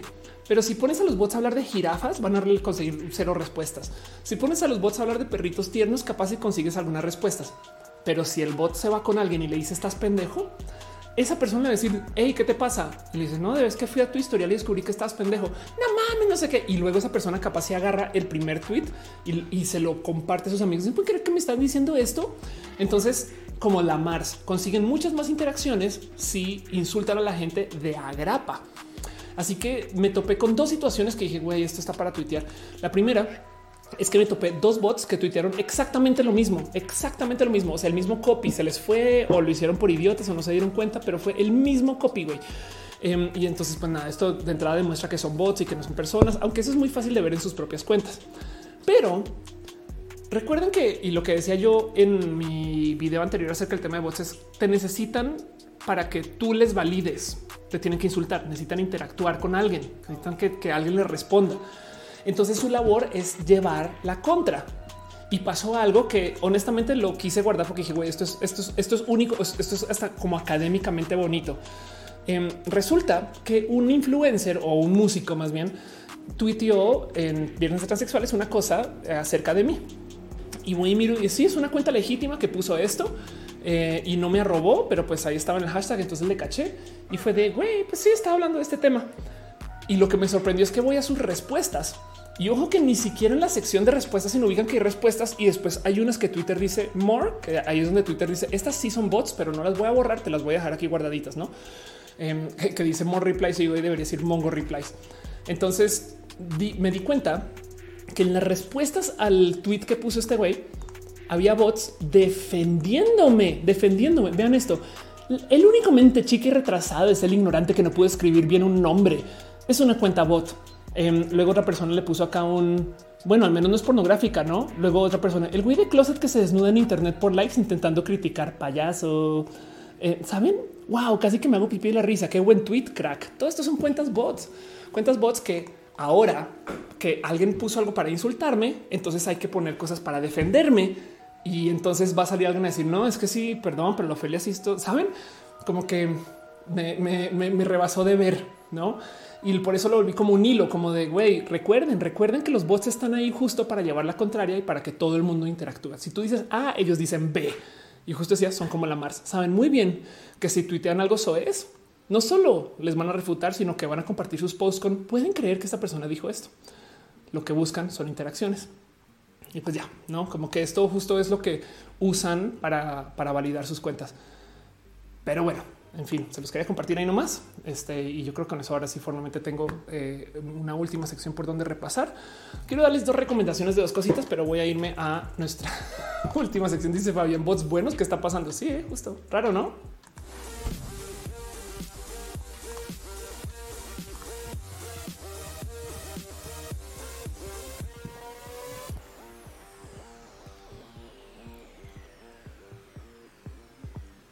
Dice Kevin Kichin que si corrieron a esa persona que se me escribió en Starbucks, em, él admitió la culpa tanto con Starbucks como conmigo. Em, yo le pagué su liquidación cuando lo corrieron injustamente y sin pago. Luego Starbucks, yo creo que por el caos y el desmadre, lo volvió a llamar y le pagó su liquidación y le pagó un tiempo y le dio como apoyo y ayuda. Y entonces él me devolvió a mí el dinero de la liquidación. La neta, me tocó un poquito el corazón, como que fue un poco de wow, no, tenías por qué hacerlo. Em, me da mucha rabia que lo hayan corrido. Yo le pedí a Starbucks que no lo hiciera porque yo quería que lo educaran. Y de hecho, yo, yo, yo le dije a Starbucks, yo voy a un Starbucks ya y me trago mis palabras y hacemos algo con la gente de la diversidad y les valió gorro. Pero bueno, en fin, vámonos con este, una última sección por hoy, una sección que llamo así más que de cariño. Les recomiendo, solamente les quiero compartir dos cosas eh, no más para que tengan este ahí como muy este, presentes dos recomendaciones, cositas que eh, quiero que sepan que existen. No es más, no son cosas grandes, pero pues es lo último que tengo para cerrar el show. Este y lo primero es un conteo de, creo que son infecciones, un conteo de, del coronavirus que se hizo de modos independientes. Lo lleva Sebastián Delmont, quien básicamente es una persona súper, súper, súper cool en esto del mundo de la programación y ha estado eh, muy enredado con Platzi. Y si no saben quién es Sebastián del Mod, arroba SD, búsquenle. Es un venezolano de Namamen. Es una persona muy, muy, muy, muy, muy, muy, muy cool y está haciendo reportes del COVID. Y entonces escribe una herramienta que literal tiene hospedada en sdelmont.com. Me explico covid.sdelmont.com, este diagonal latam, donde eh, levanta justo datos de Latinoamérica pero lo que hace Sebastián es que los cura a mano a veces eh, y entonces eh, levanta datos y están graficados bonitos, están presentados bonitos em, y son más fáciles como de entender sobre todo a comparación, digo, a comparación de los otros lugares, porque cuando vamos a buscar cifras como que muchos levantan datos pues, internacionales, que está bien, pero pues para Latinoamérica en particular esto es un tema que toca observar un poquito más de cerca porque Latinoamérica tiene mal reportaje, porque las noticias son complejas, porque honestamente qué está pasando en Bolivia, eh, Venezuela, güey, saben, es como de qué, qué onda con Venezuela. Eh, no, entonces como que nada, se los quiero compartir nomás para que sepan y, para que se empapen un poquito de Sebastián. No dice mi gente, ¿qué pasó en Starbucks? Eh, tengo un video larguísimo del tema, pero básicamente fui a Starbucks y eh, me dijeron eh, nada, me dieron la taza, la taza decía Ofelio y fue porque el barista la cagó y, y, se como que, o sea, admitió su culpa. Entonces, como que me dijo, sí, pues es que lo hice. ¿no? Y, ya, y el tema es que se volvió muy viral, se volvió, se volvió, muy mediático y yo tengo la ligera sospecha que el motivo por el cual se volvió mediático es porque Starbucks se encargó de que se hablara de mí y no de Starbucks, pero eso es yo usando el sombrero. Porque, porque si yo pudiera hacer que las cosas fueran tan virales por diseño, güey, mis shows estarían vendiendo y llenando, saben? Eh, pero, pero, o sea, soy influencer, pero no soy tan grande.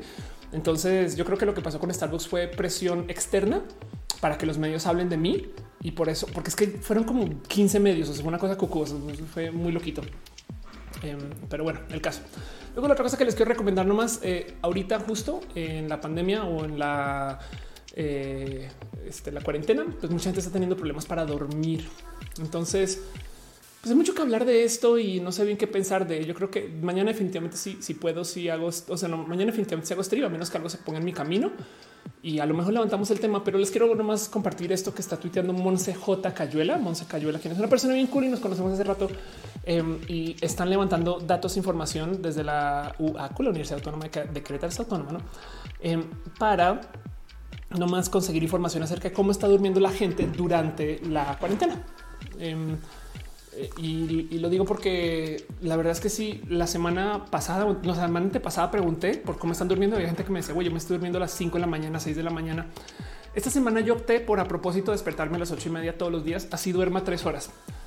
Y ha sido difícil despertar temprano, pero me ha dado un poquito más como de paz mental. Es raro de explicar. Puede que no sea el caso para ustedes, pero eh, es complejo eh, entre el encierro, el no saber si estamos en lunes, en martes o en domingo, y entre el tema de que veo las mismas cuatro paredes casi casi y el dormir poco puede que, puede que afecte.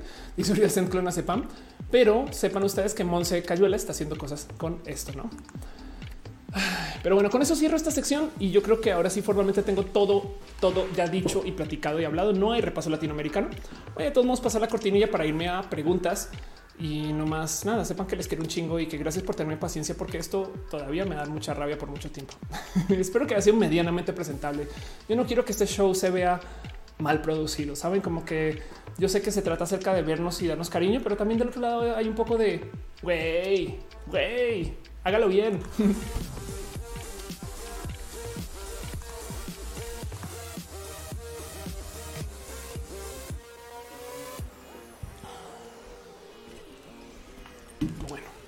Dado que ya no van a editar esta compu mucho más. Voy a poder voltearle además. Dice David, ya me está dando claustrofobia. Vamos a quitar a nuestra camarita vecina. Vámonos a lo último que hay. Preguntas. Cuénteme usted, está todo deja un abrazo financiero. Muchas gracias. Dice lo que pasa es que los bots ya hicieron que cuenta que Off es la super neta. Saben que con mis bots yo me la paso curando los bots y los tengo requete bloqueados y últimamente no he sido víctima de tanto ataque. Yo creo que también a lo mejor ya no llamó tanto la atención o ya no tienen con qué, porque como que ya el tema de Starbucks como que ya no es vigente. Puede ser. Dice Carlos Carrizales, si tomas un carajillo está rendido. Exacto. Aprovecho y les pregunto a ustedes también mientras me van dejando. ¿Les gusta esto? Les puse aquí el nombre de la rola que está sonando. Digo, a veces lo quito, saben? Este, pero, pero vengan y lo pongo otra vez. Ahí está. Em, digo, son rolas que consiguen en el YouTube Audio Library, pero por si quieren saber cómo se llama, pues ahí está, ahí tienen. Pero bueno, les leo sus preguntas.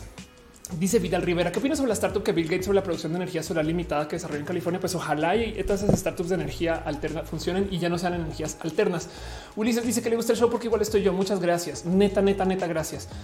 Dice la dibujante, yo hago lo mismo y es que los freelancers necesitamos eso para no sentirnos tan desadaptados. Claro. Iker dice, Dios, no hay forma que te hagas Gracias, Iker. Eh, dice, eh, eh, y justo Tato fue con el abrazo financiero que decía, lo que pasa es que los bots ya se dieron cuenta este, que no funcionó. Puede ser. André Erondel dice, tengo algunas dudas sobre algunos temas respecto a papers de personas no binarias. ¿Papers? ¿Papers, André?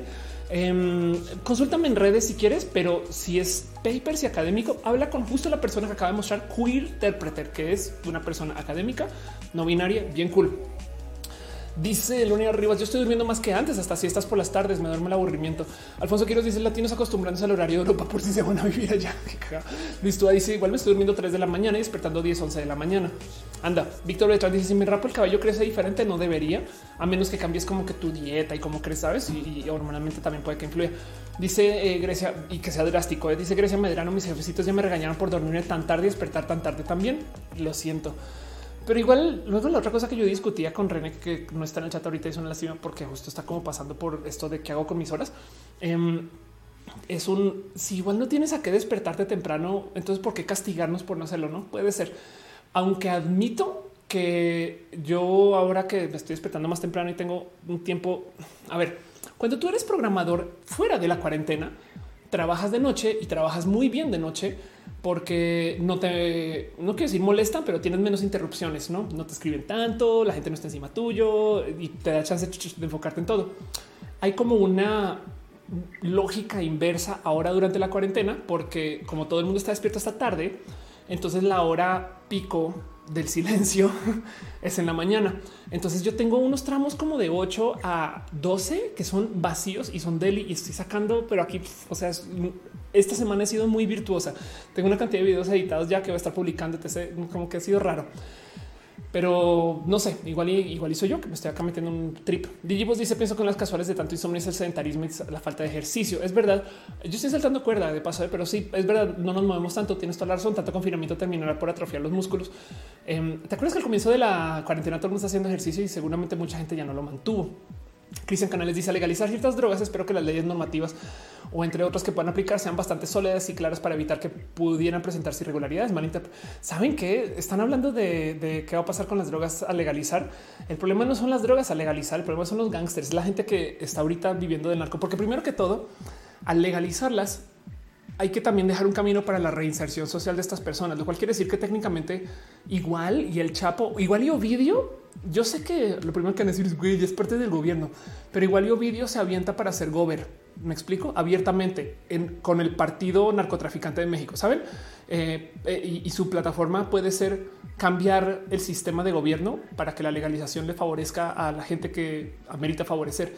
Y hay que entonces aprender a lidiar con eso socialmente hablando, tenemos que permitir que esta gente sea parte de lo digo porque eso es lo que está pasando en Colombia. Las FARC son partido político, pero las FARC eran guerrilla y narcoguerrilla hace 20 años.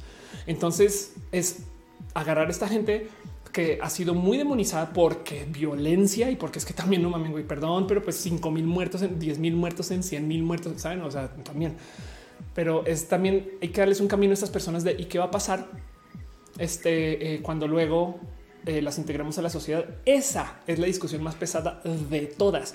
El qué vamos a hacer con la gente que ahorita está en la industria del narco que se la van a quitar. Y, de, cierto modo que les funcione, no? Porque lo que sea que se les entregue tiene que ser comparable a lo que tiene para que no nos hagan un desmadrote. Proyecto Andrés BG dice: ¿Qué opinas de hacer los medios tradicionales que sí estudiaron periodismo? Hay unos que son tan novatos que me da pena, pena total. Dibujante dice: Si tengo un dibujo, lo pones en el stream, me quedan chidos.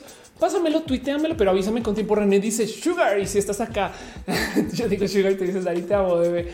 Eh, Setibor Prim dice: Ahorita hago meditación, ejercicio, entrenando, leyendo investigación y viéndome que mis plantitas animales que llegan a mi casa. Anda, Bilda López dice: Yo consigo el sueño hasta las o 5 de la mañana. No puedo levantarme tarde porque me despierta calor a las 9 de la mañana. Ya regresé a clases. Ándale. Eh, veo que están dejando piñas. Este alguien dejó un abrazo financiero y me lo perdí. Perdón. Vamos por acá. Eh, no más Josué Pisano de un abrazote, güey. Este, ¿qué es esto? ¿Qué pido, güey? Muchas gracias. La neta, ¿qué les pasa? ¿Qué les pasa? Ah, ya vi que se este, unió alguien. Güey, qué chido. Gracias, neta, neta, neta, neta, neta, por apoyarme. Este show de hoy eh, hace rato no tenía un show tan chocado y, me, voy a castigar mucho porque así soy. ¿eh? O sea, yo lo primero que voy a hacer apenas acabe el stream es nah, pinche stream salió mal. Obviamente no salió mal, pero gracias. Josué dice Rojas como cuando leía la carta en un artículo aleatorio durante la secundaria y me acuerdo cuando platicaba en la team chat de Mexicali. ¿Cuántos años tienes, Josué? Muchas, muchas, muchas, muchas, muchas, muchas gracias. La neta, la neta, de verdad. Este em, eh, me llevo mucho al corazón esto. siento que em, quisiera devolverles algo más con, con, el cómo entrego roja. Entonces le voy a echar cabeza a eso, pero en el Inter, gracias de verdad por apoyar eh, y, ser parte de Ana como dice cómo lees tan rápido. Eh, es que todo el video está en pregrabado y estoy acelerada. Dale, Caro dice la tinchata hace como 30 kilos. Si es verdad, ¿eh? es verdad. Carlos Carrizales, ah, Robin, dice qué fue lo que no funcionó. Es más, les puedo mostrar, les voy aprovechando. ¿eh? Ok, entonces esto es el setup de roja. Uh, va a ser zoom out. Y justo, pues nada, yo transmito desde la compu y allá eso que están viendo, eso es eh, OBS, ese es el software que uso para transmitir. Entonces en OBS yo tengo esto que pueden ver acá, que son las, eh, las escenas, ¿no? Entonces, por ejemplo, miren, si pongo aquí esa que dice Main Music Data, sale aquí y entonces acá sale el que tiene los datos musicales. Este es Main Em, sin los datos musicales. Este es Alt, no el que donde tengo la cámara y por eso se ve así tan rarito.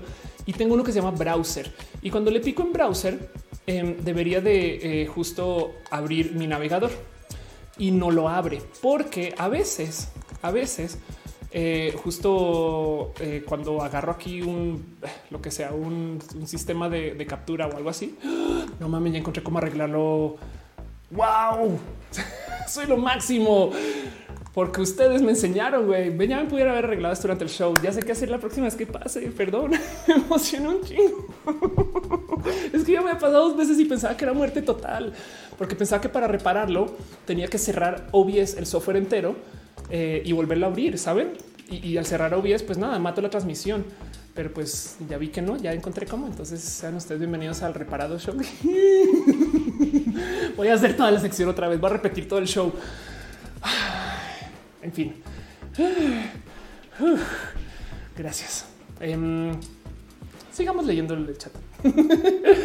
Dice Trox Trox, eh, habla sobre los youtubers y la necesidad de ser visto y publicar fotos, aunque no puedes, eh, eh, no puedes salir a ningún lado y todo el conflicto psicológico que ocasionan en las redes. Bueno, primero que todo, ok, voy a tratar de desarmar tu pregunta. Pregunta Trox Trox. Habla acerca de la necesidad de ser visto y publicar fotos de los youtubers. Los youtubers, mucha gente no lo tiene, no los observan así, pero los youtubers manejan un literal reality show.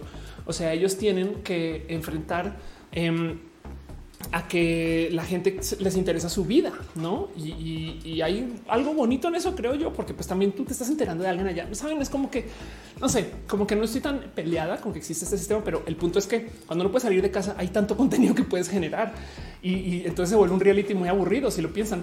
Así que hay que ser mucho más creativo y creativa. Y yo de todos modos creo que esto que están haciendo los youtubers, por ejemplo, de hacer micro contenido en TikTok, es una labor súper difícil entonces, eh, este, a lo mejor, pues, ¿qué te digo? Así es, es, que es que si, si estás viendo un reality, imagínate si no sé qué reality veían ustedes antes, saben, eh, Keeping Up with the Kardashians y de repente hay cuarentena, güey, no pueden salir de casa. Entonces los contenidos se te van a acabar en chinga, güey, se te van a acabar en chinga y ya. Este dice Samagel, ahora sí no vas a hacer berrinche luego del show. ¿Me conoces o, o eres yo? Ya. Dice Pato Sánchez, eh, ya que estás conspirapica, eres el 432 versus el 440 en el ámbito musical. Eh, creo que ¿quién, quién era que hizo un video, creo que creo que fue eh, Nili que hizo un video de cómo 432 no, suena tan bien, pero que la gente se lo cree por el tren del mame.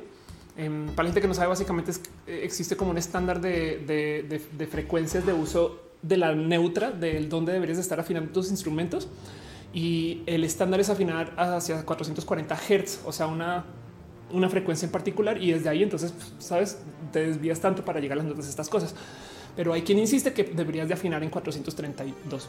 Y entonces eh, el tema es que, eh, pues nada, se supone que suena mejor y demás. Y, creo que hay un de estudios que topan con que, con que uno, hay un chingo de gente que no lo identifica.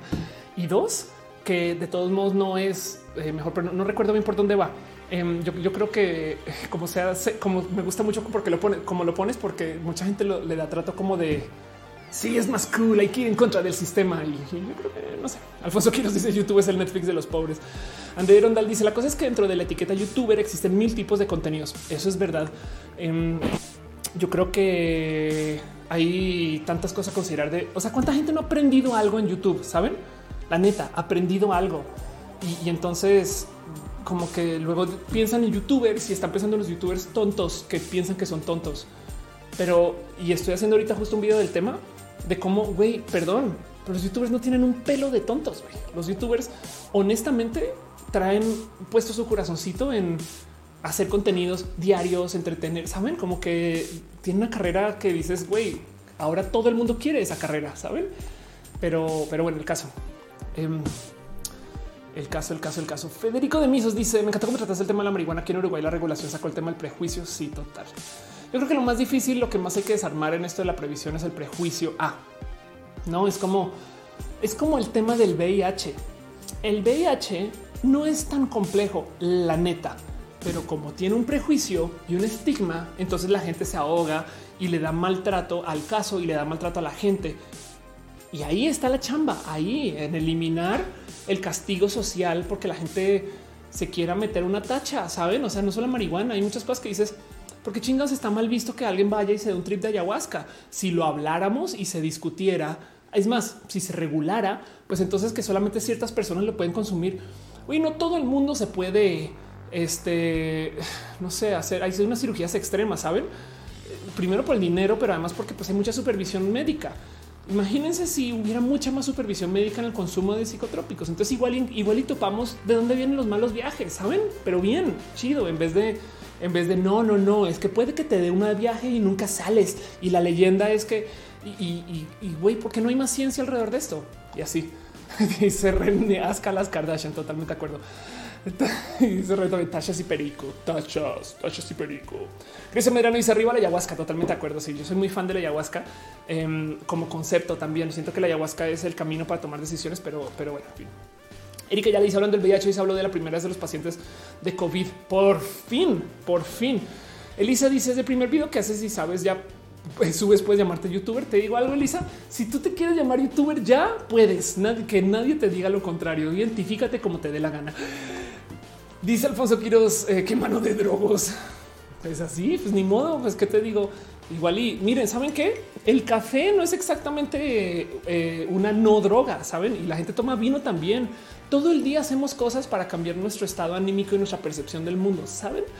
Eh, entonces, honestamente, de nuevo, que se pueda hablar de las cosas y que se acepte que lo hacemos es el mejor favor que se le puede hacer a cualquier vicio que prohibirlo y esconderlo. Saben, está bien idiota, está bien, bien idiota. Voy a arruinar la vida a muchas personas, pero aprovechando. Em, ubican The Game, el juego que de paso acabo de perder The Game. Perdón, perdón, perdón, perdón. Este, em, si ustedes lo están jugando, ahora lo van a estar jugando formalmente. Sean ustedes bienvenidos al juego. El juego es un juego mental. Eh, donde el objetivo es olvidarse del juego mental. Entonces ya la cagué y además lo puse en un stream. O sea, soy la peor jugadora del juego. Soy, soy la, o sea, hay ahorita 672 personas conectadas. Entonces, perdón, no me odien. Eh, eh, me van a odiar, lo sé. Como sea, el tema es que el pensar sobre el juego constituye una derrota. Entonces, si ustedes por algún motivo piensan en el juego, las reglas son uno, pues que hay que admitir la derrota y la segunda es que hay que anunciar acabo de perder el juego. Lo cual entonces tiene el problema que si usted le dicen a alguien acaba de perder el juego y, está jugando el juego, entonces también lo va a perder. Es muy divertido. Dice Christopher, ya había perdido. Perdón, perdón, sí, perdón. Este eh, soy horrible, pero es porque quiero presentarles a ustedes la existencia del juego por un motivo. Eh, primero que todo, los orígenes del juego son desconocidos. Eh, fue una versión irónica que al parecer presentó Tolstoy en 1840. Y el tema dice David, no me acordaba desde hace un año. Ándale. El problema es que justo es como si yo les digo elefante blanco, ¿no? ¿Cómo no vas a pensar en el pinche elefante? ¿Cómo no vas a pensar en el juego? ¿Saben? Si yo le digo a la gente es que hay una cosa que se llaman las drogas, pero no deberías de hacerlo. Güey, lo primero que vamos a hacer es querer investigar. Si le quitamos la leyenda, si le, ya hecho atacado de perder.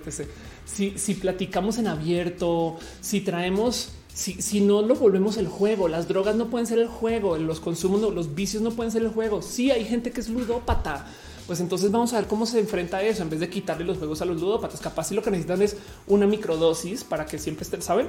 Es que hay gente que eh, eh, tiene, no sé, que sí, sí necesita un consumo en particular para sentir. Entonces vamos a ver cómo se lidia para que su consumo por lo menos sea sano, saben?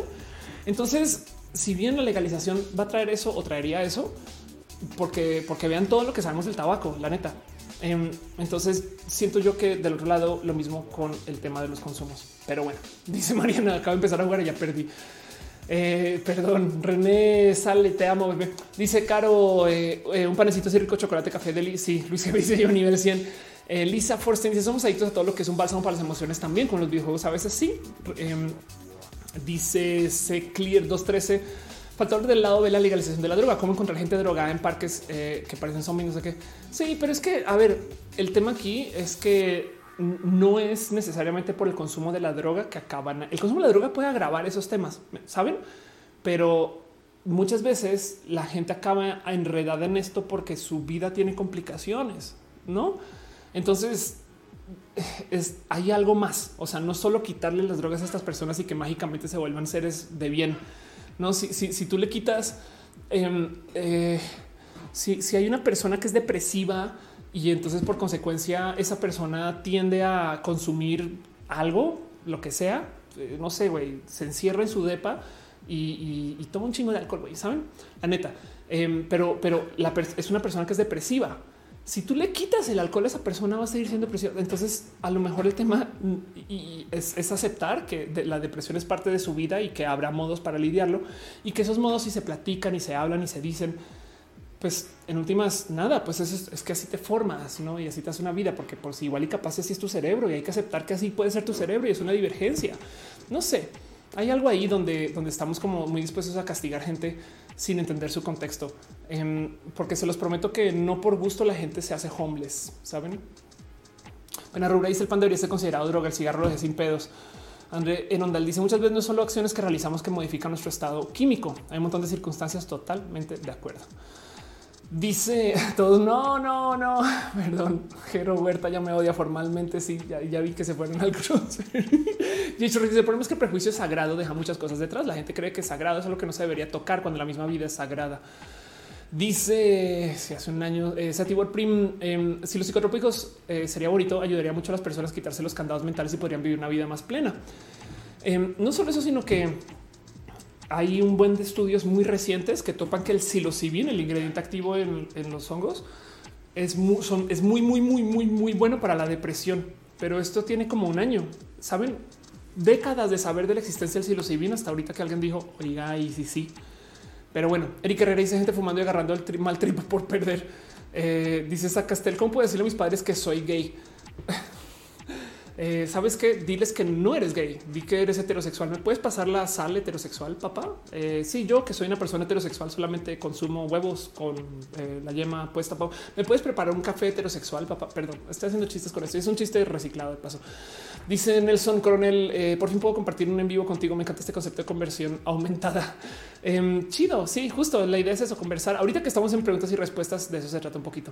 Matías Sebastián dice qué significan las fallas del mercado en economía y lo que está pasando ahorita básicamente es se asume que eh, si yo te doy un préstamo, es, un, es, un, es una palabra, son esas palabras que son para esconder cosas, por así decir. Si yo te doy un préstamo de mil pesos porque tú lo vas a usar para este, fabricar eh, bambús musicales, soplas los bambús y hace música. Te di mil pesos. Y el pedo es que cuando ya los fuiste a comprar resulta que no había tantos y, no se podían hacer. Y entonces te faltó un, ingrediente que se te olvidó no sé qué. Y por algún motivo las cosas fallaron. Y en vez de hacer los seis que prometiste hiciste dos y entonces no me vas a poder devolver los mil pesos. Esto es una falla del mercado. Eh, eh, es como tipo se espera que las cosas sean así de grandes, pero no lo fueron. Entonces nada, pues hubo una falla y entonces el mercado ya no funciona y, ni modo. ¿Qué le haces? Que el, mercado no funciona porque no hay tanto de lo que esperábamos que iba a haber. Y la deuda, pues no te la va a poder pagar. ¿Cómo le hago? Y entonces eso hay que, pues implica que se desaparece un poco de dinero, ¿no? Literal se desaparece. Monse dice son unas MR tomados el clic que hace muy satisfactorio, es verdad. Eh, una vez yo no sabía que lo hacía. Una vez estaba viendo el show y es de no mames, escucha un chingo y comencé a pensar en pues, será que busco un mouse más callado. Jace Roxy dice la psilocibina lo mejor que me funcionaba con depresión después del DMT, pero vino con crisis existencial de meses y pues la marihuana me eh, sirve para hacer funcional de media día. Qué chido, qué chido. Ojalá y miren, es como los trámites de gobierno el problema de los trámites de gobierno no es que sean así de difíciles, saben como ir a sacar el SAT, el SAT, perdón, ir a sacar el RFC en el SAT para tramitar tu SAT por primera vez implica pedir la cita en línea, que luego implica ir al lugar y entonces eh, hay como unas mañas y trucos que capaz si tú vas descifrando. Ah, no mames, si llego y me hago acá primero y si pido, si, pido la cita acá tal y si llevo estos documentos y si tengo tal, no, como 16 cosas que son trucos. El problema es que cuando ya te gradúas del trámite, te quedas con esa información tú. ¿Os quieren una idea de startup? Hagan un pequeño wiki que documente cómo hacer los trámites, pero con las mañas, no tipo, ah, quieres el pasaporte. Ok, ve a la oficina tal a tal hora, pide por Carla. Dile a Carla que eh, vienes de parte de Luis y entonces eh, trae, lleva este, este, este documento y Carla te lo va a traer. O sea, no lo que dice el website, sino los truquitos porque una vez entiendes cómo solucionar toda esa maraña de cosas que te pueden tomar seis intentos a veces o tres o dos. Yo le llamo medallas. De hecho, cuando voy a hacer trámites que tengan que ver con cosas de gobierno, siempre digo medalla de oro si sale a la primera. Nunca sale a la primera. Entonces llamamos plata, bronce, ¿no? Y, la gran mayoría de mis trámites son, son, medallas de bronce. Pero el tema es que cuando tienes que ir por hacer dos veces al mismo lugar a hacer un trámite es porque claramente fuiste, faltaron cosas y volviste, ¿no? Y, entonces esa información te la quedas tú y te vas. Ya, ya conseguí lo mío y no se lo, no se lo das a la próxima persona en fila. Evidentemente el proceso puede cambiar y mejorar, sí, no lo dudo y ojalá suceda, pero en el Inter toda esa información te la quedas tú. Lo mismo con el consumo de drogas. Cada quien está comenzando a investigar desde ceros, casi casi. Afortunadamente hoy día tenemos bases de datos muy buenas de qué, cuándo y dónde, foros, gente que discute y platica entre sí, pero de todos modos siento que no es información fácil de conseguir para quien no está empapado de esto. Entonces la gente está solucionando las cosas desde ceros, casi siempre, ¿no? Y está como investigando desde ceros. Imagínense si para inventarse la, no sé, la cerámica, cada científico la tiene que inventar desde cero en vez de simplemente ir y buscar el ah, así es como se hace y luego entonces hacer implementos de cerámica para hacer investigación que haga uso de implementos de cerámica. Saben? O sea, que le hizo una vez escuchar el podcast de Oso Traba, una persona que se dedicaba a sacar del trip y dice que el peor caso que le tocó fue un chico que se creía un vaso. Suena divertido eso de todos modos. Hoy digo desde lo intelectual. Liz dice: Vas a hacer tu dibujito kawaii que anda poniendo en Twitter. Soy horrible para dibujar, desafortunadamente. Como que he visto las cajitas esas, pero no, sabría qué hacer. Em, dice eh, eh, Pablo César, ¿qué piensas del adrenocromo? No sé de qué estás hablando, perdón, pero bueno, vi a Dross hoy. Entonces, seguramente son esas cosas conspiranoicas de Dross y, voy a decir desde de entrada es falso, pero no sé, no sé nada. André Gerondel dice el problema es que los químicos conocidos como drogas no se han explorado con un fin clínico. Soy psicodivergente y para muchos de mis trastornos se conoce que es benéfico, pero si voy con mi psiquiatra y le comento no va a tener idea de por dónde empezar. Yo lo vivo con las hormonas, ¿eh? de paso. El proceso hormonal trans eh, ya está más o menos bien documentado y hay un camino de, qué hacer con tus hormonas. Y resulta que, y descubrí esto hace muy poco, que hay una comunidad inmensa de biohackers, porque así se llaman, que están tratando de investigar colectivamente cómo funciona bien el proceso de las hormonas y mejor para el tema de la transición. Entonces, eh, hay un buen de documentación que está hecha por terceros o por terceras en este caso eh, acerca de cuál es, dónde, cómo y es muy diferente la técnica que están aplicando esas mujeres trans que lo que da cualquier endocrino, pero los endocrinos son endocrinos. Me explico solamente que como su área de conocimiento y expertise no es tan dedicado solamente a la gente trans, entonces como que abren el libro y les da la misma seguir la guía de 1999 o del 2006 que lo que sea que se esté recomendando ahorita. Mientras que estas personas están entre todas compartiendo sus sangres y números y, químicos y, cuáles medicamentos se consiguen en qué países y modos de tomarlas, no como que de repente vi que, por ejemplo, hay muchas mujeres trans están tomando progesterona, que la progesterona, les dejo ahí el dato, es, es, famosa por dar depresión, no como que es uno de los motivos por los cuales no se receta o casi nunca se da. El tema es que resulta que deprime si tiene que pasar por eh, tracto digestivo. O sea, si, te la comes eh, la pastilla, entonces eh, sí se, sintetiza tal modo, creo que es el término, se sintetiza tal modo entre tu cuerpo que genera químicos que este, tienen como contacto cerebral. Pero si tomas la misma progesterona de modos rectales, porque va directo a la sangre, entonces ahí sí funciona y funciona re bien. Y entonces esas son cosas que los endocrinos no tienen presente porque alguien un día se sentó a decir no, no, no, es que a ver, la medicina dice y esta investigación dice y ya comenzaron a aparecer varios doctores que se unieron a este grupo de gente biohacker. Entonces están todos y todas y todos discutiendo en línea. Todo esto es en Reddit de paso em, acerca de cómo mejorar la técnica, pero esto es en beta. Saben, esto no es una investigación formal y del otro lado también eso mismo es lo que podría decir cualquier doctor de pues es que yo no voy a meterme a ninguna técnica ni ningún método que estén investigando por allá los, loquitos del Internet, pero los loquitos del Internet tienen 200 mil casos más que los doctores que solamente tienen el libro que así sea el 99. Esto para tantas cosas. O sea, esto también aplica justo para este, cualquier químico psicoactivo. Esto aplica para las cosas de consumo. Esto aplica para tantas cosas, no? Pero bueno, dice eh, ok, les voy a mostrar subreddits. Entonces, creo que lo mejor que les puedo recomendar es eh, vayan al subreddit del doctor Will Powers, quien es justo el doctor que está más como eh, ¿qué hice yo? Porque puse aquí está aquí, perdón.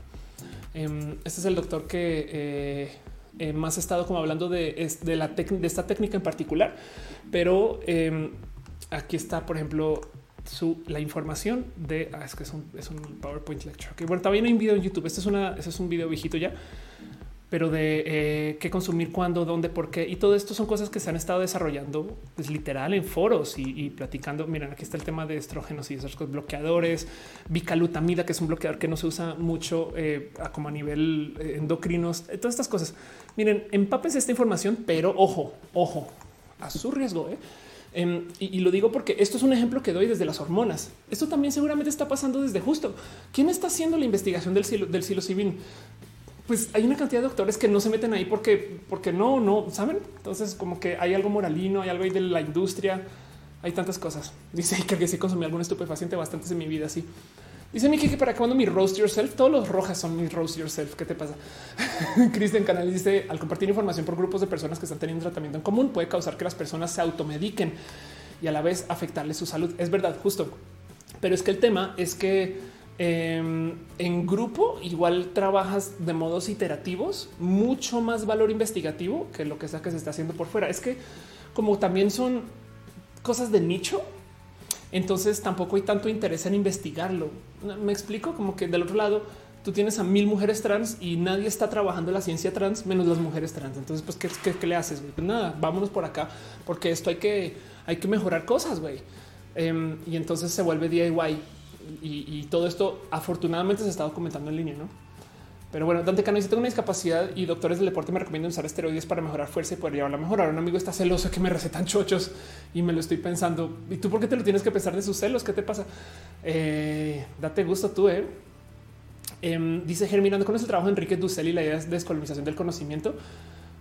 qué chido eso. No conozco el trabajo, pero descolonizar el conocimiento me parece espectacular. Liberar el conocimiento en general es que si lo piensan, hay una cantidad ridícula de papers de ciencia e investigación que están atrapados detrás de journals de publicación.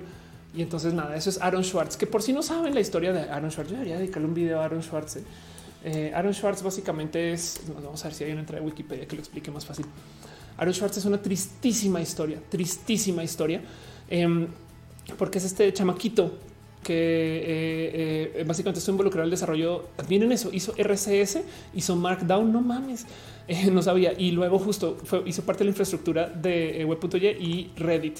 Y el tema es que decidió en algún momento entrar a las colecciones de artículos de revistas académicas, a JSTOR, y comenzó a descargar una cantidad de publicaciones que estaban en JSTOR y que por si no ubican básicamente es si tú como científico publicas, necesitas publicar una revista, por así decir, a un lugar que básicamente se volvió una mafia donde reciben dinero para verificar la información y publicar. Pero varias veces ha comprobado que no leen, varias veces ha publicado, varias veces ha comprobado que eh, reciben tu dinero y publican y va. Es una mafia, no para muchas cosas. Hay unos que sí verifican muy bien, hay otros que simplemente publican y va. Y entonces decidió comenzar a, sacar esta información y a publicarla. Y, y, nada, pues tomó un chingo de ciencia y la dejó en público. Ole, eh, eh, hizo esta cosa, el Open Library, y justo fue este esfuerzo para liberar mucha, mucha, mucha información. Pues bueno, como, como se volvió eh, tan público su estoy liberando datos, em, fue arrestado por el departamento de policía de MIT, que no sabe que existe. Luego lo persiguió un chingo el FBI. Estuvo, o sea, es una historia de, de persecución como de, ok, no hiciste nada grave, pero sí. Y entonces su investigación fue tan compleja que al final de cuentas, nada, pues se quitó la vida. ¿No? Entonces, eh, Schwartz justo eh, fue incluido posteriormente en el Salón de la Fama del Internet. Se suicidó mientras permanecía en calidad de acusado por la magistratura federal de los Estados Unidos por robo de información. Y pues la verdad, verdad es que el proyecto que comenzó justo fue un proyecto muy punk de liberar información científica, porque es que esto tiene que salir. Me explico por qué chingo le tiene que pertenecer a la élite, la investigación de la élite, que en últimas no se trata de no como que estos datos tienen que estar ahí para más personas, no? Em, y pues nada, es una muy, muy triste historia, pero pues sí, justo yo soy fiel creyente de que la información es mejor libre. a mí no está en roja. ¿eh? Muchas veces me han, hecho la sugerencia de hacer como rojas privados para suscritos y cosas así. Y, me cuesta mucho, como que yo pienso que eh, no sé, yo, yo pienso que roja debe, o sea, yo, estoy muy peleada con el poner paredes de acceso. Dice Ganshigar fue ya al suicidio por la mafia del copyright. Exacto. Dice Mundo, el primer mártir del dataísmo. Sí, pues no me sorprendería que existiera alguien antes, pero sí. Eh, dice Vilda López, ¿qué pasó con Matú? Matú está en cuidado de alguien más, porque yo tengo un tema de alergias con Matú muy, muy, muy triste. Y pues nada, y estuve viajando mucho, entonces por gato estuvo muy solo por muchas, no semanas, meses. Entonces ahorita está en casa de alguien quien es fan de Roja. Ve Roja me manda fotos de Matú de paso. Este y tengo como contacto con él cada rato. Y, ahorita, pues la cuarentena, entonces, pues nada. Pero pues Matú no está en casa ahorita y es, ha sido una situación muy triste. Dragon Wolf dice em, de fuentes directas que quien inició en la canción de Vive sin drogas atascaban durísimo. qué divertido y qué cagado, güey. En fin, digo, me da risa, pero pues sí está roto eso si lo piensas. Dice Andrea Guevara, ubican los Creatable World 2 de Mattel. Estas son las eh, eh, eh, este, juguetes de Mattel que son como sin género.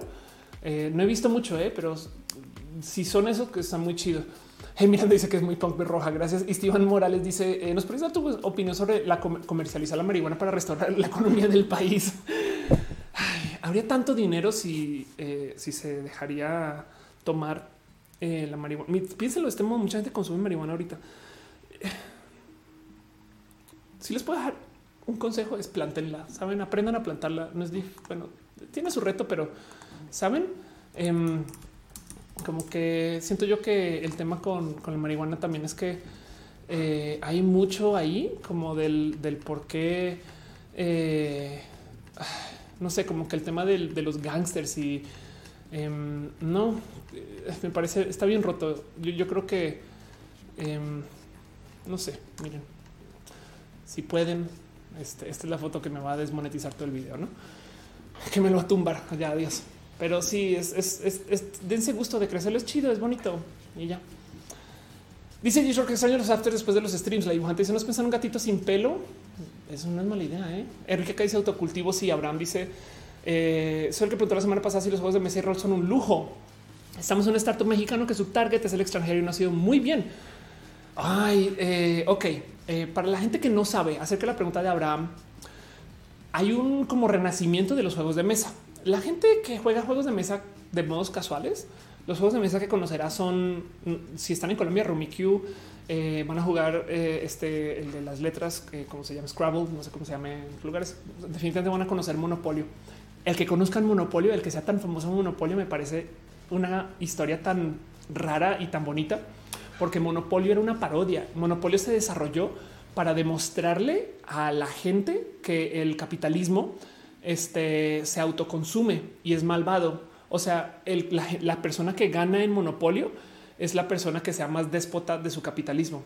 Saben como que lo que enseña Monopolio es que el que más tiene, más va a ganar.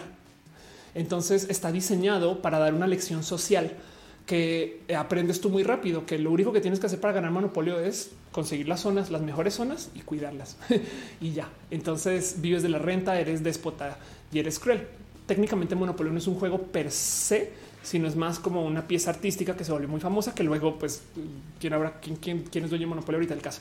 Pero bueno, de todos modos, esos son los juegos que ustedes conocen. Y hace unos que le diré yo, de entre 10 a como 7 años, comenzaron a aparecer unos juegos que si mal no estoy, Abraham, corrígeme si estoy mal, en, juegos de diseño alemán, muy, muy, muy, muy nerd, muy como cerebrales y que traían diseños nuevos, ideas nuevas. Entre ellos, yo creo que el más famoso de todos, Catán, que no sé si Catán es alemán.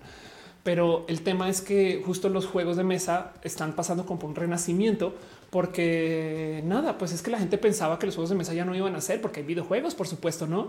O que los juegos de mesa ya no iban a ser porque nadie se reúne. De paso, eso es mi reto más cabrón con los videojuegos en general, que eh, a duras penas puedo jugar con alguien. Entonces los juegos de mesa son aún más difíciles porque conseguir a seis amigos, a tres amigos, güey, es un pedo.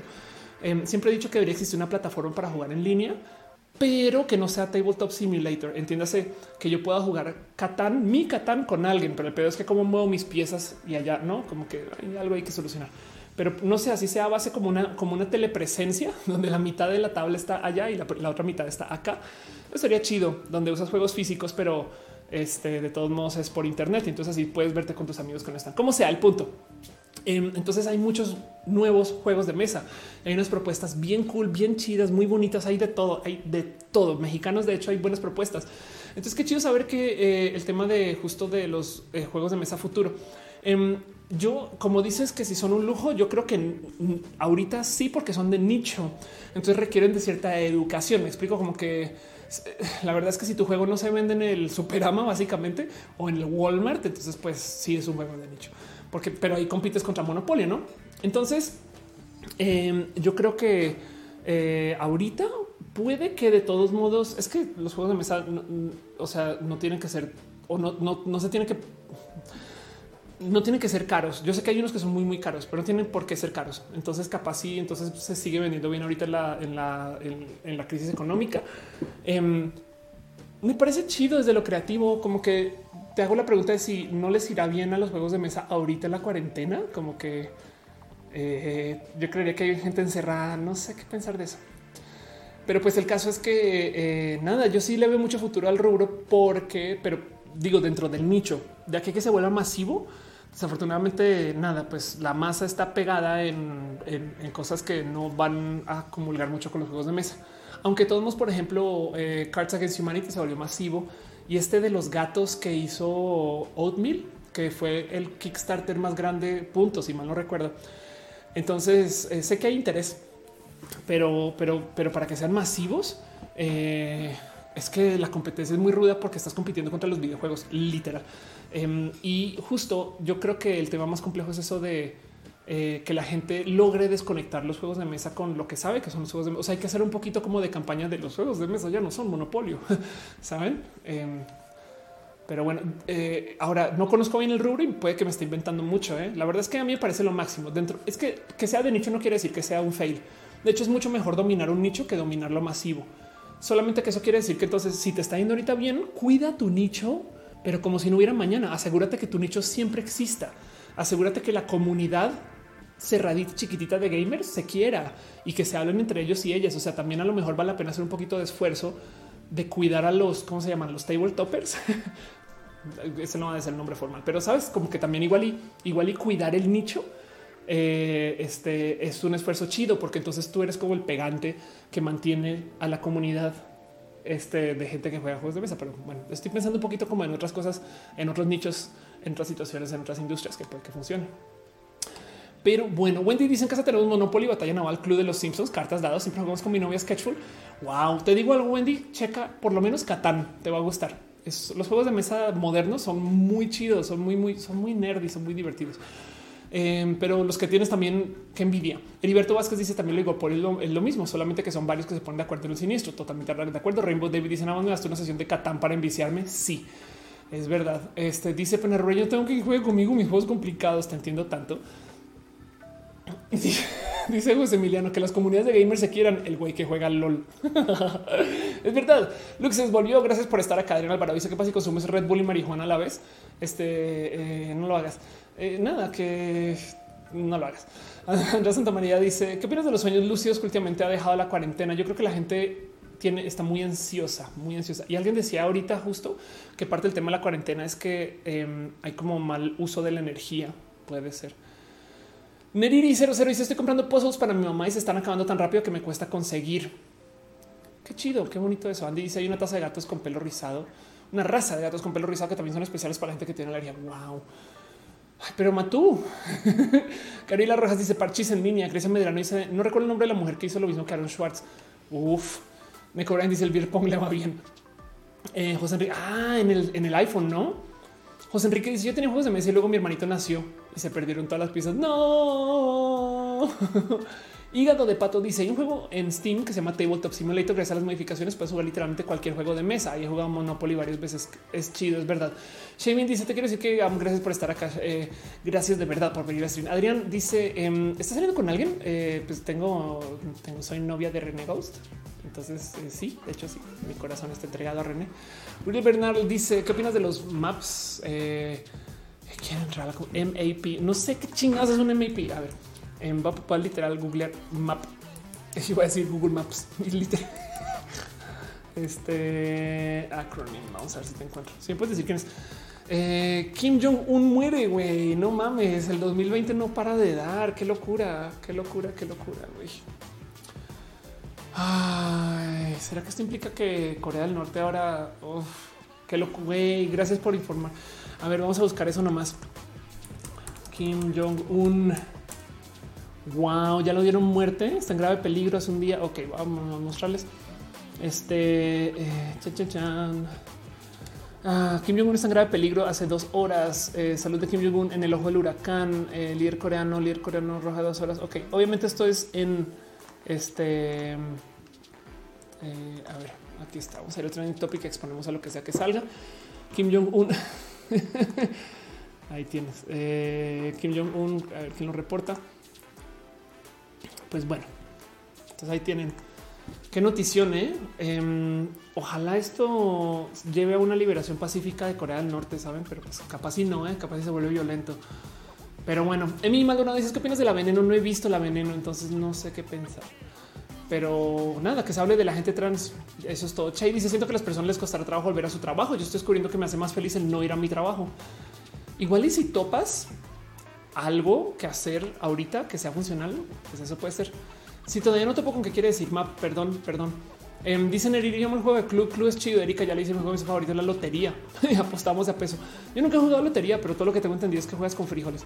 No, no dice mi mamá, yo estamos cocinando brownies de marihuana. Mira, escuchamos este video. Qué chido, güey, que tu mamá está, así de cool. Y tú también. Germinando dice: ¿Qué opinan de las universidades que se niegan a cancelar, recandalizar el semestre actual, sobre todo en áreas que necesitan ser presenciales como biológicas artísticas que son unas chupasangres, es lo que opino, güey. Básicamente, eh, Wendy dice el COVID-19 hizo más por la humanidad que cualquier otro gobierno. pues a costo.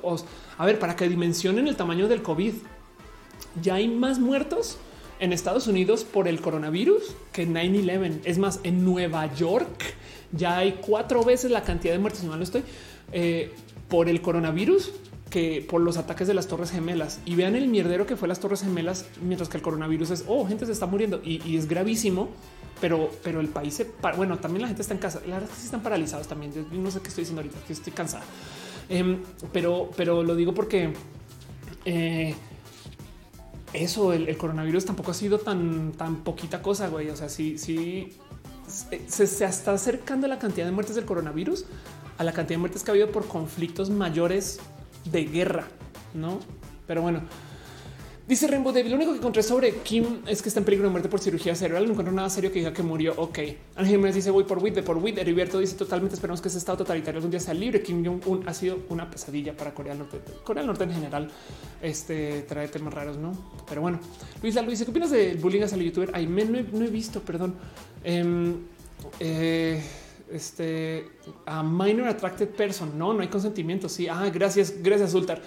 Sí, no, no, no, no mames. Pues obviamente nada, pues que a ver, ¿por qué la sofilia no y la gente trans sí? No, porque eso, eso, lo he escuchado. Es que la gente trans, lo próximo que viene es la sofilia y la pedofilia y porque en, en esto es que la palabra clave aquí es consentimiento. O sea, yo puedo ser pansexual porque mi pareja también eh, va a entrar en acuerdo de consentimiento conmigo y lo podemos discutir yo puedo ser bisexual, homosexual, no, yo puedo eh, eh, transicionar porque yo tengo consentimiento conmigo de qué quiero hacer con mi cuerpo, mi cuerpo, mis decisiones. Pero cuando se trata de una persona menor, su cerebro no está lo suficientemente desarrollado para entender qué es a lo que le está dando acceso a la persona. Entonces, por eso es que la pedofilia o los maps no pueden ser parte del movimiento de la diversidad, porque por muy diverso que sea, estamos hablando de violar el consentimiento. Lo mismo con los animales. De paso, por eso es que la pedofilia está castigada con los animales, porque hay gente que dice no, no, no es que si nos acostamos con animales, vamos a ser híbridos humano o delfín, no? Es de, no, no se trata de eso. O sea, el verdadero motivo es realmente que tú no sabes si el animal te va a dar consentimiento o no, porque no hay comunicación. Entonces, em, ni modo. Ahora que existe un deseo humano de acostarse con gente menor y no sé qué, eso hay que enfrentarlo y hay que aceptar que sí existe de un modo u otro y ver por qué y cuándo y dónde. Pero de todos modos, como no hay consentimiento, no se debe de permitir bajo ninguna circunstancia, sabes? Este eh, por el bien del desarrollo, por proteger el desarrollo de, estas personas, no? Entonces, eh, eso ¿no? dice, pero Rubén, pero es que aunque muriera Kim Jong, subiría algún otro tirano, puede ser. Sí, pues así como sucedió con su papá, no? Eh, o sube un, doble de Kim Jong-un y no nos damos cuenta. y ya, este dice eh, Fabián Ibáñez, recuerdo con mi centro con porno para Hitler, eso fue sublime. Eh, dice Adrián, eh, te recuerdo ver la peli Holding the Man. Mm. Eh, Hatsif Sabat dice mi escuela en Querétaro, aún regresamos a clases normales el 6 de mayo. Adri Paniagua dice en Texas estaban haciendo marchas para salir del confinamiento. Ah, eso es verdad también. Sí, en Estados Unidos están marchando en contra del virus. Están bien güeyes. Pero, pero es que ¿Saben qué es lo que más triste, lo, más triste de esas marchas? No, voy a buscar el tweet. Este, of course, marcha. A ver si lo encuentro así nomás. Um, Chan, chan, chan. ¿Qué es esto? Of course, marchando. Es decir, en cuanto puse un tweet que puse. Eh, no, bueno, un tweet que puse hoy, lo, lo a buscar mientras les platico. Pero el punto es que justo están protestando en contra del coronavirus. Creo que puse protesta. Y el cuento es que, eh, bueno, están protestando la, cuarentena, la verdad. Pero el tema es que, eh, pues entiende una por qué, ¿no? Es como están desesperados, necesito hacer dinero, tengo que pagar cosas y salir a protestar. Una cosa que me decía René que me parece muy bonita de ver de toda esta situación es que eh, son personas de la derecha, no conservadores, pro Trump, que están quejándose contra Trump y que están saliendo a marchar.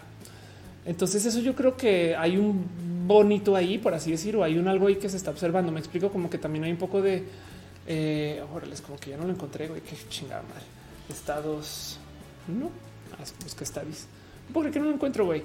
Em, of course, eh, USA. A ver si aquí aparece. Chingada madre, güey. Eh, me da rabia no encontrar mis propios tweets, güey. Pero ah, aquí ya lo encontré. Gracias, Adri, por traer el tema. Y aquí está. Entonces, justo el tema es que esta gente, nada, pues sale a marchar por el tema del coronavirus. Me da, me da una tristeza inmensa, inmensa, que parte del motivo por el cual están marchando es alguien diciendo necesito cortarme mi cabello. Ok. Eh, luego alguien dice es que tenemos el derecho de ir de shopping y tenemos el derecho de no de, salir y es de güey. Em, de hecho, aquí esta, esta mujer en particular se está quejando de por qué chingados vamos a tener cartas de em, este cartas de estas que comprueben que, o sea, de inmunidad, no? Porque no más de certificados de inmunidad. Yo soy inocente hasta que se me compruebe lo contrario, no al revés. Entonces yo necesito, yo no le, no le, necesito comprobar mi inmunidad a alguien. Eso también parece que es un punto muy válido, ¿eh? pero del otro lado, como se trata de la salud general, es como de pues, güey, no sé, yo no sé si puedo confiar en ti, güey, necesito que el gobierno te avale y eso les choca. Em, y entonces justo nada, el, hecho que hayan salido puede haber hecho que se expongan más, puede que algunas de esas personas mueran por el COVID y saben, o puede que lo vayan y se les pasen a más personas. En fin, es una lástima. Y, siento yo que lo que está roto de todo esto es más bien que lo que quieren es ir de shopping y cortarse el cabello. Saben como que quieren su vida normal, no? Entonces también entiende una porque ya dicen ya hay que hacer algo, pero están güeyes, güey, no como que no entienden el tamaño del, tema, porque de paso eh, Estados Unidos ahora es el país que tiene más contagios y más muertes y Estados Unidos tiene un tercio de la población que China. Entonces, por más que China haya escondido números, que todavía que, Estados Unidos siga siendo así de grandote, sí habla mucho acerca de qué está pasando. Ahora, por si no saben, la cuarentena en Estados Unidos no es federal eh, y entonces es por estados y los estados tienen políticas diferentes cada cual y entonces no, pues por eso se seguirá. O sea, el coronavirus en Estados Unidos es un tema. Selene dice Trump está poniendo la responsabilidad a los gobernadores para no perder seguidores. Claro. Eh, dice es uno de los problemas cuando tu cultura social está basada en la sociedad del consumo. De acuerdo. Tato dice las personas con discapacidad intelectual tienen los mismos derechos sexuales de paternidad que cualquier ser humano. Sí, totalmente de acuerdo. Tres de esas marchas fueron organizadas por gente que también hace los rallies de Trump y lo usan literal como carne de cañón. Anda, Wola Mundo dice: ¿Crees que el sistema chino de vigilancia triunfe por esta crisis?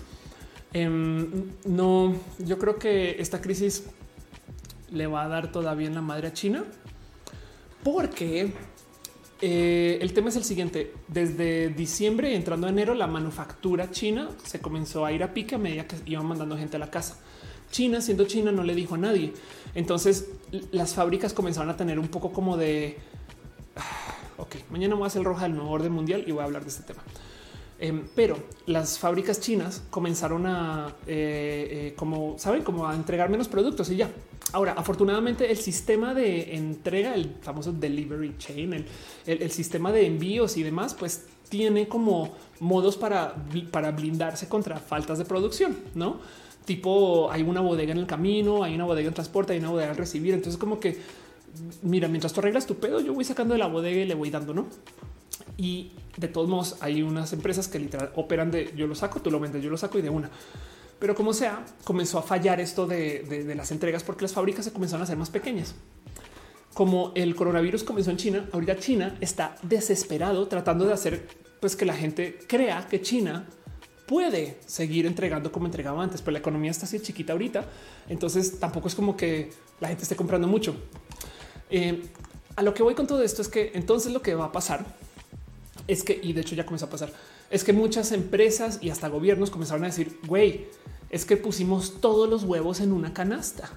Así que comenzaron a sacar inversión de China para invertir en otros países solamente para blindarse por si de puro chance China le pasa algo. Porque no puede ser que por un país, un gobierno, una decisión los tengan así, perdón la palabra, de los huevos.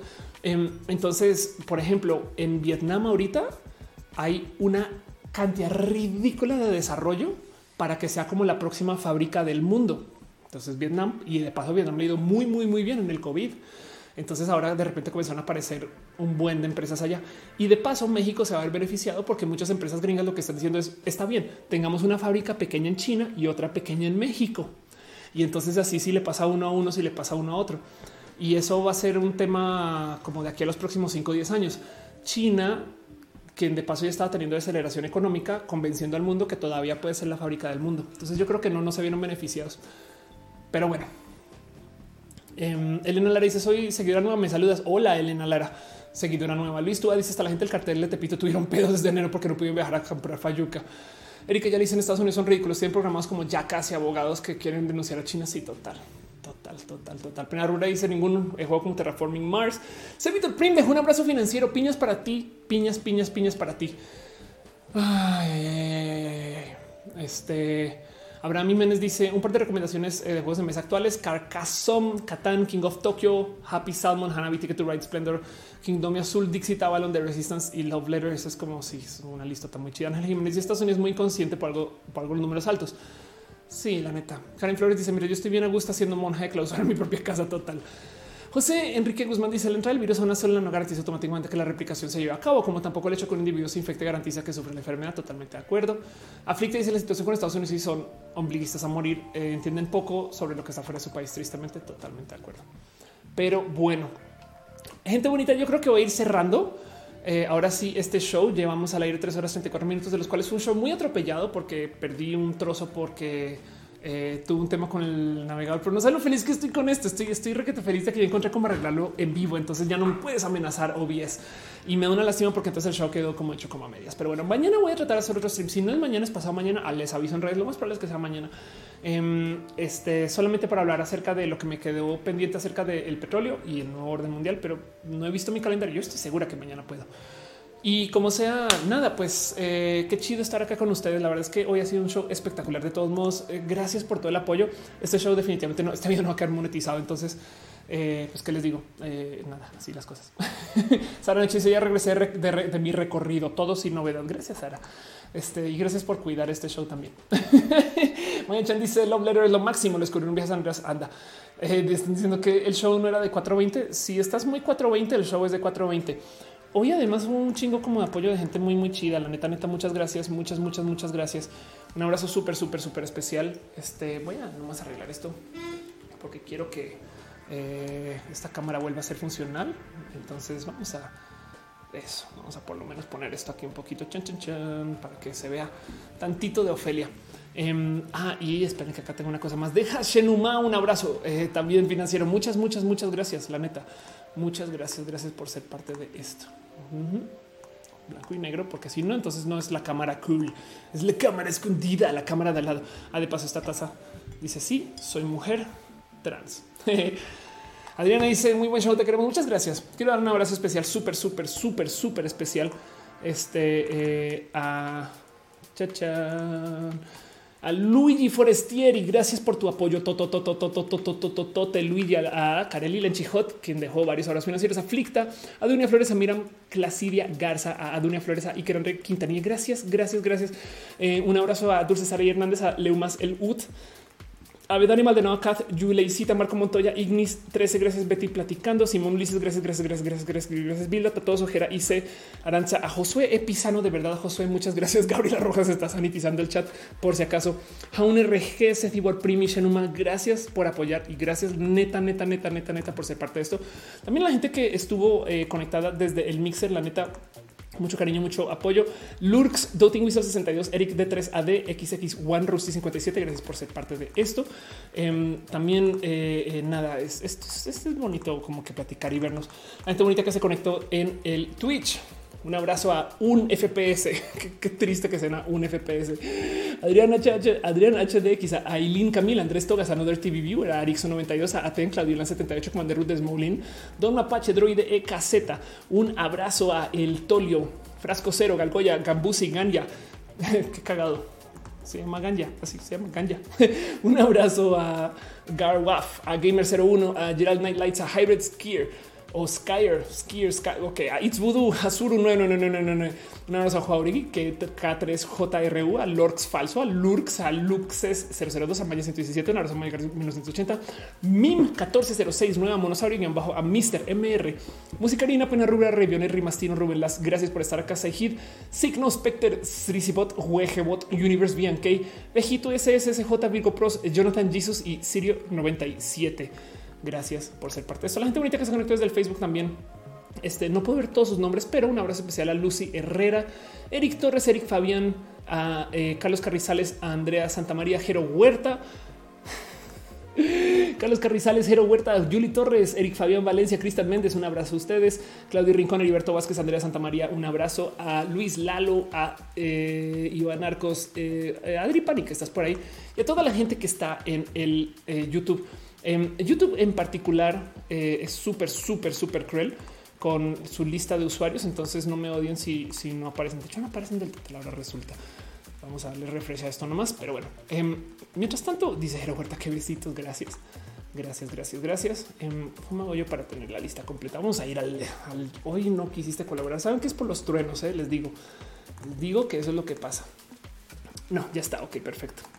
Entonces, ¿cómo eres YouTube? Te quiero a veces y te odio a veces, pero te quiero a veces. Abraham Jiménez Cruz, Adrián Alvarado, Adri Paniagua, Aflicta, Alonso Quiroz, Amelie de Perseus, a Andy, Ángel Jiménez, a Arana Teitzel, a BRLV, a a Carlos José Carlos Rodríguez Cortés Eclair 213 Cuca Mendem. Gracias a David 777, eh, a David Álvarez Ponce, a Eduardo Ávilas, a Elena Lara, a Elisa Sonrisas, a Eric Ayala. Un abrazo a Simón Ulises Sánchez. Piñas para ti, super piñas, un chingo de piñas para ti. Gabriela Rojas, Helen Miranda, Harper. Gracias a Héctor Herrera y Kerandre Quintanilla y Revilla. José Enríquez Guzmán, Romero, Juan Reyes, Carumen 2000, Coque Beto, Marta Patricio García, Mónica Galmich, Nelson Coronel, Neiri 00. No, no Un abrazo a Oscar Urqui, a Pablo Arriagada Z, a Priscila Chanes, Rainbow David, Sara de Noche. Gracias por estar acá, Sara. Siempre Sebastián Ceres, Elena Sandoval, Shaming, Simón Ulises. Gracias de verdad. Sina y Alvarado, Tania Cerón, Ultarcat, Uriel Bernal Cardona, Wendy. Eh, gracias a Neiri 00, Lilian Vázquez, Juan Reyes. Gracias a Wendy, a Wola Mundo. Uy, este, si no les menciono de paso, avísenme. Em, porque pues nada, a veces YouTube hace esas cosas. Pero bueno, y también un abrazo especial a la gente que está suscrita en el Twitch, la neta, neta. Kiwi, gracias eh, Aresti, Aristides Villanueva, Rafa Casares, Rob 1999, Joe Saurus, dice Jones James, Pena Rubra y Amalib 9. Gracias por ser parte de esto. Y a la gente que está también member en el YouTube, Bedani Maldonado, Adunia Flores, Lalo Paván, Aranza Seitzel, Jera Isa, Shali Medina, Adriana M. Oscar, Fernando Cañón, Mariana Rom Galvez, Mogli Khan, Luis Nájera, Luis Maclachix, Saki Barra, Fabián Ramos, Aflicta, Jairo Freddy Merchan, Jenny Ramírez, Paulina Arturo Ale, Julio Hurtado, Edgar Riego, Tato Oso, Leonardo Tejea, Pastel de y Sira Strange. Si no les mencioné, avísenme de todos modos. Pero bueno, dice Harper que bien. Sí, eh, Seti Prim, que no creo que no te mencioné. Dice: Yo igual apenas estoy en mi transición de hace tres meses. Qué chido, qué cool. Manda fotitos o manda cariño. Abracitos para usted. Heriberto Vázquez dice: En Costa Rica también se rompió el cielo, tremendo aguacero. Eh, Ingrid Revilla, no apareciste. Gracias, Ingrid Revilla. ¿Alguna relación con Mónica Revilla? Perdón. Shenoma deja un abrazo financiero. Gracias, gracias. Eh, me encantaría que hablaras de psiquiátricas y de mujeres. Eh, hay que hablar acerca de los psiquiatras, ¿no? Eh, Javier Estrada dice, eh, no escucho mi nombre, pero estoy bien distraído. Gracias, no pasa nada. Grecia Medrano, no me mencionaste. Gracias por estar acá, Grecia. Y de paso, también tuiteas bien chido, ¿eh? Gracias por ser parte de todo esto. Y entonces en eso también de paso quiero dar un abrazo súper, súper especial a la gente bonita que está moderando y en la moderación en general. Caro, el mejor martillo del Internet. Uva, Uriel, Fabián, Monse, Jessy, Tutix, Hígado de Pato. Y si estás por ahí, René, también. Gracias por ser parte de, gracias por acompañar. Ultracat dice, están Pacheco y se les van las mayúsculas. Sinay Alvarado dice, eh, saludo a mi novia. Un abrazo a la novia de Sinay. Uriel dice, ¿cómo pronuncias el U? Así. Este dice Sina y se llama Jessica. Un abrazo a Jessica.